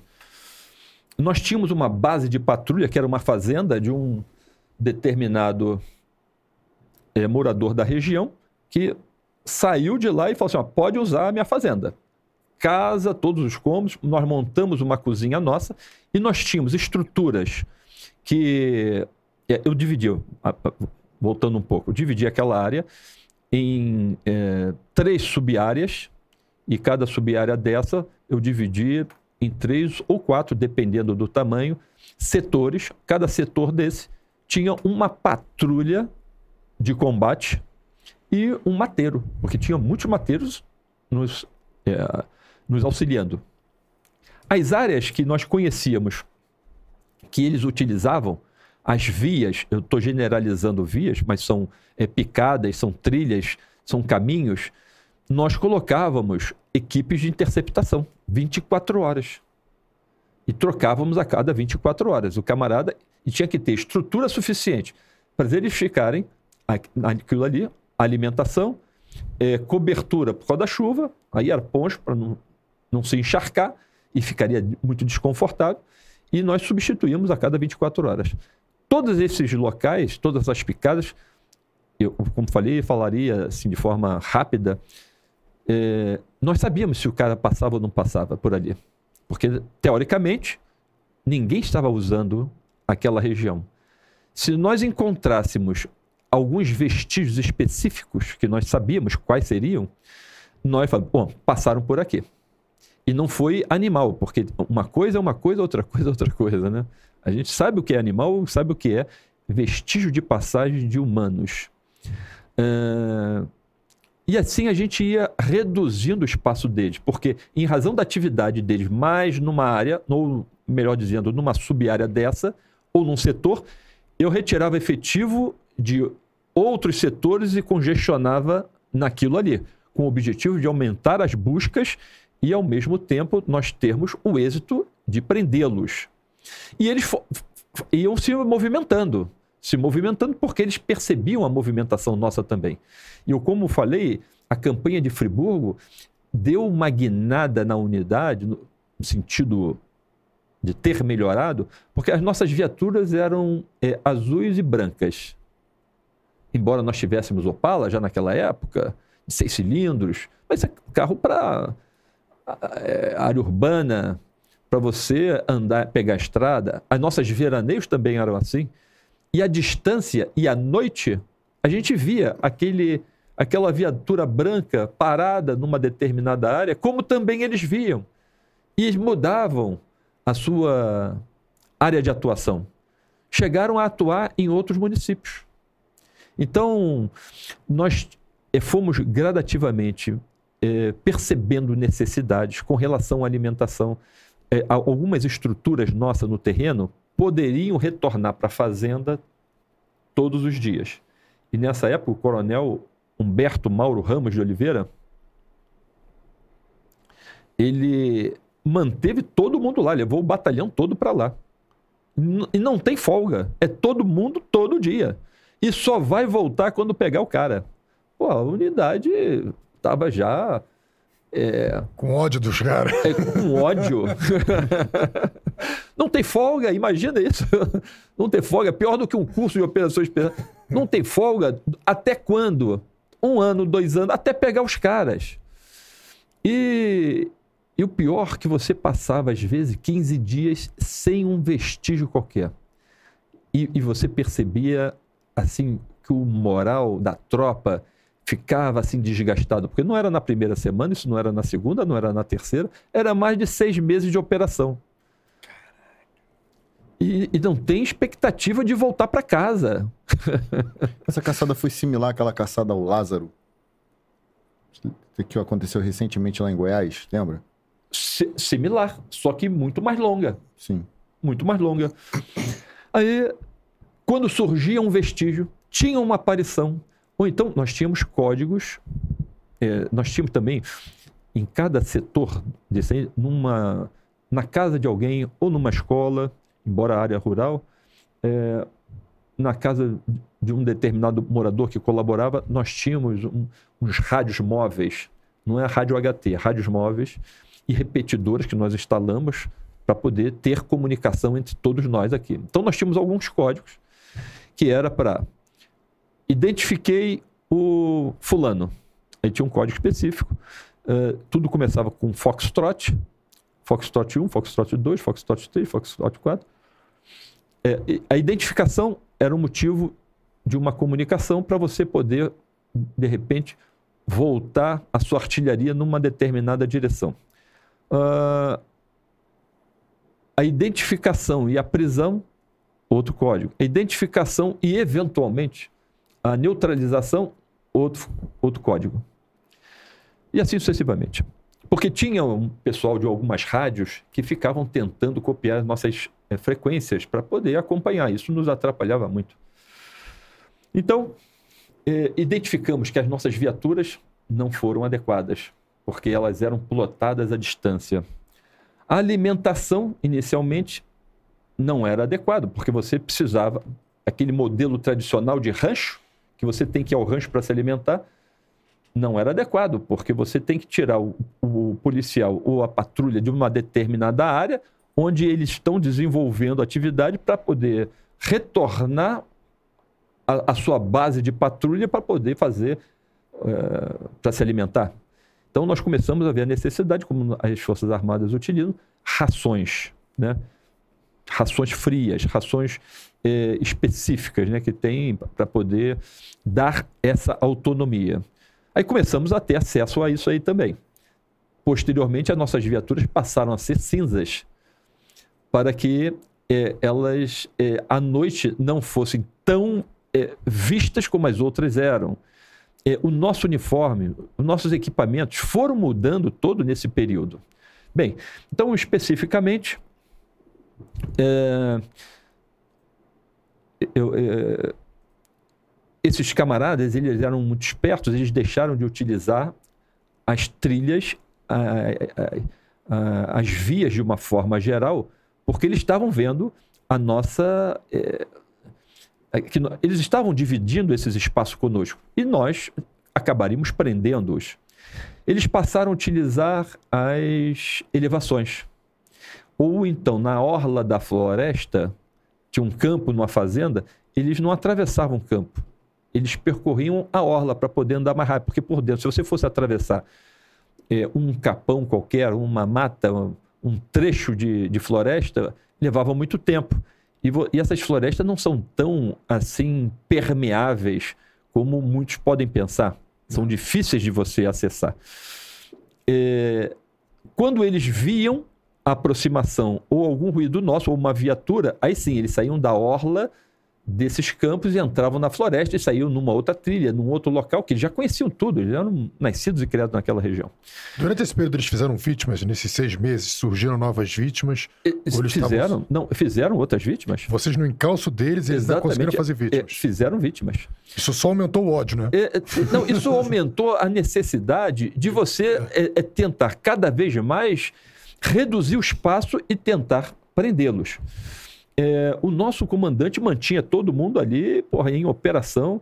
É, é, e, e, nós tínhamos também a nossa inteligência percorrendo aquelas, a, aquela área toda, que não era pouca, para poder verificar reclamações dos moradores, do tipo: é, furtaram é, um, uma bermuda que eu tinha no varal, furtaram um casaco, um pullover que eu tinha no varal. É, furtaram uma galinha. Nós sabíamos que era eles. E naque, nessa região, que tinha muitas cavernas, nós começamos a identificar que eles mantinham em diversas cavernas uma quantidade mínima de estrutura para quando eles tinham uma determinada aparição, eles se dirigiam para essas cavernas e ali ficavam 10 dias, 15 dias. Então, o que, é que eles tinham ali? Eles tinham eh, latas ou então panela, quando entrava na casa das pessoas furtavam. É, chegamos a encontrar pequenos bujões de gás, até grandes, naquele tamanho de 13 litros. É, algumas tinham é, lenha seca. É, encontramos também caixa de fósforo, macarrão, uh, garrafas PET cheias de água, algumas, para eles se, se manterem ali durante um período, porque você, depois de uma atuação, a busca acaba sendo mais intensa naquela região. Eles faziam a evasão, se mantinham ali ocultos. Durante um período a gente ficava procurando, procurando, aí vinha aquele, aquela tristeza. Pô, mas não temos nenhuma, nenhuma noção. E as pessoas falando, eles viram macaco, eles estão por aí, só que vocês não estão vendo. Eles viram macaco, eles estão por aqui. Aí chegou um determinado momento que a nossa inteligência detectou em cima de uma elevação vestígio deles. E o interessante é que eles faziam, esperto eles, eles faziam um buraco na, no chão, um buraco fundo, forravam com pedra e colocavam ali eh, a madeira para poder esquentar uma panela com alguma coisa. É, esse tipo de fogão, tipo fogão de pedra, não emite luz, porque a, a luminosidade, primeiro, a, a, a, a madeira é pouca e a luminosidade está embaixo da terra. A distância você não percebe isso daí. E possivelmente em algumas horas do dia ele não produz fumaça. A fumaça não fica densa o suficiente a, a ponto de você, à distância, perceber. Um dia quente, por exemplo, ao meio-dia, você não vai perceber tanto isso daí. É. Ela se dissipa com muita facilidade. Aí o pessoal encontrou um fogão de pedra e falou assim: porra, que curioso aqui em cima, esse tipo de, de fogão. Encontrou uma marmitazinha, tipo uma panelinha, que ali esquentaram um macarrão, fizeram uma varredura próximo e encontraram vestígio de que eles estavam sentados ali, de olho, vamos chamar no catanho deles, na comida deles, e não estavam no local, porque se chegassem policiais ali, eles acabavam sendo vistos e, ou presos. Né? Então eles ficavam à distância, marcando um tempo qualquer, porque não, não tinha um relógio, onde a, a feitura daquele produto estava finalizando. Aí eles iam lá, pegavam e traziam para onde eles estavam eh, sentados comer, comerem. Eh, nesse dia especificamente, a comida ainda estava sendo preparada, então eles estavam por ali. Então, gradativamente, nós fomos tomando conta de todos os espaços deles. E esse material que nós identificávamos na- nas cavernas, e nós identificamos todas as cavernas da região, isso não é em um dia, não são em dois dias, não são três dias, não, são, não é um mês nem dois meses. Isso aí acabou é, levando um tempo grande, mas diminuímos, porque quando eles chegaram nesses lugares já não encontraram apoio logístico, que é importante, era importante para a atividade deles. E nós levávamos tudo isso para a fazenda pra, e ocupamos um determinado espaço que foi cedido a nós na fazenda. No final da operação, esse espaço estava cheio de roupa, comida, bujão de gás, uma série de coisas. Né? Ah, bom, então nós continuávamos buscando essa entrevista com os moradores da região para identificar se ali eles teriam passado ou não. Os objetos que eles teriam furtado teria sido eles ou não. O interessante é que uma determinada fazenda, o- um dos moradores falou assim: olha, entraram aqui e furtaram. ah, eu não lembro mais os detalhes, mas olha, 5 quilos de carne e tal, não sei o que lá, tá, tá, tá. Não, não foram eles. Ah, roubaram, furtaram um cordão de ouro. Não, não foram eles. Porque esse material era incompatível com eles, ou seja, eles não tinham esse negócio. Nós não encontramos em nenhuma dessas cavernas é, cordão de ouro, nós não encontramos é, vestígio de carne. Eles comiam muito é, ovos, faziam ovos, furtavam ovos, ou do galinheiro, ou da casa das pessoas quando entravam, e eles se alimentavam disso daí. De forma também muito pro- improvisada, né? Até porque pô, o camarada vagabundo está na fuga, não tem tempo para requinte. É, é- é improvisação total, né? Então, é, é, nós fomos gradativamente ocupando cada vez mais o espaço, conhecendo cada vez mais o espaço. E um, um belo dia, é, eu cheguei. Ah, eu nessa época também, durante a semana, eu tinha atividade na é, Auditoria de Justiça Militar.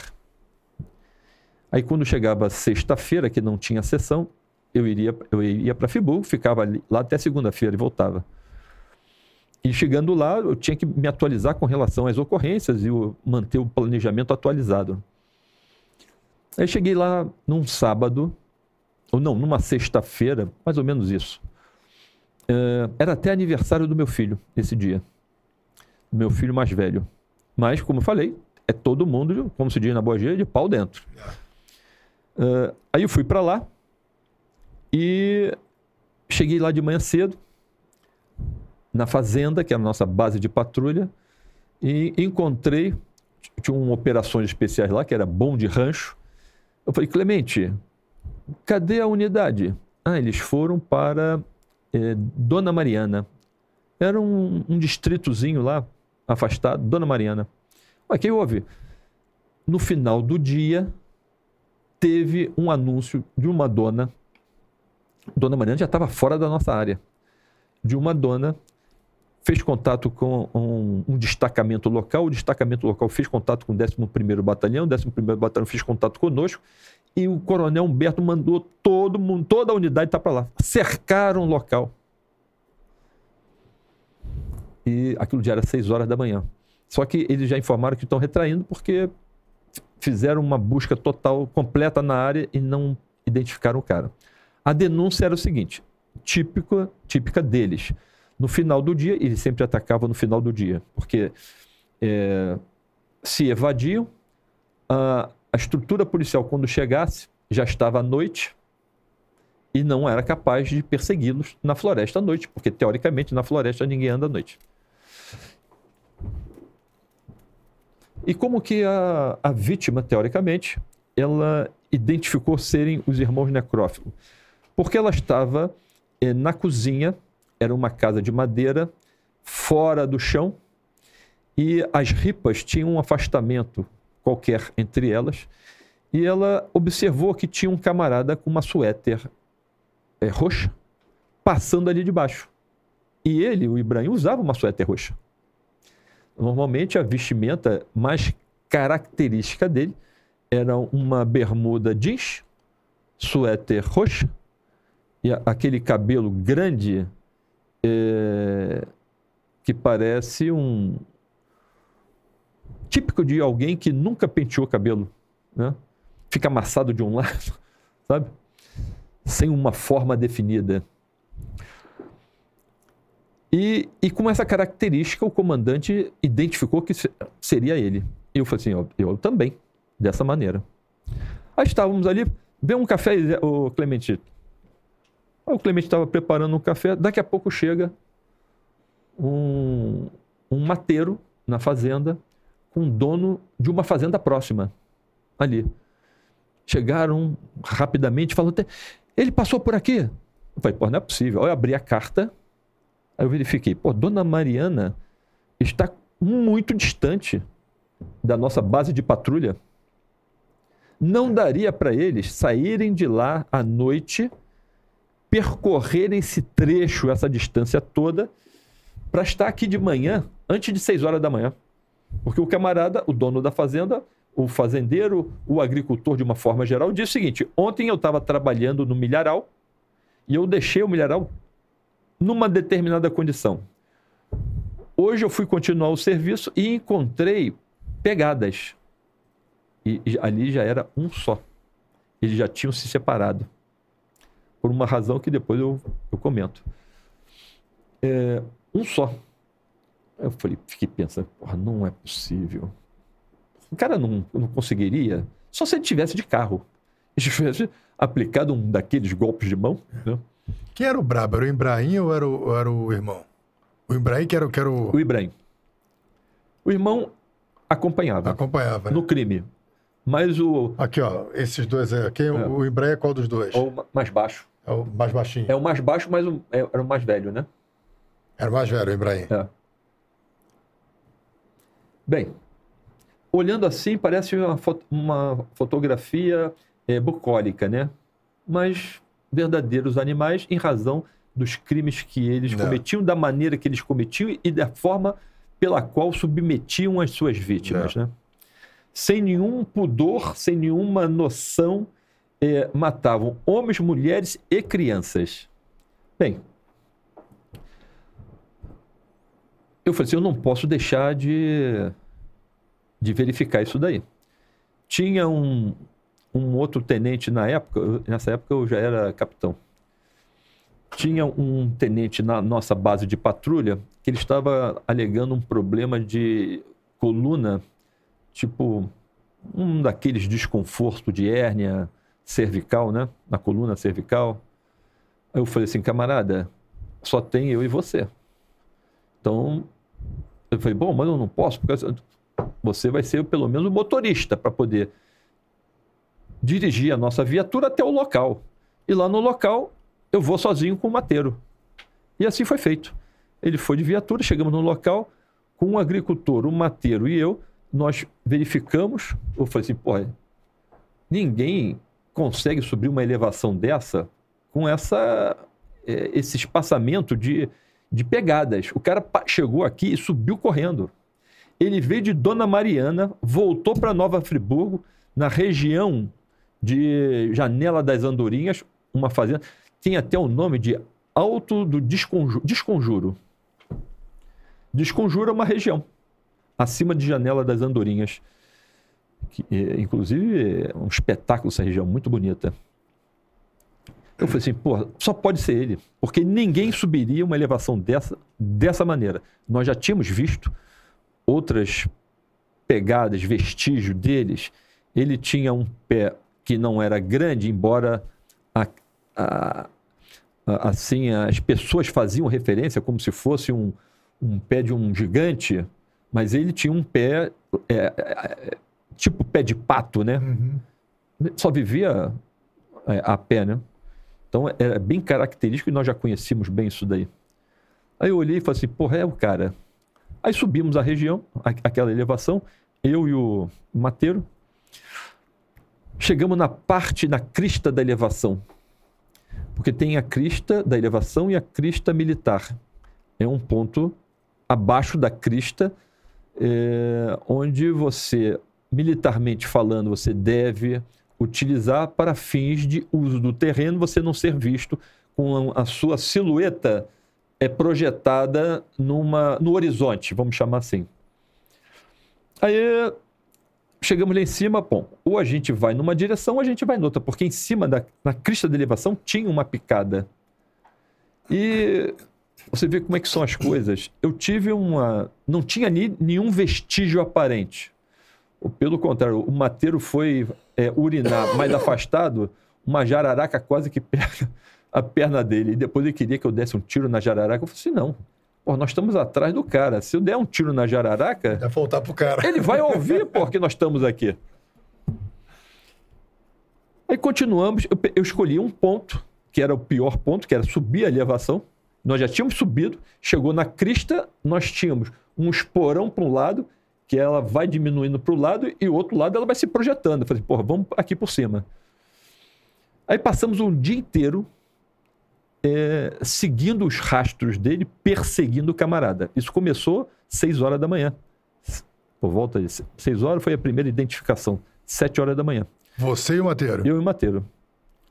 No final da tarde, por volta de 16 horas, o sol já estava na minha retaguarda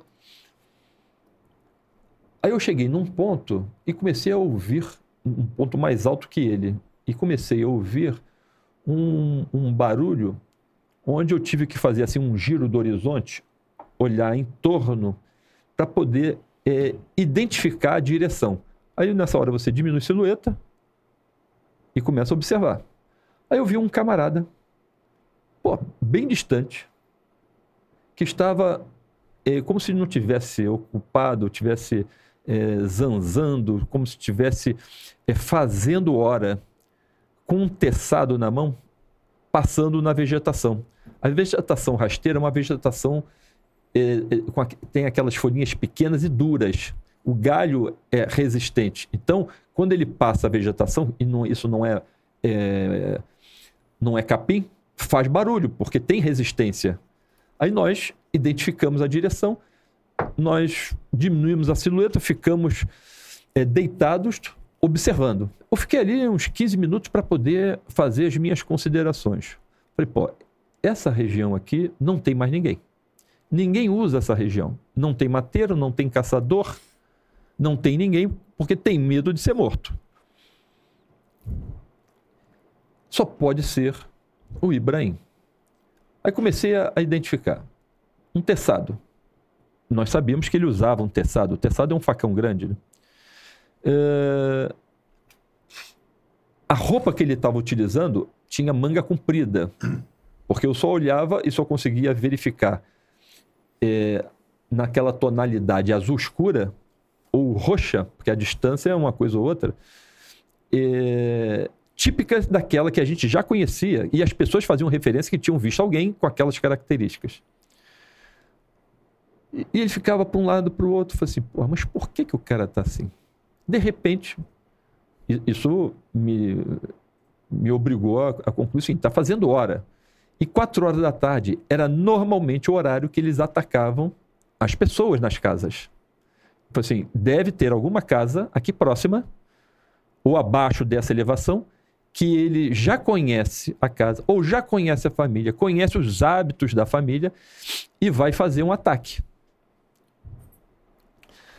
Então eu falei com o Mateiro, olha, vamos sair daqui de cima. Ah, aí num determinado momento ele desceu numa direção. Aí nós saímos de onde nós estávamos e fomos percorrendo a, a crista militar dessa elevação, de maneira que se ele voltasse para aquela posição não nos viria. E nós calculamos mais ou menos quanto tempo eu teria que percorrer. Claro que com cuidado, para ele não ouvir meu ruído, até chegar no ponto que ele estava, eu poder subir e tentar, ou rastejando ou engatinhando, chegar até ele. Quando eu chego na parte que eu imaginei que ele estava, eu olho, faço um giro do horizonte, reconheço que tinha uma determinada pedra com um determinado formato, é, tinha uns, é, umas referências de relevo que no sábado passado eu tinha estado ali numa ocorrência e identifiquei. Sabia até qual é a casa que ele ia atacar. Essa era a casa de uma família que saía aos sábados, voltava à noite de sábado, ia a uma igreja, evangélicos, saía para é, para a igreja e depois, no final do dia, voltava. Eles entravam, ele estava ali buscando é, logística, alimento e outras coisas. Aí fui engatinhando, engatinhando, engatinhando, o mateiro veio atrás de mim, até que eu encontrei, aí vi a casa, eu falei assim, ah, é ele. Antes de vê-lo, é ele porque o tipo de ataque que eu já falei deles é se aproximar por volta das 16, 17 horas das casas. Ele sentava atrás de uma vegetação de um metro, um metro e meio, nos calcanhares e ficava olhando as pessoas, observando as pessoas. Uh, muitas pessoas acabaram depois identificando a posição deles da seguinte maneira. Não sei se já aconteceu com vocês, com muitos de nós, isso acontece você ter a impressão que está sendo visto por alguém. Né? Aí você olha numa direção, às vezes vê alguém, às vezes não vê. Né? Algumas pessoas, eu tive a impressão que eu estava sendo vista. Quando eu olhei para trás, vi um mato se mexendo. Eu entrei dentro de casa, peguei meu filho, tranquei as portas. Aí vou subindo, subindo, chego no ponto mais alto, que era na crista da elevação. Aí começo a descer na direção da casa. Aí chego num ponto que eu encontro o, o Ibrahim sentado, com todas as características que nós já o conhecíamos. Ou seja, ele tinha atravessado no corpo uma bolsa, na época, na década de 70, tinha umas bolsas de couro que alguns é, hippies e outras pessoas usavam comumente. Uh, estava atravessado, estava do lado dele. É... Surpreendeu ele? Sim, mas, mas da seguinte maneira. Ele estava observando, eu comecei a formar o meu convencimento que era ele. A suéter roxa, a, é, a bermuda, nessa hora nós estávamos mais ou menos a uns 30 metros dele. E, e não tinha é, ruído naquela, naquela. Então a gente não podia fazer nenhum ruído. E ele, com todas as características, sentado no calcanhar, descalço, como sempre usou, digo, não, usou, não usava é, calçados, aquele tipo de cabelo, a tonalidade é, da cutis. Eu falei para o mateiro, dá a volta, vai pelo lado direito dele, que teoricamente ele vai se surpreender com você. Ou vai atacar você, ou então ele se assustando, ele pode vir na minha direção. E eu vou ficar aqui vou me aproximar um pouco mais, mas não vai dar, porque ele vai perceber, ele vai vir na minha direção e aqui eu vou render e vou prendê-lo. Só que o Mateus fez exatamente isso aí. foi engatinhando, muito esperto o Mateiro, porque também é, é gente criada naquela região, como Ibrahim. Quando o, o Mateiro chegou num determinado ponto, em vez de fugir, ele atacou o Mateiro. Ele levantou e foi na direção do Mateiro. Quando ele fez isso, eu percebi, é o cara. Aí eu, de onde eu estava, já fiz logo um, um disparo na parte baixa da perna dele. E assim eu o atingir, porque eu, graças a Deus, sempre tive uma boa é, habilidade com armas, né? Eu estava com uma pistola, que para mim já era suficiente. Fiz um, um disparo, ele caiu, levantou e, e mudou o, o, o sentido. Estava perseguindo o mateiro, aí ele entrou na, na, na mata e, e foi descendo, morro abaixo, né? Eu passei pelo local que ele estava, aí vi um vestígio de sangue. Falei assim, acertei como esperava e tinha praticamente certeza quando eu comecei a cogitar fazer o disparo, exatamente naquela região. Encontrei alguns objetos que eram típicos dele. A, a bolsa, ele ali na bolsa tinha caixa de fósforo, vela, brinquedinho, coisas assim, que eram assim objetos de interesse quando ele chegava na casa das pessoas e furtava. Calcinhas. As pessoas reclamavam. Mas, é, eles é, tinha calcinhas no varal e desapareceram as calcinhas, coisas desse tipo. Eu falei assim, é ele. Eu falei, porra, agora esse cara não me escapa. Pode ser é, hábil, mas onde ele passa, eu vou passar também. E ele foi descendo, passou por um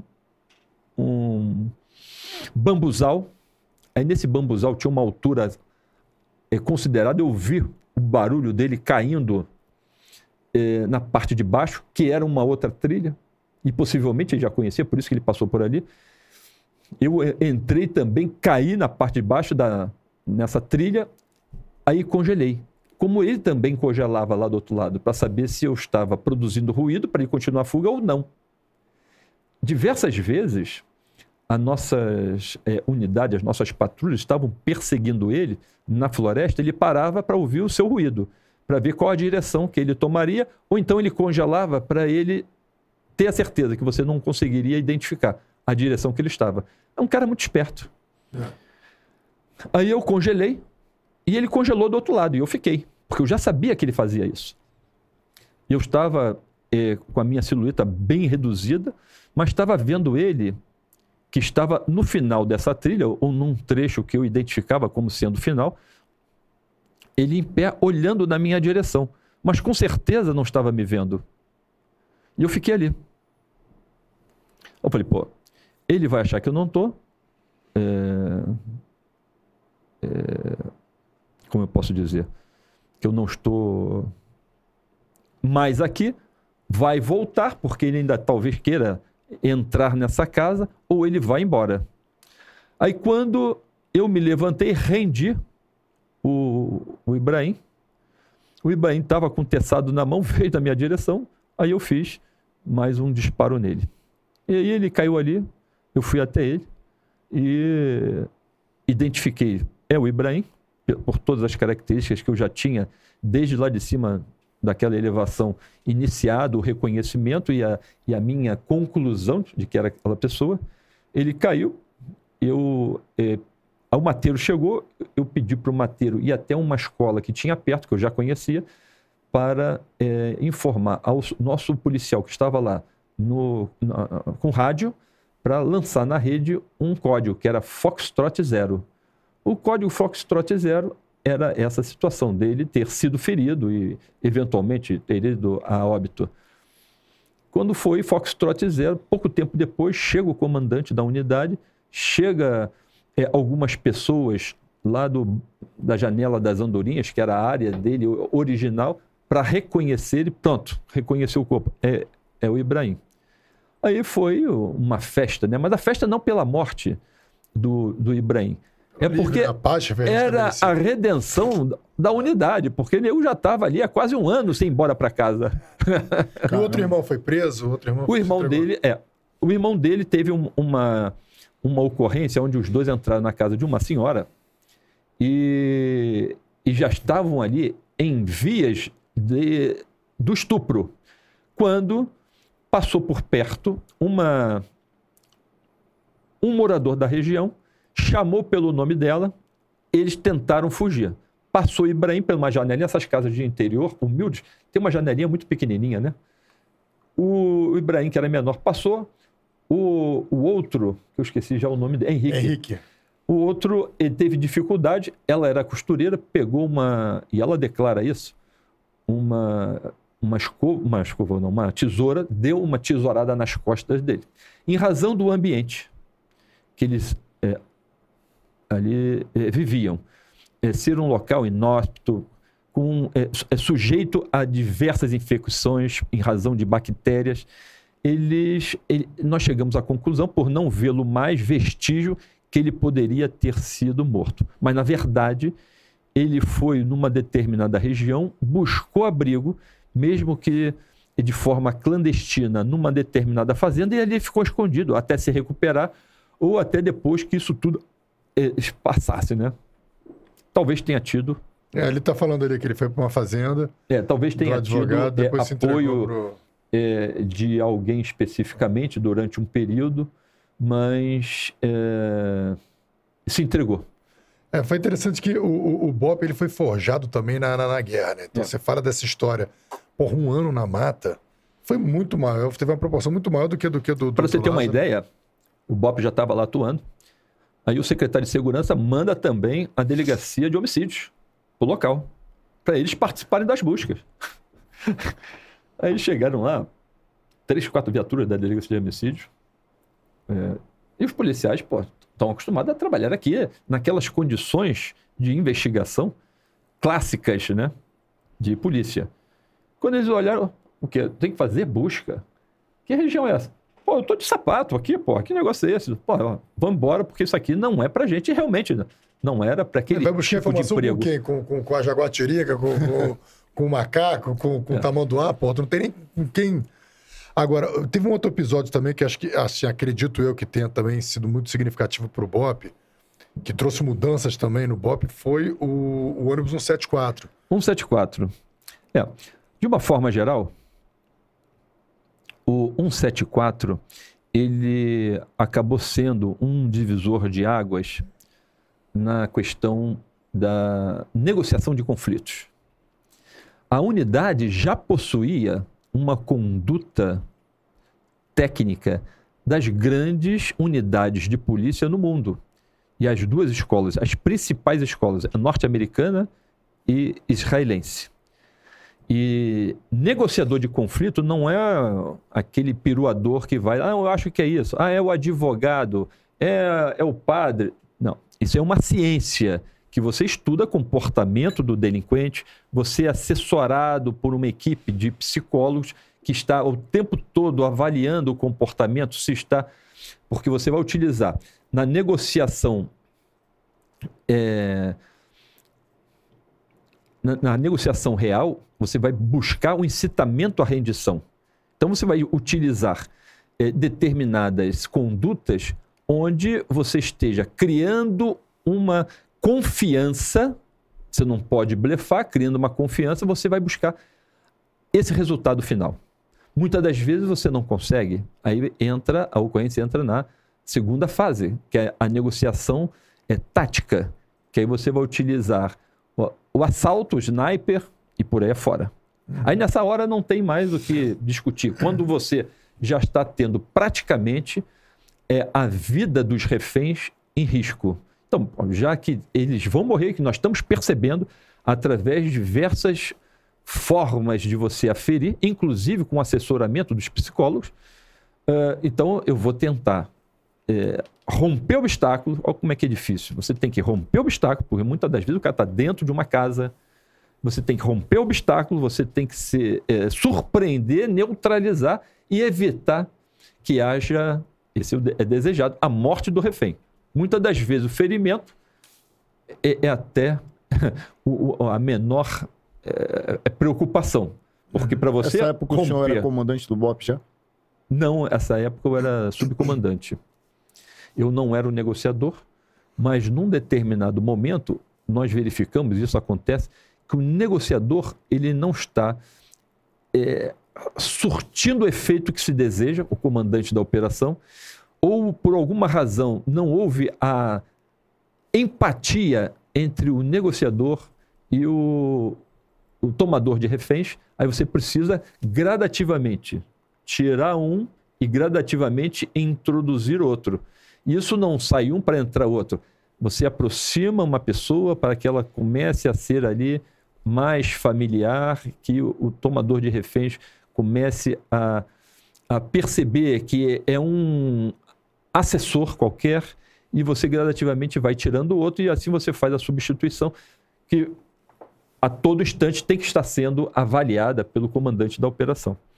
E eu não era, mas eu estava vendo que a, a nossa, por mais que houvesse indícios de êxito, num determinado momento eu falei para o comandante: olha, ele não vai se entregar. Ele vai tentar fuga e possivelmente ele vai levar alguém com ele.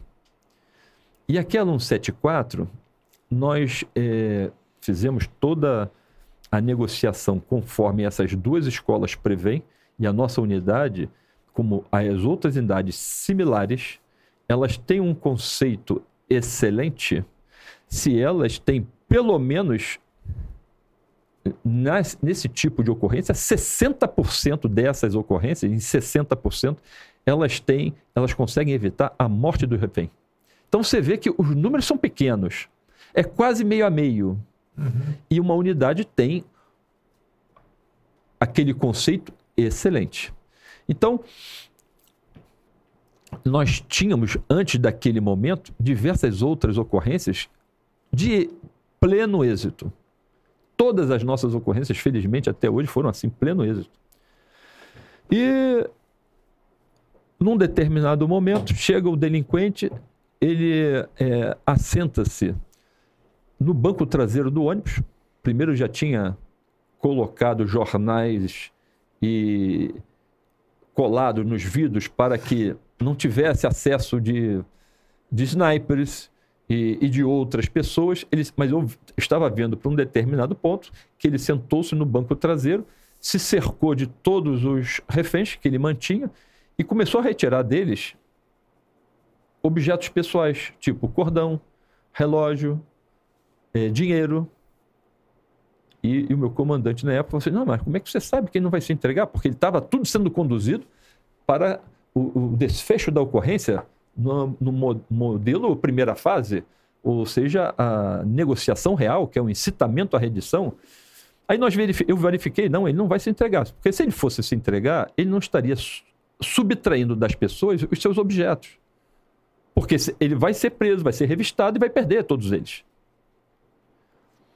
Aí o comandante ficou preocupado, né? E assim o camarada pegou uma das reféns, passou pela roleta e quis sair pela porta da frente. É, nós tínhamos ali mais próximo na equipe de assalto da unidade um, um cabo que era um excelente atirador, que estava com uma submetralhadora é, MP5 9mm, que é utilizada por todas as escolas de polícia boas no mundo, essa submetralhadora, que é uma submetralhadora alemã. Ele estava ali abaixado eh, durante muito tempo, desde o início da ocorrência, para ele não ser visto, porque o ônibus tem aquele vidro grande, longo, que vai até a parte bem baixa do painel, né? Uhum. E não é, é, difícil alguém chegando naquele ponto ali próximo do volante, como ele tentou retirar o ônibus dali, em alguns momentos, não. avistar o policial. Então o policial estava ali todo reduzido, silhueta reduzida para não chamar atenção. Aí eu falei assim, pô, se esse camarada sai pela porta, é, isso aí também acaba sendo até um golpe de mão. Sai pela porta, ele vai passar no meio das pessoas, embora tivesse cerco, isolamento e contenção, ele vai encontrar outros policiais de outras unidades que estavam envolvidos também no cerco, que vão querer resolver da sua maneira a ocorrência. E cada um da sua maneira. O resultado você não controla. Isso nós tentamos dizer a ele. Mantenha-se aí dentro, porque aqui nós garantimos a sua vida. aqui nós garantimos a integridade física dos, das pessoas que estão contigo. Nós, até agora, você vai responder pelos crimes que você cometeu. Mais nada. Mas delinquente é delinquente. É a imagem do cão, entendeu? É. É, ele tentou sair, eu, eu fui para frente dele, tentando chamar a atenção, como se fosse, não dessa maneira, mas como se fosse uma ameaça para que ele tivesse a atenção voltada para mim. E o nosso é, atirador pudesse ter condições de fazer o tiro. E tinha. Ele estava sozinho, a, a refém na frente dele. O, o, o nosso atirador, ele poderia ter feito o tiro da posição, mais ou menos assim, uns 15 metros, uma coisa simples, fácil, mas ele levantou para poder chegar bem próximo. E foi aquela hora que o camarada, como eu falei e relatei anteriormente nos irmãos Necroft, acha que tem alguém atrás dele. Ele olhou para trás. Quando ele olhou para trás, ele viu o policial se aproximando. Ele se jogou, aí todo mundo foi em cima dele. Ele se jogou para trás, trazendo a refém dele sobre o corpo dele. E ali ele já fez o primeiro tiro, o único tiro, que teve entrada aqui em cima, no ombro, e atravessou o corpo dela. Isso aí acabou danificando muitos órgãos internos e a levou à morte. Mas todo mundo chegou em cima, segurou o revólver dele, porque o revólver que você segura o tambor, ele não gira mais, né? É, nem puxando o gatilho, porque para puxar gatilho o tambor tem que girar. E afasta, afasta, segura, neutraliza. Ele foi conduzido a uma viatura, que é tipo um veraneio, foi colocado na parte de trás. Na, na época não era mais veraneio, mas era uma D20. Na parte de trás, foram com ele ali uns dois policiais, os outros conduzindo ele para a delegacia. E ele, altamente irritado, agressivo, eh, já ainda no local da ocorrência, ele dando eh, assim pisadas no vidro traseiro da viatura, que até inclusive ele arrancou o vidro, e os policiais fizeram um tentaram eh, acalmá-lo, tirando a capacidade dele de reação, porque quando você tenta buscar o sufocamento controlado, chega num ponto que o cara apaga. Mas você larga, porque você sentiu que o cara perdeu força. Vamos ver, vamos ficar controlando o cara. E, e, e você fica controlando. Isso aí é perfeitamente possível e adequado para essas situações. Porque você não vai é, tentar neutralizar um, um, um, animal desse com essa ira, é, apontando arma para ele num espaço reduzido. Não tem outra forma, tem que ser na mão. E, e talvez por ele ter ser um, embora um camarada é, magro, mas ter força, está eventualmente é, sob efeito de algum psicotrópico, ele acabou resistindo, resistindo mais do que o necessário e acabou morrendo. Essa foto deixa bem claro que ele não está hum. não tá facilitando o trabalho dos policiais. Não, não, não. Ele estava. Isso aí, ele estava entrando na viatura. Tá vendo a parte de trás da viatura? Ele estava entrando na viatura.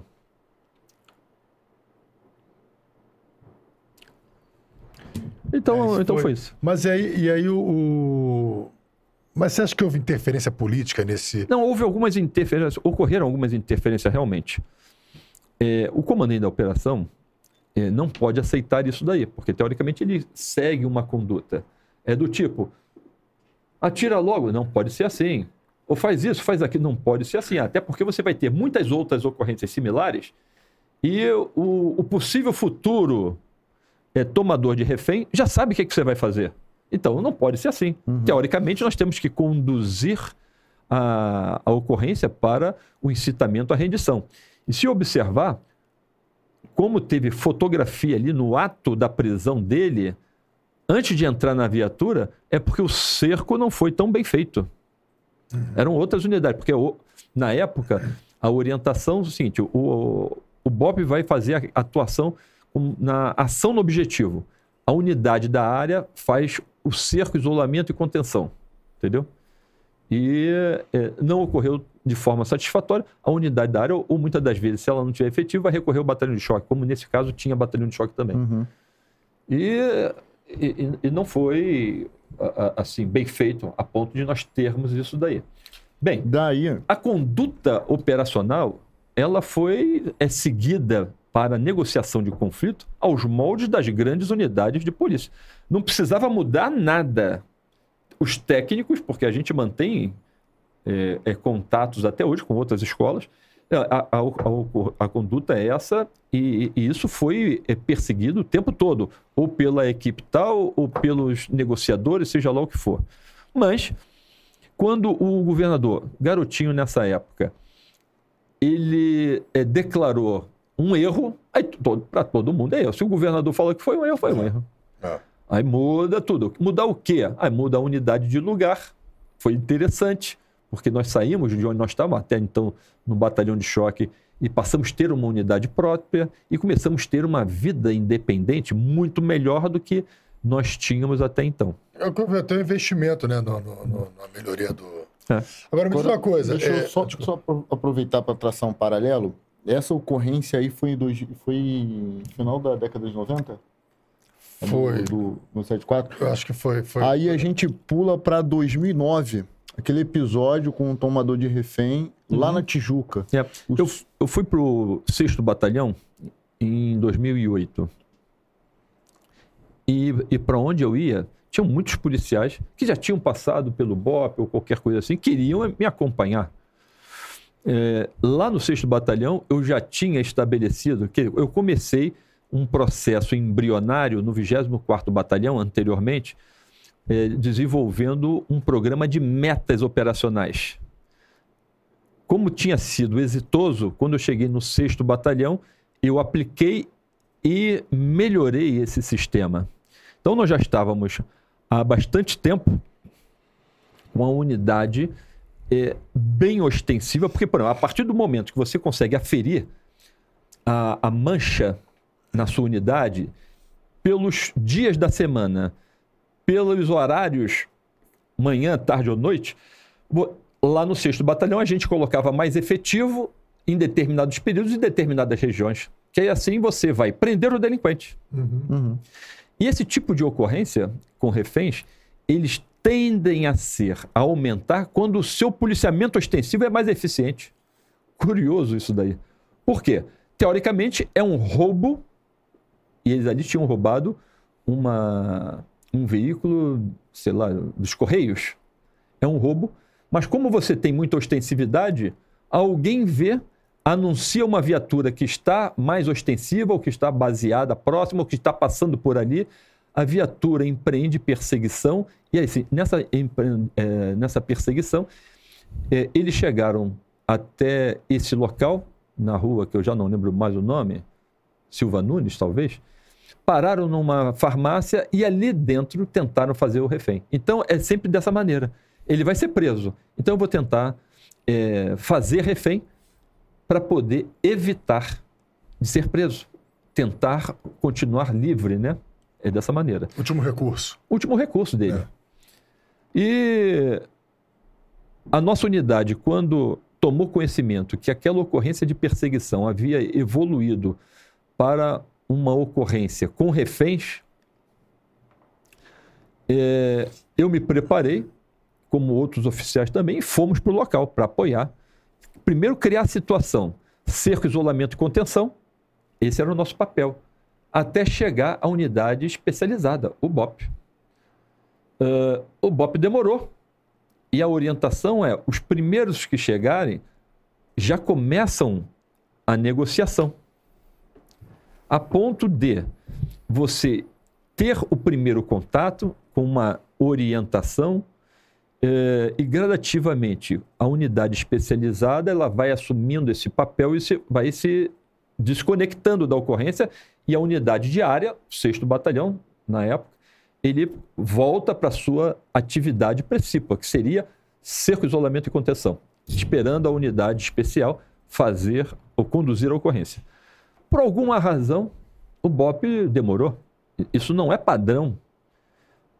demorou.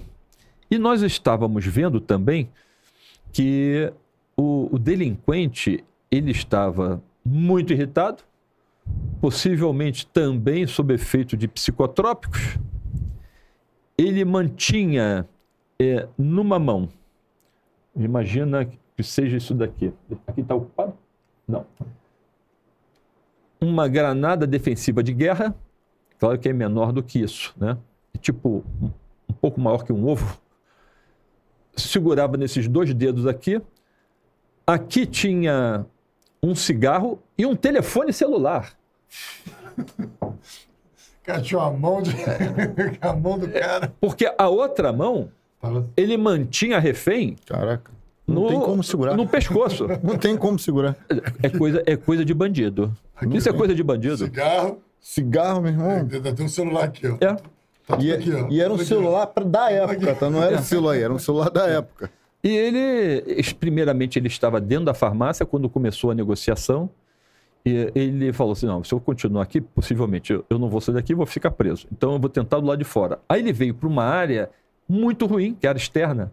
Porque, tecnicamente, o, o cerco isolamento contenção tem que manter o delinquente no espaço mais reduzido possível. Isso aí acaba facilitando a ocorrência. Uhum. A área externa não é boa para nós.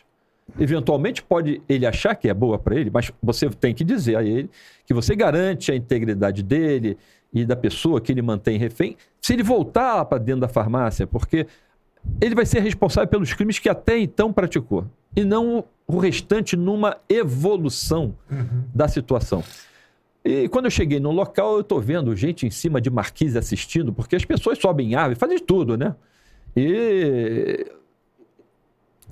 E, e, isso começou a me preocupar, principalmente quando ele saiu, porque a qualquer momento, vamos imaginar que nós deixássemos ele passar, vamos imaginar, claro que não pode ser assim, mas que ele passasse, tinha um cerco. As pessoas não vão deixar, embora afastadas, pessoas populares mantinham naquela curiosidade uma atenção e não deixava de corroborar com o cerco.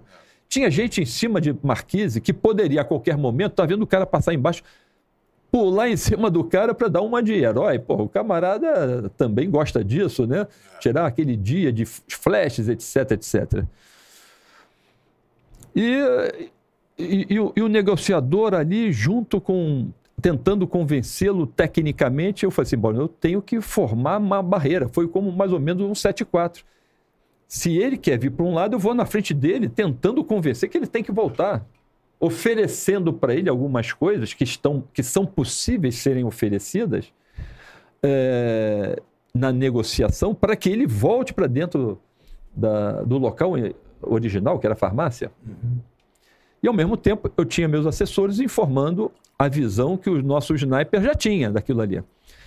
Ele tirava e recolocava o pino nessa granada defensiva de guerra, é a granada que possui estilhaçamentos, o tempo todo.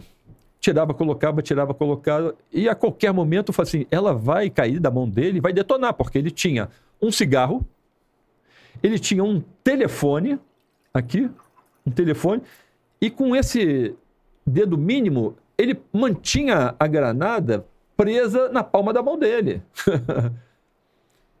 Pino na mão esquerda segurando o pescoço da vítima. E hora ele colocava o pino, hora tirava o pino. Quando colocava o pino, era aquela tranquilidade momentânea, porque você sabia, pô, dá para conduzir um pouco mais a negociação sem ameaçá-lo, mostrar que nós estamos querendo é, prender. Nós queremos a rendição dele, mas não é prender, nós vamos avançar acima. Não é isso. Vamos puxar. Não é isso. Então nós temos que criar essa confiança. E assim foi, eu estava aguardando a, a, unidade especial chegar. Até que chegou um ponto que eu falei, pô, o camarada tirou a granada, o pino da granada mais uma vez. Assim ele fez umas cinco vezes. A qualquer momento essa granada ela vai cair da mão dele e, e vai criar aqui um problema enorme, né? Muitas lesões, muitos danos. E eu acertei com o meu assessor, com o sniper, que a próxima vez que ele colocasse o pino, tinha que ser daquela, naquele momento para fazer esse tiro de comprometimento. Porque, como ele já tinha retirado umas cinco vezes e colocado cinco vezes, e não tinha, felizmente, até então, havido um, um desfecho, desfecho trágico, eh, não poderíamos esperar que isso acontecesse mais à frente, colocando a vida de várias pessoas. Foram cinco risco. chances para ter esse desfecho, né? Ele teve. E, e nós ficamos tentando o incitamento à rendição. Aí fizemos e finalizamos a É, ocorrência. até que né? ele, até que É. o, na hora que ele botou o pino, É, o, fizeram o Busnello fez. O senhor é o de boné da frente. Exatamente. Número de boné. É, porque se ele passasse ali por mim, ele ia chegar mais adiante numa, nu- num boteco que tinha muita gente na porta do boteco, pessoas que já estavam ali no boteco que o cerco, isolamento e contenção não conseguiu retirar, né? É uma coisa que é aquilo, né? Você esgotou a negociação ali, né? É.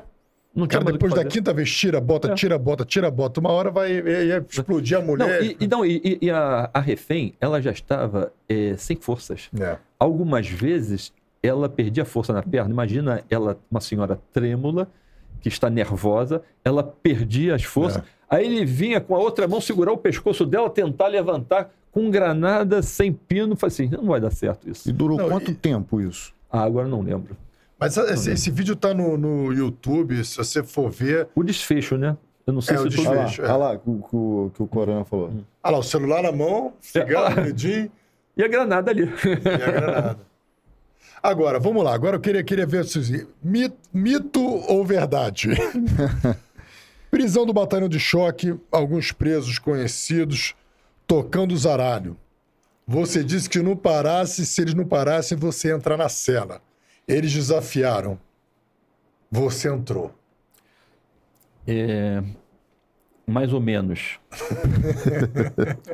É, em 2002, dezembro de 2002, teve uma rebelião em Bangu 1, onde diversos presos mataram o E, Né? mataram outros delinquentes lá, que eram, é, eu não me lembro se ele era mais... se Os era presos ter- do Comando Vermelho ter- mataram do, do outro, do outro Exatamente. Eu comando. não lembro se era terceiro comando ou terceiro comando puro. Ah, E os líderes do Comando Vermelho foram responsáveis por essa, esse massacre. Eles foram conduzidos ao batalhão de choque. O batalhão de choque tinha prisão militar. Tinha prisão militar lá. Porque a prisão militar, não existia BEP ainda, era lá separaram para eles uma, uma, vamos chamar assim, uma jaula. Para o Fernandinho Beramar, ele ficou isolado dentro da enfermaria, criaram, construíram uma jaula de ferro para o Fernandinho Beramar. E os outros, Gigante, Maitor, Chapolin e PQD, esses quatro ficaram numa outra cela. E como eles estavam acostumados, o cara é rei do Comando Vermelho, imagina. Vai querer chegar dentro de uma unidade da Polícia Militar e manter aquela autoridade, aquele, aquela pecha de, de camarada respeitado, eh, cão danado e, e por aí. Mas, como eu falei, eu, eu nunca fui assombrado. Isso eles fazem para nega dele. Para mim, não vai fazer. Mas não era minha atribuição também, porque eu era subcomandante do primeiro batalhão. Nesse período, eu fiquei seis meses subcomandante do primeiro batalhão. É, Depois do expediente, por volta de umas 17 horas, eu estava despachando no meu gabinete eh, os livros né, da unidade e começo a ouvir uma gritaria dos presos. Que eles estavam se rebelando porque eles botaram fogo em colchão, botaram fogo em lençol. Porque lá no batalhão de choque é o seguinte: visita de advogados. Os advogados vão embora, revista na cela. Porque, infelizmente, acabávamos encontrando telefones celulares e ou outros objetos. Isso aconteceu várias vezes. Aí chegou num ponto que ele falou, porra, não, isso está chato pra gente. Nós estamos perdendo toda a nossa comunicação. E eles vão continuar dessa maneira. Aí se manifestaram para ver se conseguiam, de alguma forma, saírem de lá e ir para uma outra unidade qualquer. E voltar à vida normal deles, de, de senhores eh, das facções respectivas. Aí eu fiquei, saí do meu gabinete, fiquei na varanda, varanda observando e tinham dois recrutas que estavam tomando conta do xadrez com umas carabinas Riot Gun, tem um calibre 12, mas ela é, é, é, dispara munição química, que seria CN ou CS, tanto faz, uma coisa ou outra, gás lacrimogênio, para ver se minimizava o ânimos que aqueles quatro estavam tendo naquele momento para poder criar aquela rebelião dentro da, do xadrez. Os outros presos militares estavam recolhidos.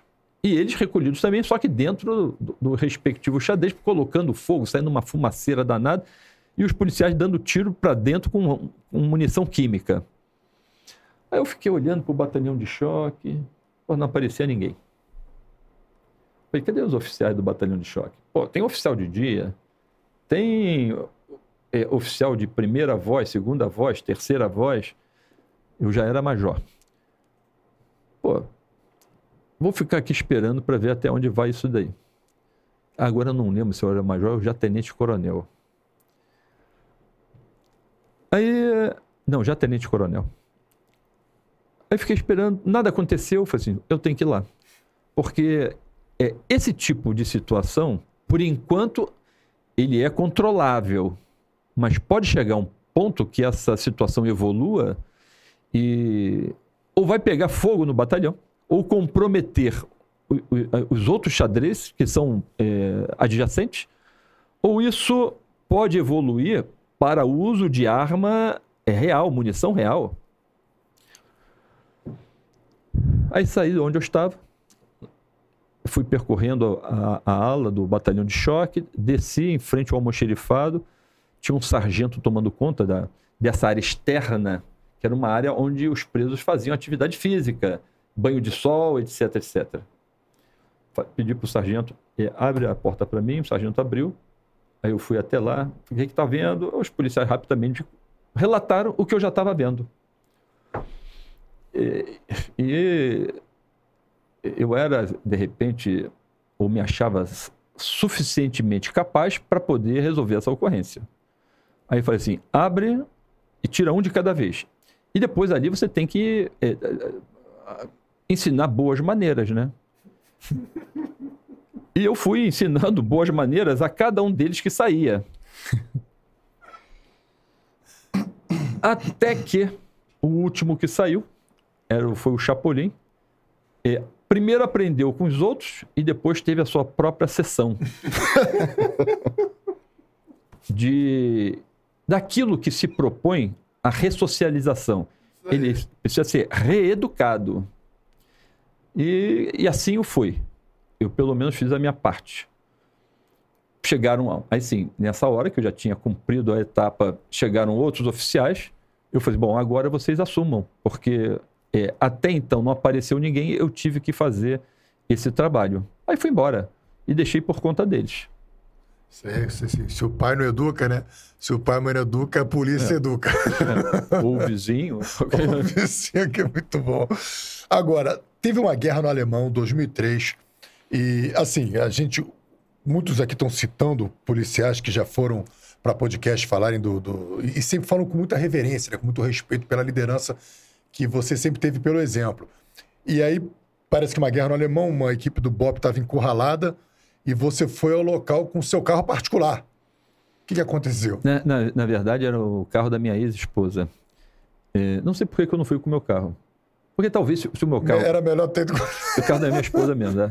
Porque o, meu carro, se acontecesse um negócio desse, eu ia ficar ia muito acabar, triste. Olha... Não, eu ia ficar muito triste. O alemão teria sido pacificado é. em 2003. Bem, realmente tinha uma, uma patrulha nossa que estava é, ali envolvida por alguns delinquentes. E eu, como. E, e lá no batalhão, é, alguns oficiais, principalmente os oficiais, eles mantêm, às vezes, em casa um kit, porque muitas vezes são acionados. Já passamos pelaquela época do Teletrim, lembra a época do Teletrim? É, é. Que você ligava para uma central e recebia uma mensagem. Parte para o local, porque isso é ocorrência com refém. Tê. Então nós mantínhamos ali um kit mínimo para essas ocorrências, como aconteceu ali no Alemão, aconteceu no Morro do Adeus, também coisas similares. E eu tinha o meu kit comigo. Uh, aí cheguei ali, vou direto, porque eu tenho arma, tenho munição, vou lá para ver o que está acontecendo. E me deparei com essa situação. É, realmente é, não dava para a patrulha onde estava é, sair, progredir, Só nós precisávamos, através de outras patrulhas, fazer infiltrações buscando a retaguarda para poder gradativamente se aproximar e minar essa resistência, né? Isso acabou, sei lá, 5 horas da manhã, é sempre assim, né? 5 horas da manhã.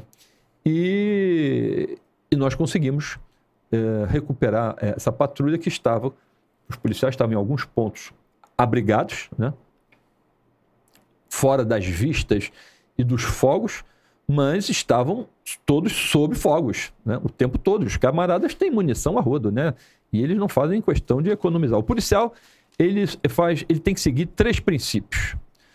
É o princípio do adestramento, princípio da oportunidade e princípio da legalidade. Antes de fazer um disparo. O princípio do adestramento é ele saber que ele consegue fazer um disparo a uma distância de 50 ou 100 metros e acertar o alvo dele. O princípio da legalidade é se tem alguém armado, ele só pode utilizar nessa, nesse momento a sua arma se a pessoa está fazendo disparo na sua direção, que vai ser na legítima defesa. E o princípio da oportunidade é que muitas das vezes, atrás do delinquente ou entre você e ele, tem pessoas, você tem um adestramento, é legal, mas não é oportuno. A, a vida do policial é muito difícil. Né?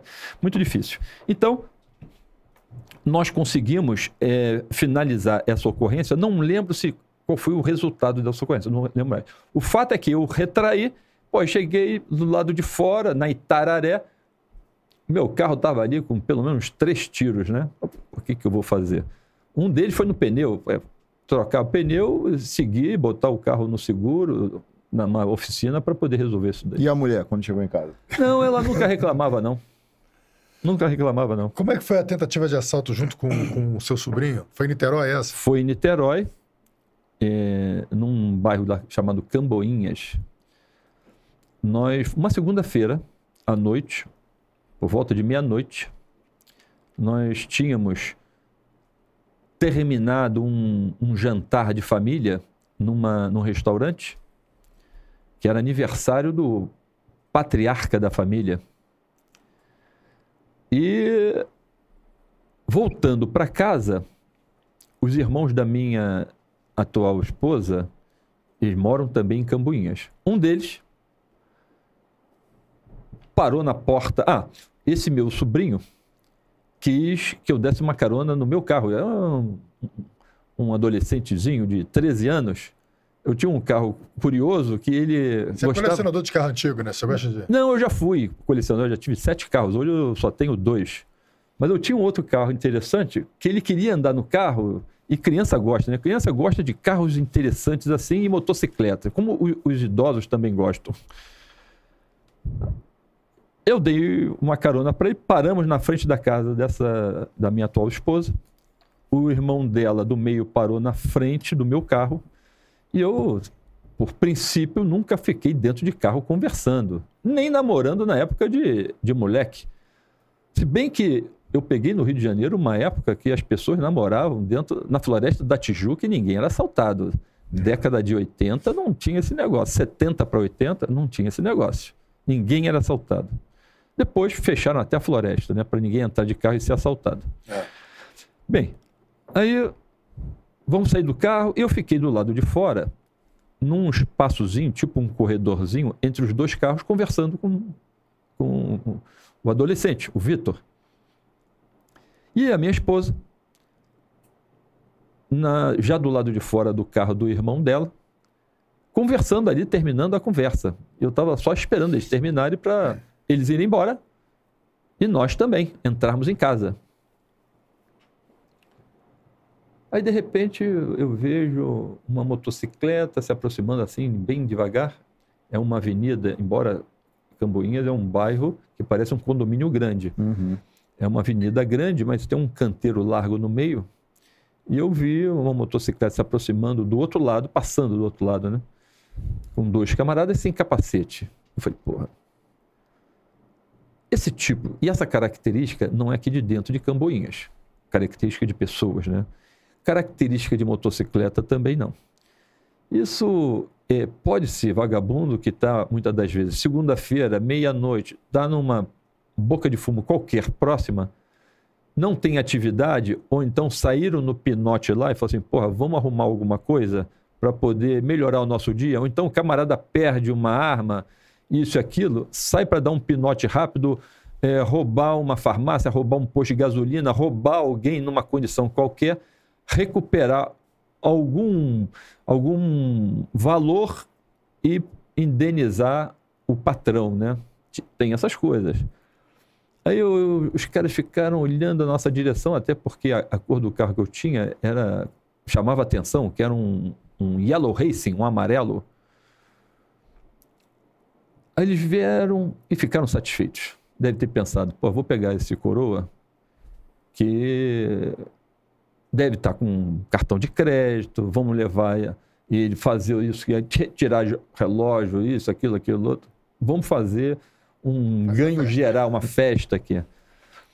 Aí eles passaram, mais adiante tinha um retorno, eles fizeram um retorno, mas eles estavam ainda se assenhorando da situação para ver quem que estava dentro do outro carro. Porque o outro carro era um carro grande, tipo uma um, assim um jipão, um, isso filme. Falei, porra, não sei quem está ali dentro do carro, então a gente precisa passar perto devagarzinho para poder reconhecer e saber na hora de parar se isso é ou não é um risco para a gente. O vagabundo não quer é perder, ele quer ter vantagem. Quer te submeter, quer te surpreender, mas quer ter vantagem, não quer perder.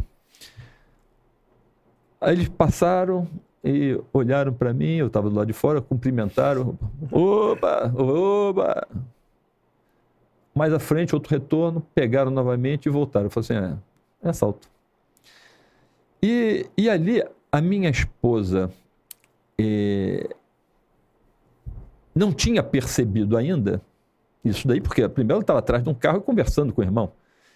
Além disso, ela não tinha talvez a manha, porque policial é diferente do, daquele pessoal que eu já faz, falei aqui uma vez, que está lá na altitude 1712 metros, acha que o policial ele não tem faro, ele acha que o policial é, não é capaz de definir uma fundada suspeita, como se fundada suspeita fosse objetiva, digo, subjetiva e não é. São ações e percepções objetivas. A fundada suspeita, na marca, é isso. Não é porque, ah, porque está mancando. Não, não tem nada porque disso. é racista, porque é, porque é preconceituoso. É, ah, é engano. Eles estão querendo é construir uma expressãozinha para poder explicar os motivos pelos quais eles têm. Então, é, eu olhei os caras e falei assim: é vagabundo isso daí. Aí eles contornaram novamente. Aí eu falei pro o meu afilhado, sobrinho, Vitor, vai para trás do carro do seu pai e avisa para eles não saírem do carro. Aí nisso a minha esposa deve ter percebido também, ficou ali sem saber exatamente o que. E eu já estava com a arma na mão, é, ao lado do corpo da onde eles vinham, não viria a arma. Pararam de na motocicleta, a moto vinha andando, aí fez aquela parada brusca na minha frente. O camarada que estava armado, que estava na, na garupa da moto, ele pulou assim do banco e já falou na minha direção que eu estava perdendo. Né? Eu já esperava que ele fosse anunciar o assalto e naquele momento ele quando veio na minha direção, de arma em punho, eu já fiz logo algumas quantidades de disparos na direção dele, porque é, se vai ter excesso ou não é outra questão. Eu só não quero é morrer. Porque na guerra é mantenha-se vivo. Essa aqui é a lógica. No caso, a polícia militar vai perder um soldado. É um setor de radiopatrulha que vai ser baixado. Porque uma patrulha não roda com um policial apenas.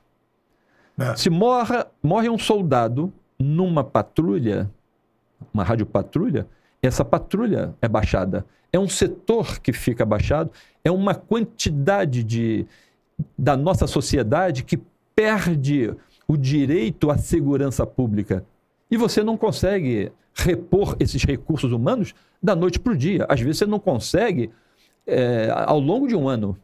E as unidades têm diversas dificuldades para poder manter seus efetivos. Então, já fiz logo uma quantidade de disparos nele.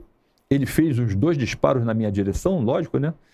Quando ele sentiu que não dava para ele bancar, ele tentou correr, mas caiu, porque possivelmente perdeu pressão e o cara perde pressão, sangue, perde pressão e vai para a lona, né? Aí o da moto, da moto. O da moto zarpou, foi embora, acelerando, acelerando. Porque a amizade quando... aí acaba na hora, né? Quando ele foi preso depois. Porque quando ele viu que os estampidos estavam acontecendo, ele percebeu, logicamente, o seguinte: olha, não deu certo. Porque a quantidade de disparos não poderia ser razoável para o tipo de roubo.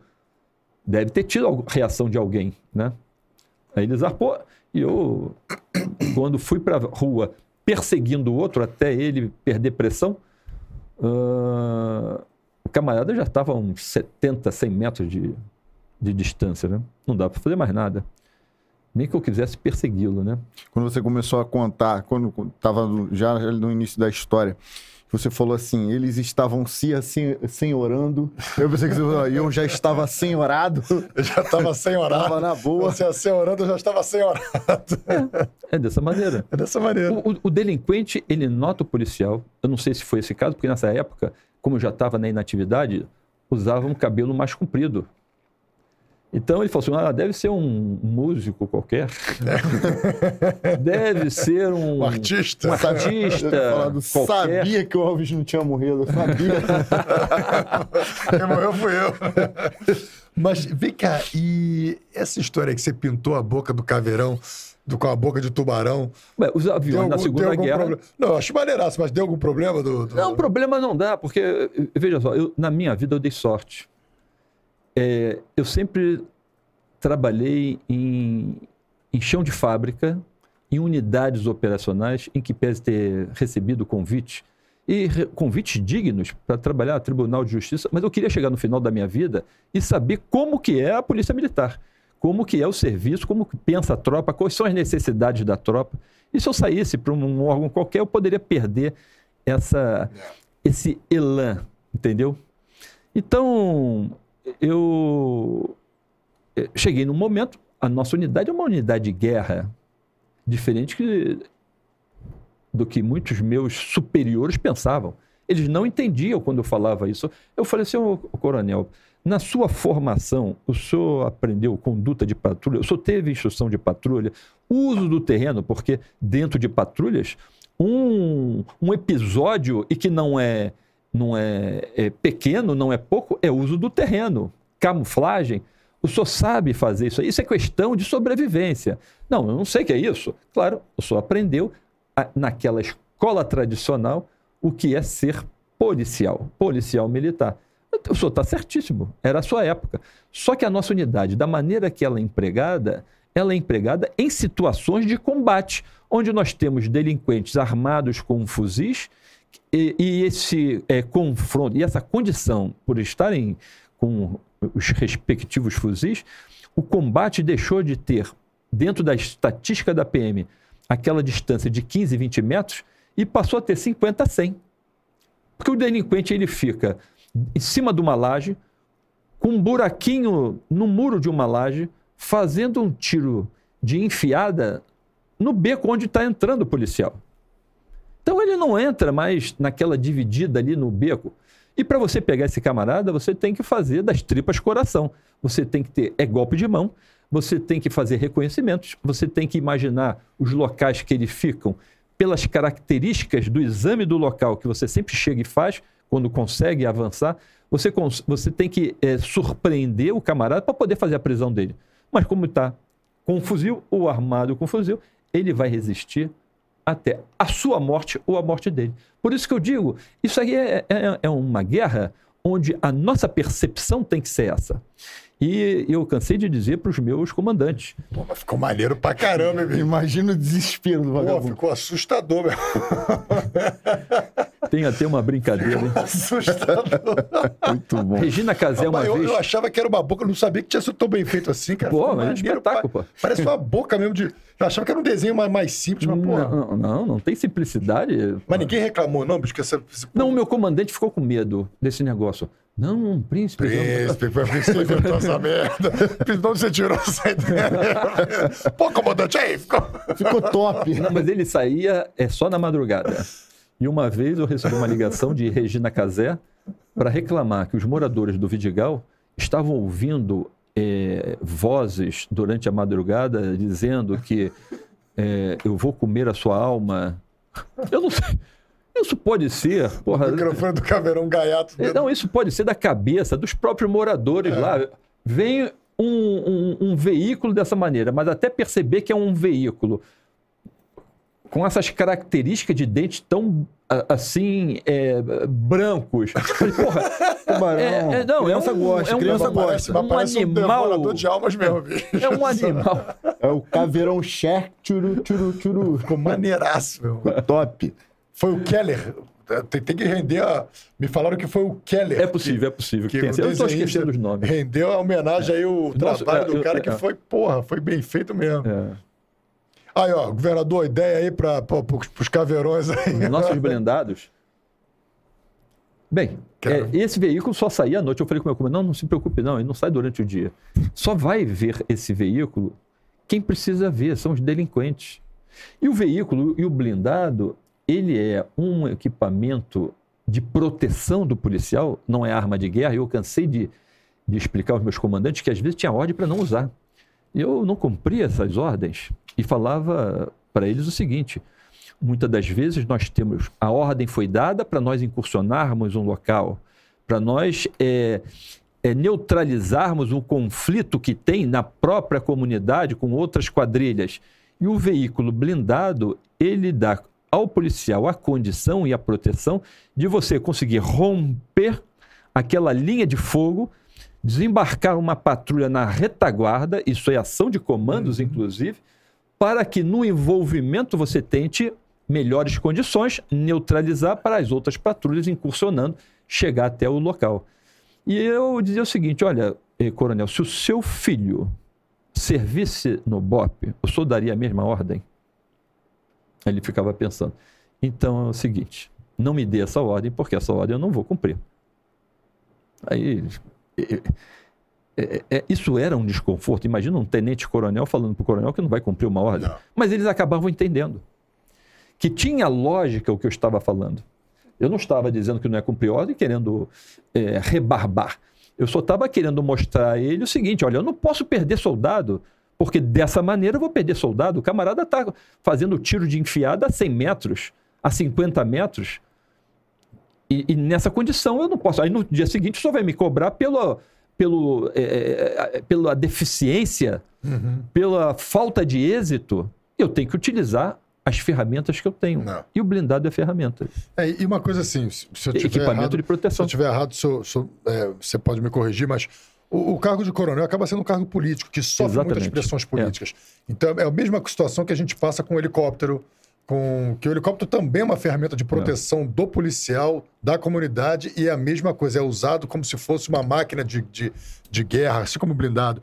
Uma pergunta aqui, como é que foi essa ideia peraí, de inventar... Peraí, deixa eu te falar, te falar uma coisa. Nesse, nesse contexto, esse coronel príncipe impetuoso que em suas ações defendeu muito a sociedade, é, fosse prendendo ou fosse é, incapacitando aqueles que, que não quiseram ser presos o senhor acha que na política atual tem espaço para esse Coronel Príncipe?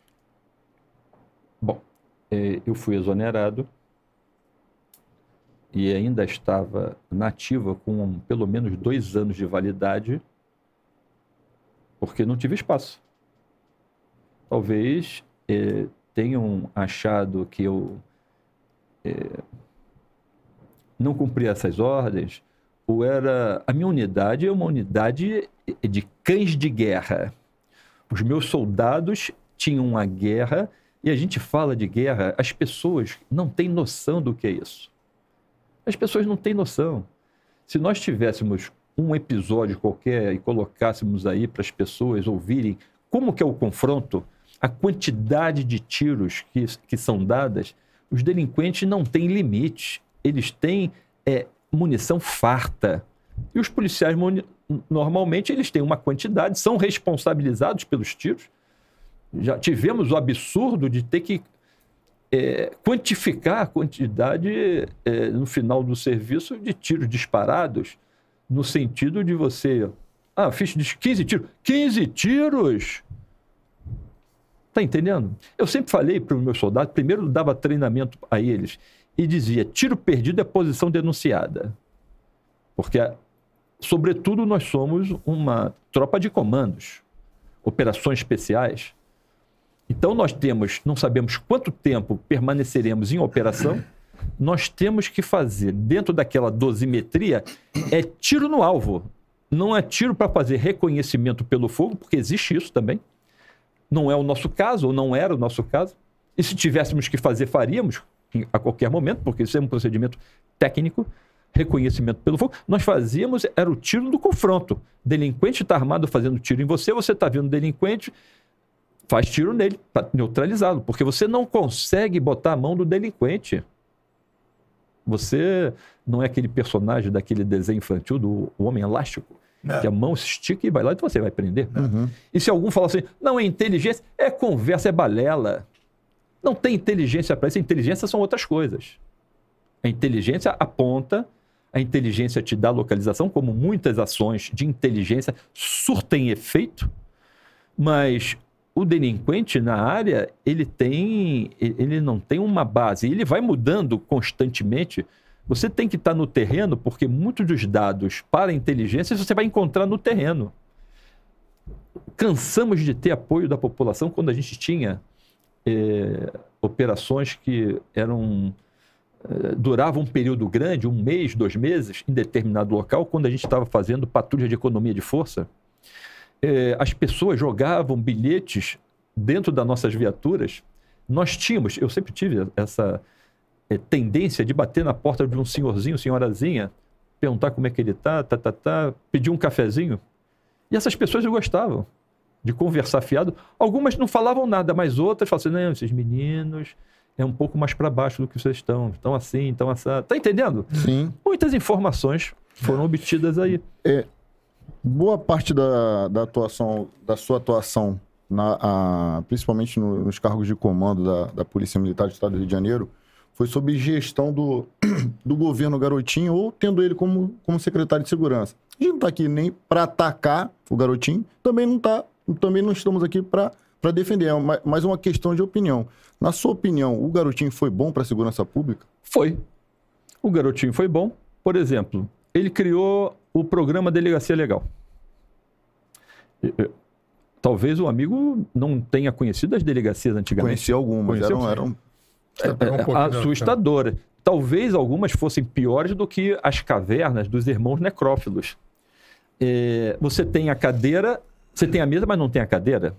Você não tem a folha de papel, é, não tem o carbono, porque naquela época era dessa maneira. É, você, quando tem uma coisa, não tem a outra a iluminação era precária, os prédios precários. Ele criou uma estrutura para toda a Polícia Civil que foi digna para uma instituição que não é que, na minha opinião, fosse isso é suficiente. Claro que não é suficiente, mas é a partir daqui que a gente vai dar um grande salto, buscando melhores cursos, adestramentos e condições, criando uma estrutura. Porque o policial, no caso do policial civil, se tiver que se preocupar em manutenir essa estrutura, o efetivo eu não conheço, mas não é tão confortável assim para você ter uma quantidade de gente cuidando de prédio. Então ele cria uma estrutura para poder cuidar disso daí. Uh, ele criou o batalhão de operações especiais no local onde está, ele criou a estrutura, ele apoiou com verba específica, porque terminou a obra, é aquele pontapé inicial, depois falta muita coisa. Ele apoiou com verba para melhorar as condições dos alojamentos, dos banheiros, tá entendendo? O que a obra não conseguiu fazer como um todo, porque precisava dar uma, um, uma tacada rápida, ele veio depois arrematando. É, ele gostava do BOP, gostava do BOP, das referências que ele fazia. Na minha opinião, o, o garotinho, como secretário, foi um dos melhores que eu via durante o meu período na, na corporação. Porque depois da corporação, eu não sei, porque eu já não estou lá. E ele fazia reuniões, ele fazia reuniões com, vamos chamar, com reunião de líderes, constantemente com o comandante-geral, que era o coronel Hotz, Álvaro Lins, que era o chefe de polícia civil, participava a Marina Magesse, que era da inteligência da polícia civil, participava o coronel Pita, que era da inteligência da Polícia Militar, e ele fazia questão que o tenente-coronel Príncipe também participasse de todas as reuniões. Prestigiava o BOP, prestigiava. Então, eh, ele comprou os fuzis eh, M4, os Colt, para as polícias, ele comprou coletes. É, a minha unidade, o BOP, é, tinha munição a rodo. Munição. E se nós falássemos, como um, um determinado momento nós fizemos referência a um determinado tipo de munição que estava sendo comprado, se comprava tudo de novo. Por exemplo, tinha um determinado momento, tinha uma munição 556 soft point e era utilizado nos fuzis eh, M4. Essa munição, muitas das vezes, a gente via na instrução de tiro que ela batia no alvo, na silhueta, de lado. Porque ela não tinha equilíbrio suficiente para aquele tamanho de cano para poder atingir o alvo com perfeição. Então ela perdia a trajetória e, e cambalhotava. Se é possível Esse falar Esse fuzil é aquele que o pessoal apelidou de parafalha? Não, não, não. não. Parafalha, isso era parafal.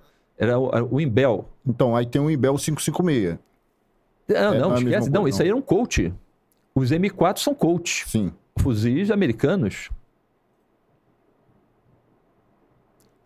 Não existe ainda? Não, sim, sim, existe, existe. existe. Então, Eu só fiz essa é. confusão, é. porque ainda tem esse, esse parafalha que é 556 que o pessoal reclama exatamente não, mas ninguém usa, eu, bom, se é o que dá, na época tinha, ninguém... Isso foram armas eu agora não lembro se foram armas cedidas pelas Forças Armadas, que teve em alguns momentos isso aí, ou foram armas compradas pela Polícia Militar. É, mas em um determinado momento eu fui pesquisar uh, essa munição. Essa munição ela era antiga, pô, na guerra da, da, no Vietnã, eles tinham essa munição, soft point, utilizavam, em razão dessas ocorrências todas pegava no alvo de lado. Eles trocaram para SS-109. A SS-109 ela já tem uma pontinha verde e se você cortar ali a ogiva, você vai ver que tem uma ponta de aço. Na, no tamanho e na dureza necessária para poder ela manter, não vou falar então da dureza, a dureza seria por uma outra razão, mas com peso necessário para ela manter a trajetória do, do, do projetil. A partir daí, nós tivemos mais êxito com esses fuzis. É, o, o, o, M4 usando a munição SS-109.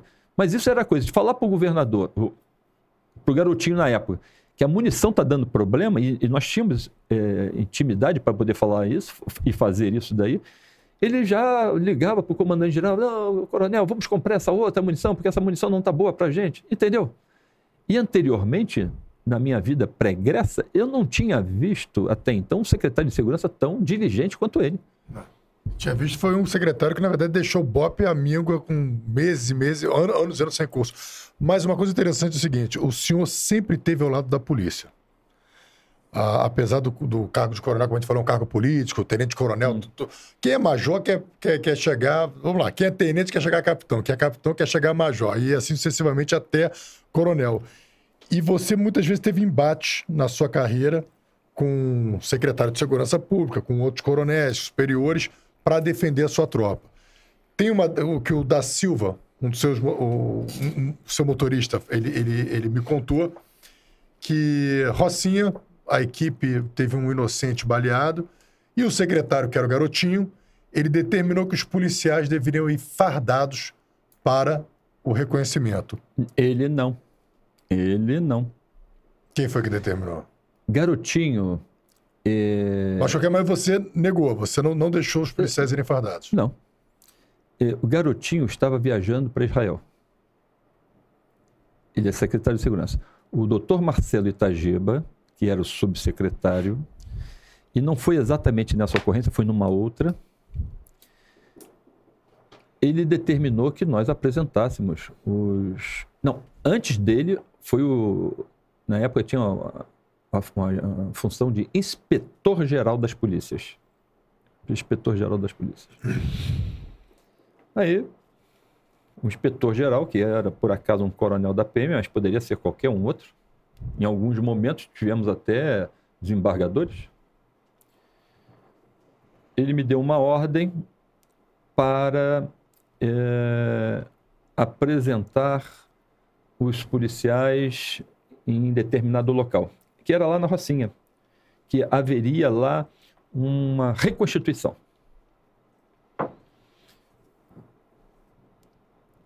E não foi essa ocorrência lá na Rocinha que o da Silva está falando, foi uma, lá na Rua 2, que tinha uma festa de aniversário.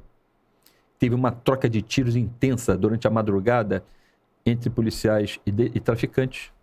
Os traficantes jogaram uma granada que caiu dentro da casa da festa de aniversário e uma que detonou e uma é, mulher teve um estilhaçamento de granada no peito. Mas daquela maneira, eu não sei exatamente onde é ela estava, o estilhaçamento muitas das vezes bate num local, ricocheteia, quando bate em você, às vezes pode até perfurar, mas ele não perfura tanto e o dano não é tão grande. Então, voltando à ocorrência que estava sendo cogitada inicialmente. Era uma troca de tiros entre policiais e traficantes na Rocinha. E tinham dois traficantes num beco, abaixados, fazendo visada na entrada do beco, aguardando a qualquer momento um policial ele entrar. Porque eles esperavam, por alguma razão, eles vão entrar a qualquer momento. Era uma casa de três andares e no terraço tinha uma mulher estendendo é, roupa. Ela estava com o marido. Ela, quando chegou na, na beirada do, do terraço, no muro, o delinquente que estava embaixo olhou e proferiu algumas palavras de baixo calão, mandando ela voltar e já deu logo um tiro. Foi em cheio na cabeça dela. Em cheio. Ela morreu. Como é de costume, como sempre foi de costume e continuará sendo de costume, nessa hora, aquelas pessoas que estão diretamente ligadas ao tráfico de drogas, aquelas pessoas que estão direta, indiretamente ligadas ao tráfico de drogas, que vendem uh, a quentinha, promovem rapidamente uma manifestação, porque é quase que ação reflexa, uma manifestação atribuindo aos policiais. E ficou durante uma semana uma coisa chata, os policiais sendo a, a ele sendo atribuído essa morte. Até que uma semana depois, isso está nos jornais da época. O marido dela, nos, talvez no sepultamento ou depois na missa de sétimo dia, não lembro muito bem, ele deu uma declaração, corajoso ele, que quem matou a esposa não foram os policiais, foram os traficantes. Aí jogou aquela é, aquele discurso por água abaixo, né? Mas mesmo assim, o inspetor-geral das polícias queria que nós apresentássemos os policiais. Para... E eu falei que eu não ia. Eu falei assim, é, senhor coronel, o senhor me explica exatamente qual a razão dessa reconstituição. Primeiro, existe algum inquérito para isso? Não, não tinha nenhum inquérito, porque eu sabia. Foi feito um registro de ocorrência simples é, o senhor está querendo expor os meus policiais, né? Quando deram ordem para que eles fossem lá para resolver o problema de Lulu, de Dudu, tá, tá, tá, tá, não falaram para eles dos riscos extras que ele poderia, poderiam ter. Dos riscos objetivos, que é perder a vida, que é ser lesionado com um tiro de fuzil e ficar para o resto da vida, muitas das vezes paraplégico, eles já sabiam. E foram cumprindo a sua ordem, a minha ordem, por esses parcos recursos que são é, dados como pagamento. E o senhor quer submetê-los a eles ainda a constrangimento? O senhor sabe por quê? Porque quem vai estar lá vai ser a mídia, vai, vão ser é, ONGs e eu não vou submeter os meus policiais a esse. A esse é... Circo, esse circo. Não, eu, eu, não utilizo essa palavra. Esse constrangimento, constrangimento, foi isso que eu falei. Aí ele ficou invocado comigo. Como é que pô, um tenente-coronel vai falar para o inspetor-geral, que é um coronel, que não vai cumprir a ordem dele? Aí ele marcou novo dia para eu apresentar. Aí eu não fui. Novamente, não apresentei. Aí ele me ligou. Ô, príncipe, eu não estou entendendo. Eu falei assim, coronel, desculpe. Mas é, eu estou subordinado ao meu comandante geral. É claro que o senhor é um coronel, inspetor geral, mas a sua função não define a minha subordinação ao senhor. Eu não recebo ordem direta. Se o senhor quer, quer, quer dar ordem, quer que eu compareça, no caso os policiais, é, convoque o nosso comandante geral a ele dar a ordem direta, que assim eu vou cumprir. Mas se o senhor não fez, não fez por alguma razão. É. Aí ficou aquele negócio, apresenta, não apresenta, até que um dia meu comandante geral falou, porra, príncipe, essa pressão e tê, tê, tê, tê, tê, tê, tê. Porra, o fulano de tal, que é um inspetor geral, tá querendo, falou assim, senhor coronel, o senhor aceita uma ponderação? Sim, pode falar. O senhor autoriza falar com o secretário de segurança? Eu sabia que ele estava viajando, mas ele tinha chegado. Autorizo. Aí eu falei com, liguei pro garotinho e falei com o garotinho. Ele falou assim: é, mas isso é lógico. mas isso é lógico. Nós não podemos submeter os nossos policiais a, essa, a esse ridículo e depois ficarem é, sujeitos a, a uma. Utilizou um termo como se fosse um, uma plateia é, adversa. É... Fazendo uma condenação prévia, né? É claro. Aí falou assim: não, não apresente não. Primeiro ele falou assim: não, então que tal nós fazermos isso em trajes civis? Eu falei assim: não vai mudar nada, porque vão fazer referência a eles, policiais militares. E eles estão em trajes civis como se eles estivessem com receios de confrontar com uma situação. O fato é que não há, isso já foi dito pelo marido, quem matou foram os traficantes. Ele falou assim: é isso aí. Eu vou falar para o João Carlos que nós não vamos apresentar, que era um inspetor geral. E assim aconteceu. Então, por isso que eu acho que o, o garotinho, em termos de segurança pública, ele foi um excelente. Não porque a Cochambrou isso negativo. Ele investiu muito em segurança pública. Poderia fazer mais? Claro que poderia. Mas o Estado tem sempre as suas limitações e a complexidade para você fazer investimentos, né? E eu vejo hoje o, o, o BOP, fico orgulhoso disso, que é uma das unidades que só cresce na Polícia Militar em termos de recursos humanos, em termos de é. recursos é. logísticos, em termos de é, tecnologia, muito interessante. E o que, que você acha dessas é, das câmeras na, no, nos policiais de operações especiais? Uso de câmeras?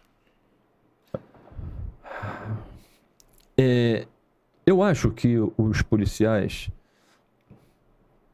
é, já têm muitas câmeras sobre eles que são os telefones celulares, e nesses locais já existem. Em todas as favelas, os delinquentes investem em tecnologia também, em câmeras, para poder filmar os policiais. É... O equipamento do policial, muitas das vezes, ele não tem uma, uma estrutura é, própria e adequada para você colocar uma, uma câmera no peito e garantir que ela vai estar numa determinada direção paralela ao solo a ponto de filmar tudo que você que tem à sua frente para onde você está gerando o seu corpo. Porque muitas das vezes os carregadores estão aqui na frente, uhum, tem outros uhum. equipamentos e no, e no final ela vai estar, ela não se apoia, certamente vai estar virada para a copa da árvore, para o coturno, eu acho que é, esse tipo de discurso ele vem sendo definido por pessoas que, na minha opinião, não têm competência para isso. Não, não é o, o, o STF, isso na minha humilde opinião, que tem competência para legislar e definir questões administrativas que são da competência do governo do Estado. E eles vêm nesse diapasão já há algum tempo, querendo é, formar uma lógica entre eles e, e, e causando ao Estado uma inviabilidade total. E eu vou dizer porque isso torna inviável. Nós estamos falando de cerceamentos, né? Não deixa de ser um cerceamento. Mas que tipo de cerceamento? Eu acabei de dizer que quando o policial está num local desse, ele, é, isso é uma zona de guerra. O policial não está, é, ele não é orientado para executar. E ele nem quer, ele quer efetuar a prisão. Os delinquentes estão armados com um fuzil e não vão se entregar. A câmera vai ser para quê? Para mostrar o quê? A discussão que vai ter com a, a dona do cabeleireiro, porque a dona do cabeleireiro ela acha que você está fazendo uma incursão é, num horário que ela pode, pode atrapalhar as uhum. clientes dela. E se você faz é porque tem alguma razão, ou a inteligência definiu assim, ou a ordem de operações foi dada dessa maneira. Os policiais já são cerceados de diversas maneiras, inclusive, mais recentemente, com o artigo 240 e 244 do Código de Processo Penal. Cadê a fundada suspeita? Não existe mais? Está lá. É o policial que sabe o que é uma fundada suspeita. E a fundada suspeita não é subjetiva. Ah, eu acho que é assim. Não. A fundada suspeita é objetiva. O, o delinquente tem características que você já sabe, inclusive naquele, naquela ocorrência de, de Niterói, o segundo que fugiu, ele foi preso na fundada suspeita. Porque eu fiz, eu vi a, a, a cabra do, do, do cabra, eu fiz um retrato falado, os policiais olharam o retrato falado, eles já tinham informações ali, sabiam a área de atuação deles, aí acaba encontrando. É a mesma coisa falar assim: olha, o delinquente ele tem um apelido de oval. Ué, por que, que é oval? Porque ele tem o rosto em forma de, de ovo ou ovalado. São características que formam a fundada suspeita. Não é pela cor da pele, não é pela, pela raça, pelo, pelo sexo. Isso eles ficam criando é, blá blá blá para poder tentar nos mostrar o seguinte: é, realmente vocês estão errados. Eles não têm nenhuma experiência. Seria a mesma coisa que nós quiséssemos nos imiscuir naquelas questões que são típicas dele, para inclusive definir ou tentar explicar que a fundada suspeita não é mais fundada suspeita? Não. Ué, como é que você, magnânimo, é capaz de dizer um negócio desse? Qual é a sua experiência de vida?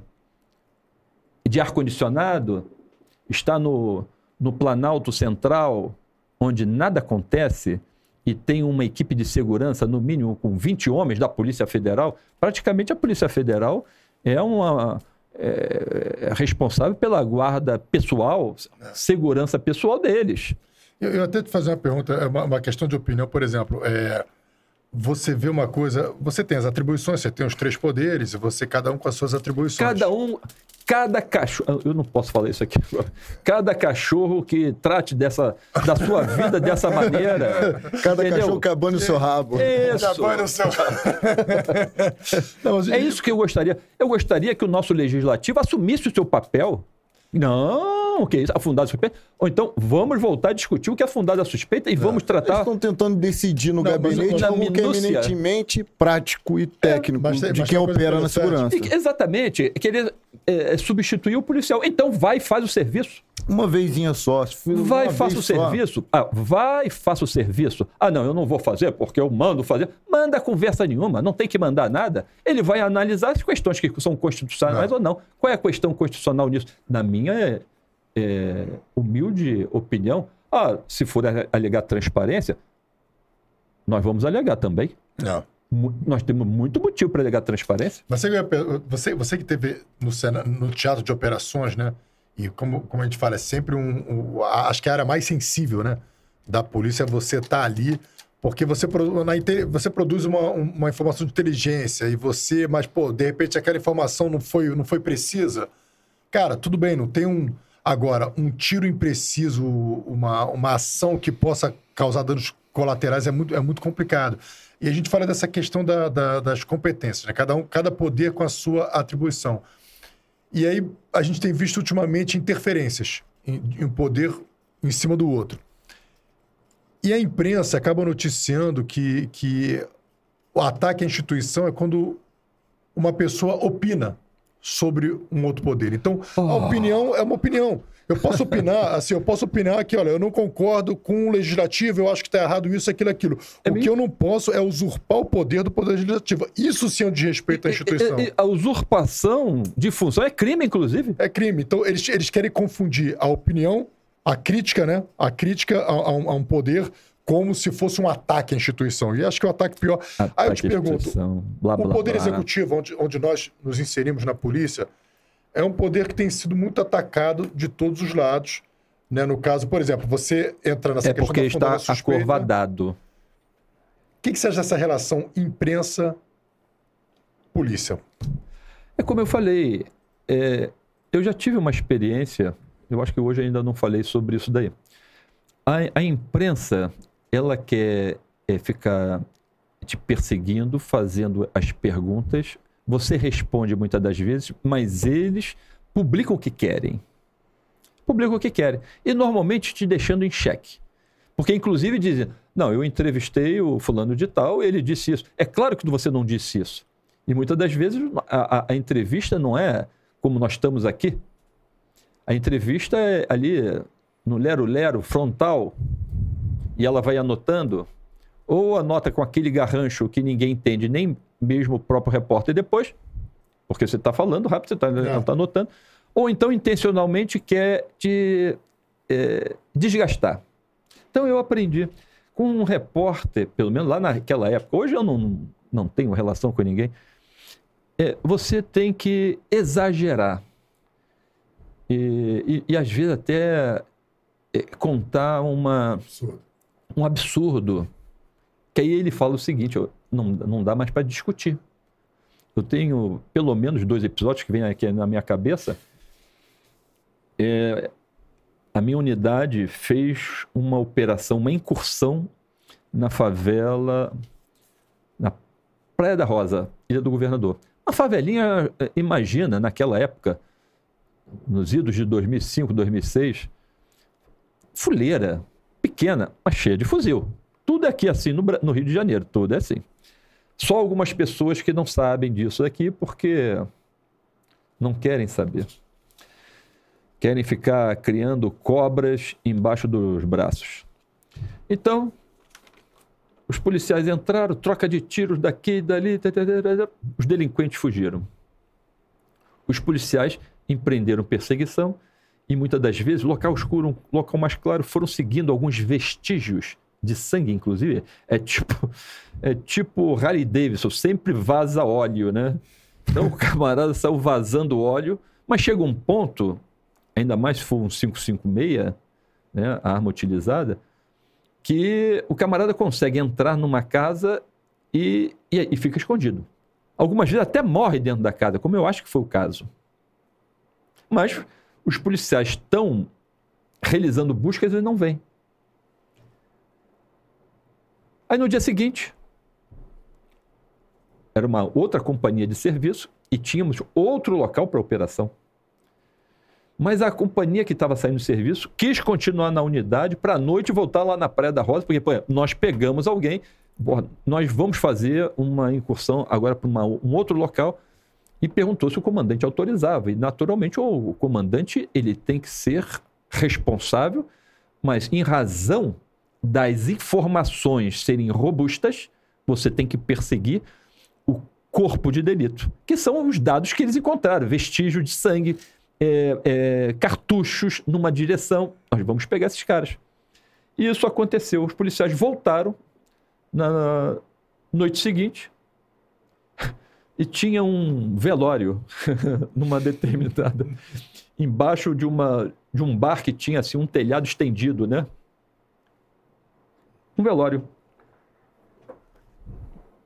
E os policiais viram à distância diversos elementos armados com fuzil no velório. E, Porra. Eles se aproximaram, chegou no momento que ou foram plotados ou fizeram disparos contra os policiais e, consequentemente, os policiais, na legítima defesa, utilizaram as suas armas. O- aquela correria, derrubaram o caixão do, do Dito Cujos ali. Que posteriormente eu fui saber que se tratava do líder do tráfico local, o Ratão, que morreu na noite anterior e estava sendo velado naquele dia. Aí aquela história, né? Tem aquele pessoal que está ativo, tem pessoal que está indiretamente interessado. O restante da população não quer nem saber, a grande esmagadora maioria não quer nem saber, quer, se possível, que fossem todos eliminados. Aí, um repórter pela manhã me liga: ah, Coronel Príncipe, nós estamos aqui na, na Praia da Rosa e a comunidade está dizendo que os policiais derrubaram o caixão do ratão e urinaram no ratão. Eu falei: se eu fosse falar que não, eles iam dizer que sim. E a matéria que ia sair no jornal era essa. Eu falei assim: eles não só urinaram, como defecaram também no ratão. Oh, que isso, Coronel Príncipe? Os policiais defeca defecaram. Pode verificar aí que há vestígios de fezes no caixão do ratão. Como não havia, não publicaram nada, perdeu a graça. Muito bom. Uma outra coisa, uma repórter falando de lei seca, ficou insistindo, insistindo, insistindo, insistindo, insistindo. Aí eu falei assim, senhorita, a senhora já me ligou, eu já falei várias vezes para a senhora, tá, tá, tá, tá, tá, tá. eu falei assim, olha, anota aí, agora eu só falo sobre sexo. Se quiser falar comigo sobre sexo, a senhora me liga. Do contrário, não me liga mais. Não ligou mais. Né? E vem cá. Não queria falar sobre sexo. Oh, Coronel Príncipe, como foi essa ideia do, do título do Soldado Cruel? Eu falei, a, a nossa unidade é uma unidade de guerra. Nós temos uma quantidade de recursos humanos. Nós temos uma quantidade de material bélico, uma logística limitada. E o papel do comandante é ficar motivando a tropa todo dia para ela voltar para a guerra. Imagina. Na verdadeira guerra, por exemplo, volto a falar sobre Vietnã. As tropas que estavam na linha de frente, a cada período, retornavam para algum paraíso, ou até próprio para a América do Norte, para tirar uns dias de férias, curtir um final de semana ou passar 30 dias com a sua família antes de voltar. O PM não. É todo dia de guerra a vida inteira 30 dias de serviço. Imagina, a nossa unidade ela é empregada, era empregada, se nós buscarmos aferirmos isso em horas trabalhadas, pô, é uma explosão de milhares de horas para tu ver o tempo de exposição e a experiência que tem essa unidade. Pelo menos o meu comando. O meu comando foi, era a unidade que mais morreu policiais no BOP, lamentavelmente. Mas nós estávamos em operação todo dia, 24 horas por dia. Então, e principalmente durante a madrugada, porque as operações especiais e as ações de comando, elas têm mais valor para a tropa durante a noite, por várias razões. Você vai ter menos exposição de inocentes, você vai ter aquele público seleto que você imagina existir para você prendê-lo. E, por outro lado, à noite todos os gatos são pardos. Você utiliza a noite, e isso é, é, é, é produto da infantaria, você utiliza a noite para o seu benefício na ocultação, na clandestinidade das ações, na camuflagem. Então, Uh,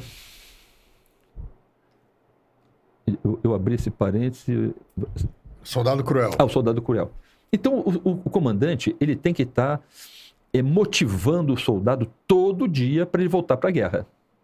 E lá no BOP, por mais que o, eles enfrentassem essa dureza e o comandante na unidade era duro também com eles, eu precisava motivá-los. E motivava com isso daí. É uma viagem que a nossa unidade pagava para aqueles policiais que mais se destacaram no mês para uma colônia de férias da PM, para um, um hotel onde a unidade pagava a estadia, a alimentação dele, da esposa e filho, porque pelos recursos dele, muitas das vezes eles não tinham condições, só não pagava bebida alcoólica. Não é que eu não goste.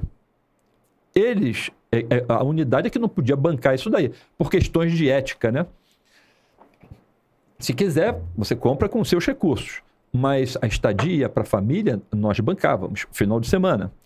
Uh, então, o, o, o, comandante tem que ficar motivando a é. tropa. E você tem que ficar faz, tirando leite de pedra.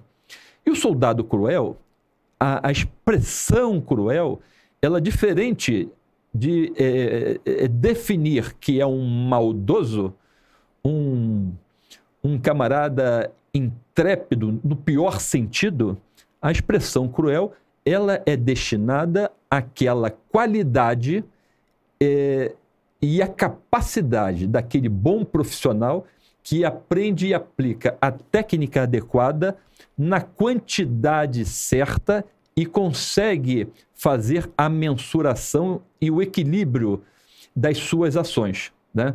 Ele tem que ter essa qualidade, e essa qualidade a gente não consegue também num soldado recruta, porque um bom soldado ele leva 15 anos para ser formado, para ele ter a experiência, associar a experiência à condição física e técnica dele. Né? Então eu criei o Soldado Cruel, que era um diploma que todo mundo queria ter o diploma Soldado Cruel. Não, é bacana, porque. Como também o, o, um outro diploma que era Sangue de Herói. Os policiais que se feriam em serviço, e muitos deles se feriam com estilhaçamento de granada, mas no próximo serviço ele estava em forma, com toda a dificuldade para poder combater. Isso é que me deixava impressionado naquela unidade. Legal.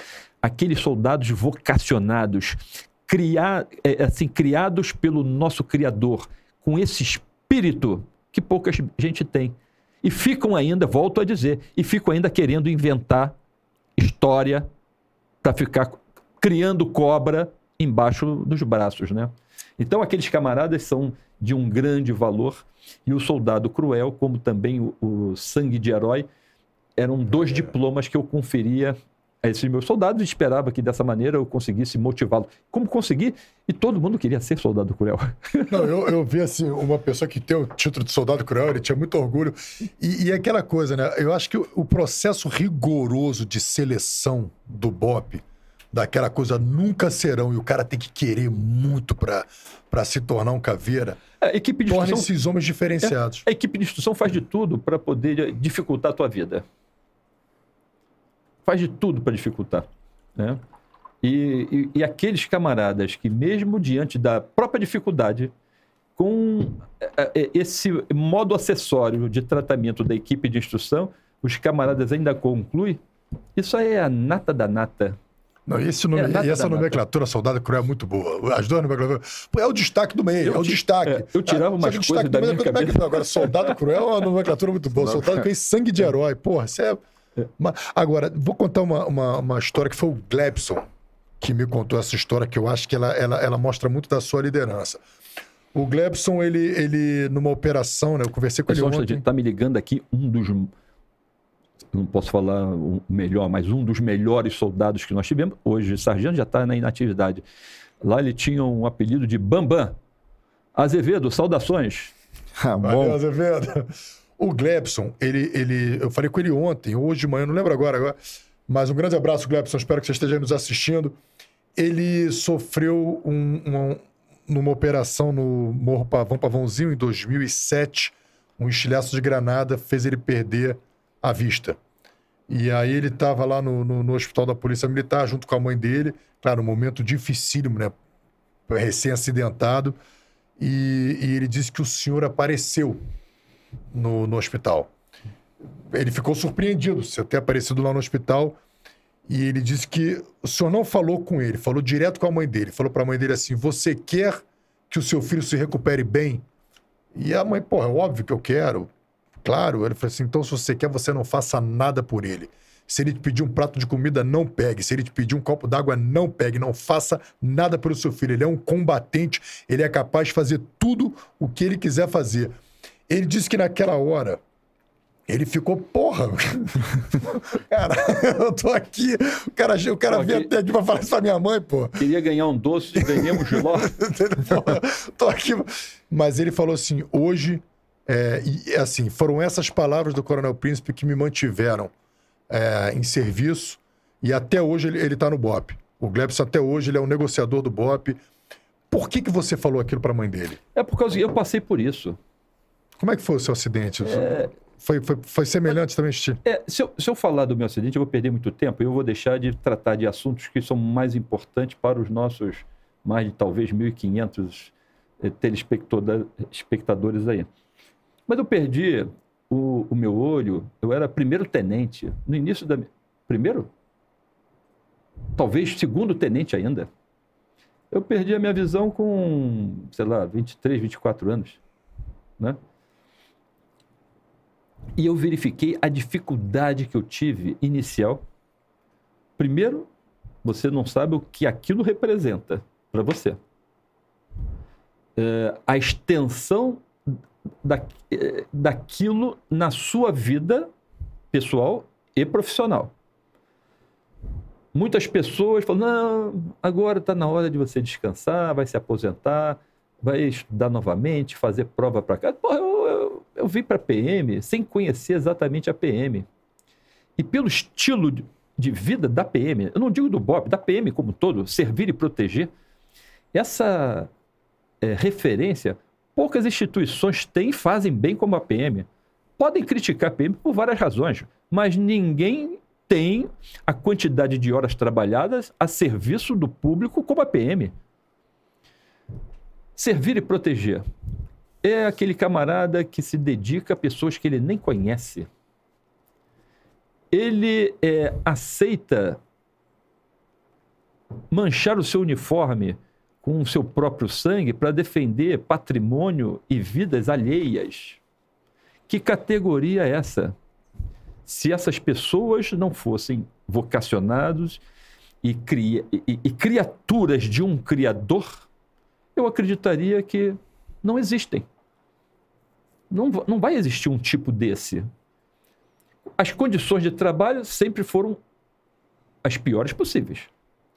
Imagina que nem colete de, de proteção existia até uma determinada época e a PM nunca eh, se recusou a cumprir qualquer missão. Blindado não existia e a PM nunca se recusou a cumprir qualquer missão. Vagabundo armado com fuzil, como a gente vê nessas apreensões que são feitas aí, corriqueiramente. Eu, eu vou abrir um, um parênteses. Algumas dessas apreensões são até tornadas nulas. Pessoas que são presas em flagrante, nulos, porque não seria capaz aquele policial saber que ele estava transportando armas. Porra! Tá de brincadeira? Tá querendo explicar o que para quem? Ninguém acredita nisso. O fato é que há o flagrante. Bem, voltando lá. Então, esses policiais, eles são muito dedicados. Eu perdi, eh, tive as dificuldades que eu já falei, eh, estava numa determinada época, fiquei, sei lá, seis meses, sete meses, oito meses, sem conseguir sair de casa, porque eu não conseguia eh, olhar para claridade. Para eu sair para trabalhar, eu tinha que pegar sol de frente, porque a minha posição geográfica da minha casa, indo de manhã para o batalhão, era essa, sol de frente. Eu, quando consegui sair de casa, aí passei a ir trabalhar todo dia, em que pese eu estar de licença médica, mas eu ia todo dia, porque senão eu ia ficar em casa o resto da vida. Porque as dificuldades são muitas. É dor de cabeça o dia inteiro, 24 horas, e você fica tomando antibiótico, antibiótico, antibiótico. Aí você acha, começa a achar que o outro olho está se inflamando por alguma reação qualquer, e você vai acabar perdendo outro olho. Tá entendendo? E gente falando, não, bota. eh, eh, Passa para reserva, etc, etc. Eu falei assim, pô, nada disso. Eu não entrei aqui para ficar, porra, no início da minha vida profissional, encontrar uma dificuldade e me deter e, e aceitar.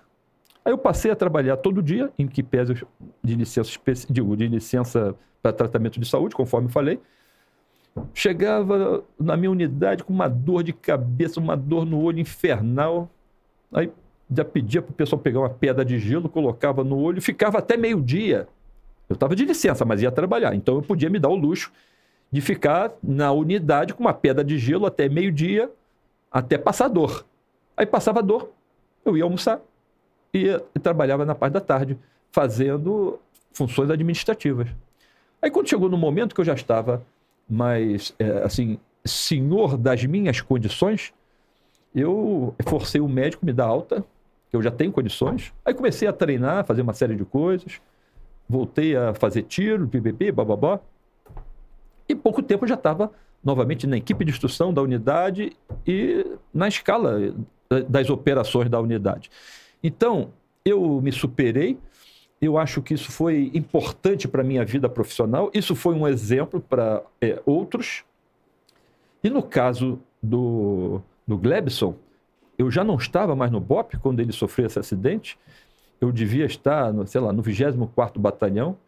Um dia, saí do batalhão, no final do dia, à noite, passei lá no hospital da Polícia Militar, que ele estava internado lá, e, e, fui falar com ele alguma coisa, não lembro exatamente. É possível que eu tenha falado realmente com a mãe, da seguinte maneira: é, não trate é, o Glebson como um incapaz. Deixa ele se virar as dificuldades fazem parte da recuperação. Porque se ele não tiver dificuldade e ele não tentar, pelos seus próprios recursos, se superar, ele se entrega. Entendeu? Então foi isso. E ele não se entregou e ele falou que ainda tem mais dois anos para ele bancar aí, né? Mas, Exatamente. Mas está no BOP, é negociador do BOP, continuou isso. a carreira dele, seguiu a carreira dele, é. seguiu o seu exemplo, não, não parou, né? Isso é importante para todos nós, porque as é. dificuldades fazem parte da vida, né? Os caveiras são diferenciados, Não tem como. O, o Busnello contou também episódios aqui de superação na vida dele.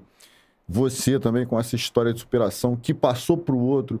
Teve um colega agora, tá me fugindo o nome dele, que foi baleado aqui na, no complexo. Acho que, foi, acho que foi um complexo do Alemão, no, no complexo da Maré.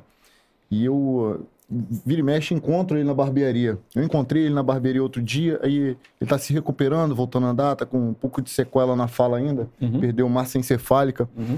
E eu fiquei, pô, vou oferecer carona para ele, vou acabar de fazer a barba aqui, vou ver se ele, se ele não quer uma carona. Falei, pô, meu amigo, Mal, é, Maltês, nome do colega. Caveira do Bop. Falei, pô, irmão, tu, tu tá como aí? Quer uma carona? Ele, tô de carro, pô. Tô de carro, tô no meu carro. Hum. Falando do jeito dele, que ele tá com uma. Falei, pô, meu irmão, como é que pode? Esse cara tomou um tiro na cabeça, perdeu massa encefálica, tá com um fundamento de crânio. Como é que pode isso? Esse é um milagre. É. Coronel, você lembra quando você prendeu dois policiais civis achando que era ladrão de, de moto? não prendi, não, eu abordei. Botou, botou no chão, como é que foi? Sim, porra. Botou... Como é que foi essa história? Quem me contou essa história foi o, o da Silva também. Aí ele devia ser meu motorista. Ele era teu motorista. É. Bom, eu já não lembro de, de todos os detalhes. Ó, vou, vou, falar o começo. 1998, você foi na casa de um amigo no Meier, estava passando ali pelo viaduto da Mangueira, esqueceu algo no batalhão. Tava voltando, quando encontrou um, acho que um guarda municipal, falando: acabaram de roubar uma moto e o cara foi sequestrado. Nesse momento passou duas motos, uma terceira e mais uma Blazer. E aí você falou. É, era, era um carro. Vai atrás. Peraí, era um carro. Só você eu, e, o, e o da não, Silva. Eu estava num carro paisano, né? Isso. Descaracterizado. É, era um carro grande, tipo uma Blazer. Não sei se era exatamente uma Blazer, escura. Mas por alguma razão, eu não me lembro de todos os detalhes, mas é, pode ter tido uma, uma referência e informação. E o policial, ele aprende na academia. Não é o que você vai ouvir que você vai considerar como sendo é, aquilo exatamente. Desejavelmente, você deveria trazer o cara contigo. Você viu? Então venha, porque depois você é testemunha. Né? Aí eu, eu devo ter visto alguma materialidade daquelas pessoas.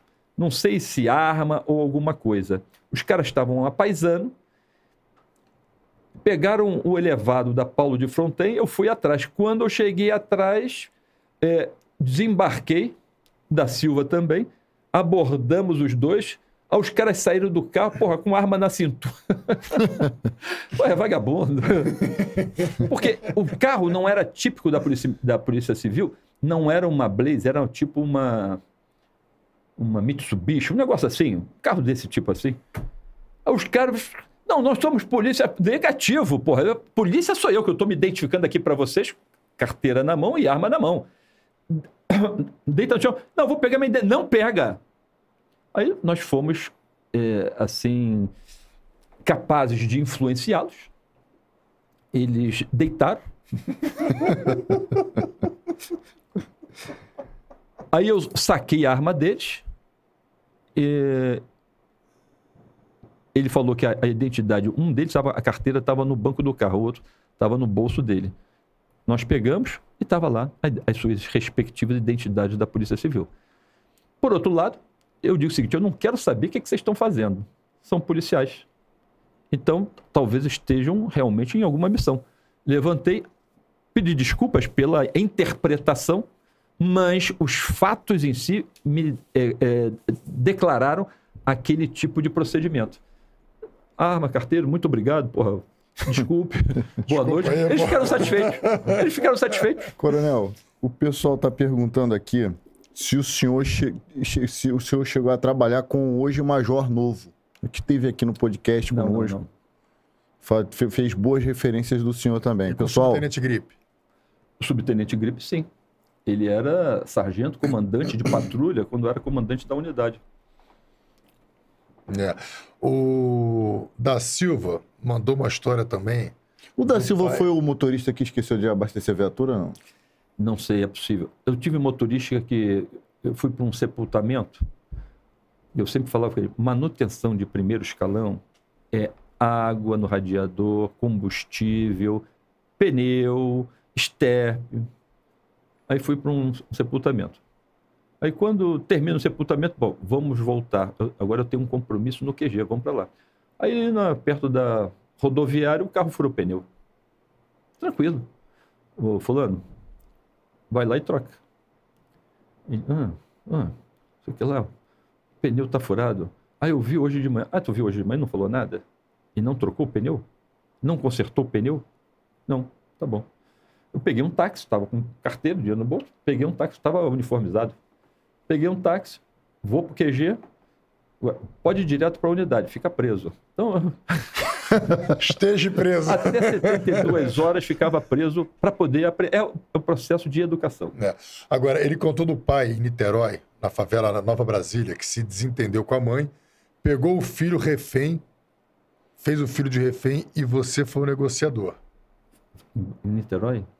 Lembra dessa história? Não. A história é assim, a história que ele me contou, ele, o pai tava, foi em Niterói, um pai brigou com a mãe, pegou o filho de refém, você começou a negociar e aí você pediu assim, da Silva, compra uma baranada e uma mariola para dar para criança, para a gente poder ir o pai com uma faca, até que você ganhou a confiança do pai e tal. Quando deu tudo certo, o pai resolveu se entregar. Na hora que ele foi se entregar, o coronel do batalhão local se antecipou e deu um abraço no pai. E aí os, abraçou o pai, saiu com o pai abraçado e o fotógrafo pegou e tirou a foto. E aí o da Silva falou contigo, porra, chefe, Comprou uma bananada e a Marioli, quem saiu bem na foto foi o. eu vou falar um. Eu, é, é da Silva, não repare, mas. saiu bem na foto. Pelo tempo, eu acabo esquecendo muita coisa. Esse é o tipo de ocorrência que eu não lembro. Como também, por outro lado, muita gente fica inventando ocorrência e me colocando como é, personagem, entendeu? É o Ragnar, pô. É o Ragnar é. da Polícia Militar. Mas, Romulo, você tem, tem mais alguma pergunta aí do, do não, tô, não, o pessoal está pedindo muito aqui para perguntar se o senhor se recorda da, desse, desse, desses três policiais que sempre fazem boas referências a você nos podcasts. O Honório. Honório. Sim, eu me lembro deles.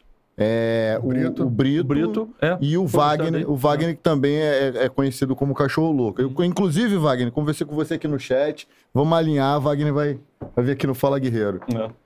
Parece que é a melhor imitação do Coronel Príncipe aqui pela votação. o pessoal gosta é de feita ficar- pelo Wagner. O pessoal gosta de ficar imitando, gosta de inventar história. Eles constroem, perdem tempo construindo uma história dizendo que eu era o personagem. Mas pelo menos é uma história de heroísmo, né? Pior se for. É, as referências são sempre boas. O pessoal gosta. Essa galera toda tá, tá aqui acompanhando. Muito obrigado à tropa, é o espelho do comandante. Ah, o Wagner. É o Wagner cachorro aí, ó. louco. É. Comandante, Coronel Príncipe, eu quero muito te agradecer por esse tempo que nós tivemos aqui juntos. Eu até estendi, a gente até estendeu mais, porque realmente, assim, é... você é uma pessoa muito querida pela tropa, muito admirada por aqueles que, que ouviam falar as suas histórias. O... E realmente, assim, para a gente foi um privilégio, uma honra ter, ter, ter recebido. Agradeço muito por ter disponibilizado seu tempo, de ter dividido a sua vida, com certeza. Eu acho que a gente cumpriu com maestria o, o grande objetivo desse, desse canal, que é inspirar, entreter, é, informar e, e contar, na verdade, né, o que, o que, que os nossos combatentes passam na vida, o que, que eles enfrentam e por que, que eles são policiais. É, Porque As pessoas não têm noção disso. Não tem noção. Não tem noção. Por isso que ficam nessa nesse devaneio todo, é como se fosse um, um- tinha uma expressão até uma música, era sonho de uma noite de uma noite de verão, uma noite de verão, um sonho de uma noite de verão. sonhos de uma noite de verão. As pessoas vivem assim. Né? e, e querem é, assim encabular a atividade policial e consequentemente os policiais Né? só o seguinte existe uma lei de Newton é a da ação e reação a cada ação cabe uma reação de mesma intensidade e oposta a- polícia ela faz um papel social ou ela tem um papel social importantíssimo, como outras instituições também, Né? que é mais ou menos a faxina social. Então, é, o delinquente nós sabemos que existe e é notório. Nós temos todo dia aí exemplos de sobra. E se a polícia não prende por alguma razão, eles se proliferam. É um mal, é como se fosse erva daninha, se prolifera. E a polícia todo dia, por isso que o serviço é 24 horas, Não. ela tem que estar na rua, ao mesmo tempo fazendo a segurança e ao mesmo tempo, segundo aqueles meus comandantes que eu fiz referência aqui, ao José Alves Machado e outros também, você tem que estar produzindo, porque os delinquentes estão aí. Você tem que tirar da rua. E aquele que não quer ser preso e está armado, e muitas das vezes, e cada vez mais é, insolente e traiçoeiro e agressivo, ele puxa a arma para poder fazer tiro no policial. E o policial vai se defender né, com a legítima, o assim, o instrumento da legítima defesa, ele acaba neutralizando um delinquente. É esse papel da polícia, infelizmente é isso. Porque nós temos que privilegiar a sociedade que produz a riqueza do Brasil. Nós não podemos imaginar que tráfico de droga produz riqueza, divisas para o Brasil. Se alguém está pensando nisso, está completamente equivocado. Essas pessoas ocupam essas comunidades e mantêm as pessoas ali sob aquela tutela grosseira, agressiva, ditatorial. Não. Verdade. Não, e as pessoas não fazem ideia que, além de combate ao crime, além de proteção da sociedade, o polícia faz parto, faz ação social, consola pessoas, é, faz tudo. A gente, na verdade, está ali na rua o tempo inteiro. E eu acho que o, o- o grande objetivo é a gente conseguir aproximar a polícia da população, eles entenderem e compreenderem o nosso trabalho e estarem do nosso lado. Eu acho que a gente tem conseguido cada vez mais. Cada, cada dia mais as pessoas de bem estão reconhecendo o trabalho da polícia, que por muito tempo foi endemonizado por setores, eh, principalmente dos meios de comunicação, Isso. talvez com a intenção mesmo de criar um caos e, e através do caos depois vender a solução daquele caos que eles mesmos criaram, né? É, é porque é, a- atacar a polícia, como a polícia está 24 horas na rua, atacar a polícia de forma massiva, ela acaba muitas das vezes deixando o governante de joelhos. Aí eles querem negociar. Tá entendendo? É, exatamente. Então, tá batendo na polícia, tá batendo na polícia, tá batendo no governante, tá batendo É. no governo. Aí, muitas das vezes, querem negociar. Última pergunta: como é ter um filho, também policial militar, seguindo os mesmos caminhos? Ele é caveira também, né? É. Seguindo o mesmo caminho, Bruno. Para mim é uma honra. É, numa determinada época, eu queria que meus três filhos fossem, fossem PMs. Mas depois eu verifiquei o seguinte: olha, cada um tem o seu estilo, cada um vem à vida com os seus propósitos, com os, as suas, eh, seus desígnios. Imagine se nós não tivéssemos professores, ou médicos, ou advogados, né? ou os nossos magistrados, teríamos só PMs? Não é possível. né? Então, cada um faz o seu papel. Ele é capitão agora. Eu- hoje ele é capitão. Legal, legal. Um abraço aí pro Capitão Príncipe, continuando aí o legado da, da família Príncipe, Príncipe Martins. Exatamente. É, é, E, só- e, não, e teve uma coisa também interessante, desculpa Não, interromper fica à você. vontade. O meu filho, quando entrou na academia, um determinado momento, ele, ele fez prova e não me falou que estava fazendo prova, não. Ele fez escondido. Depois passou, me falou.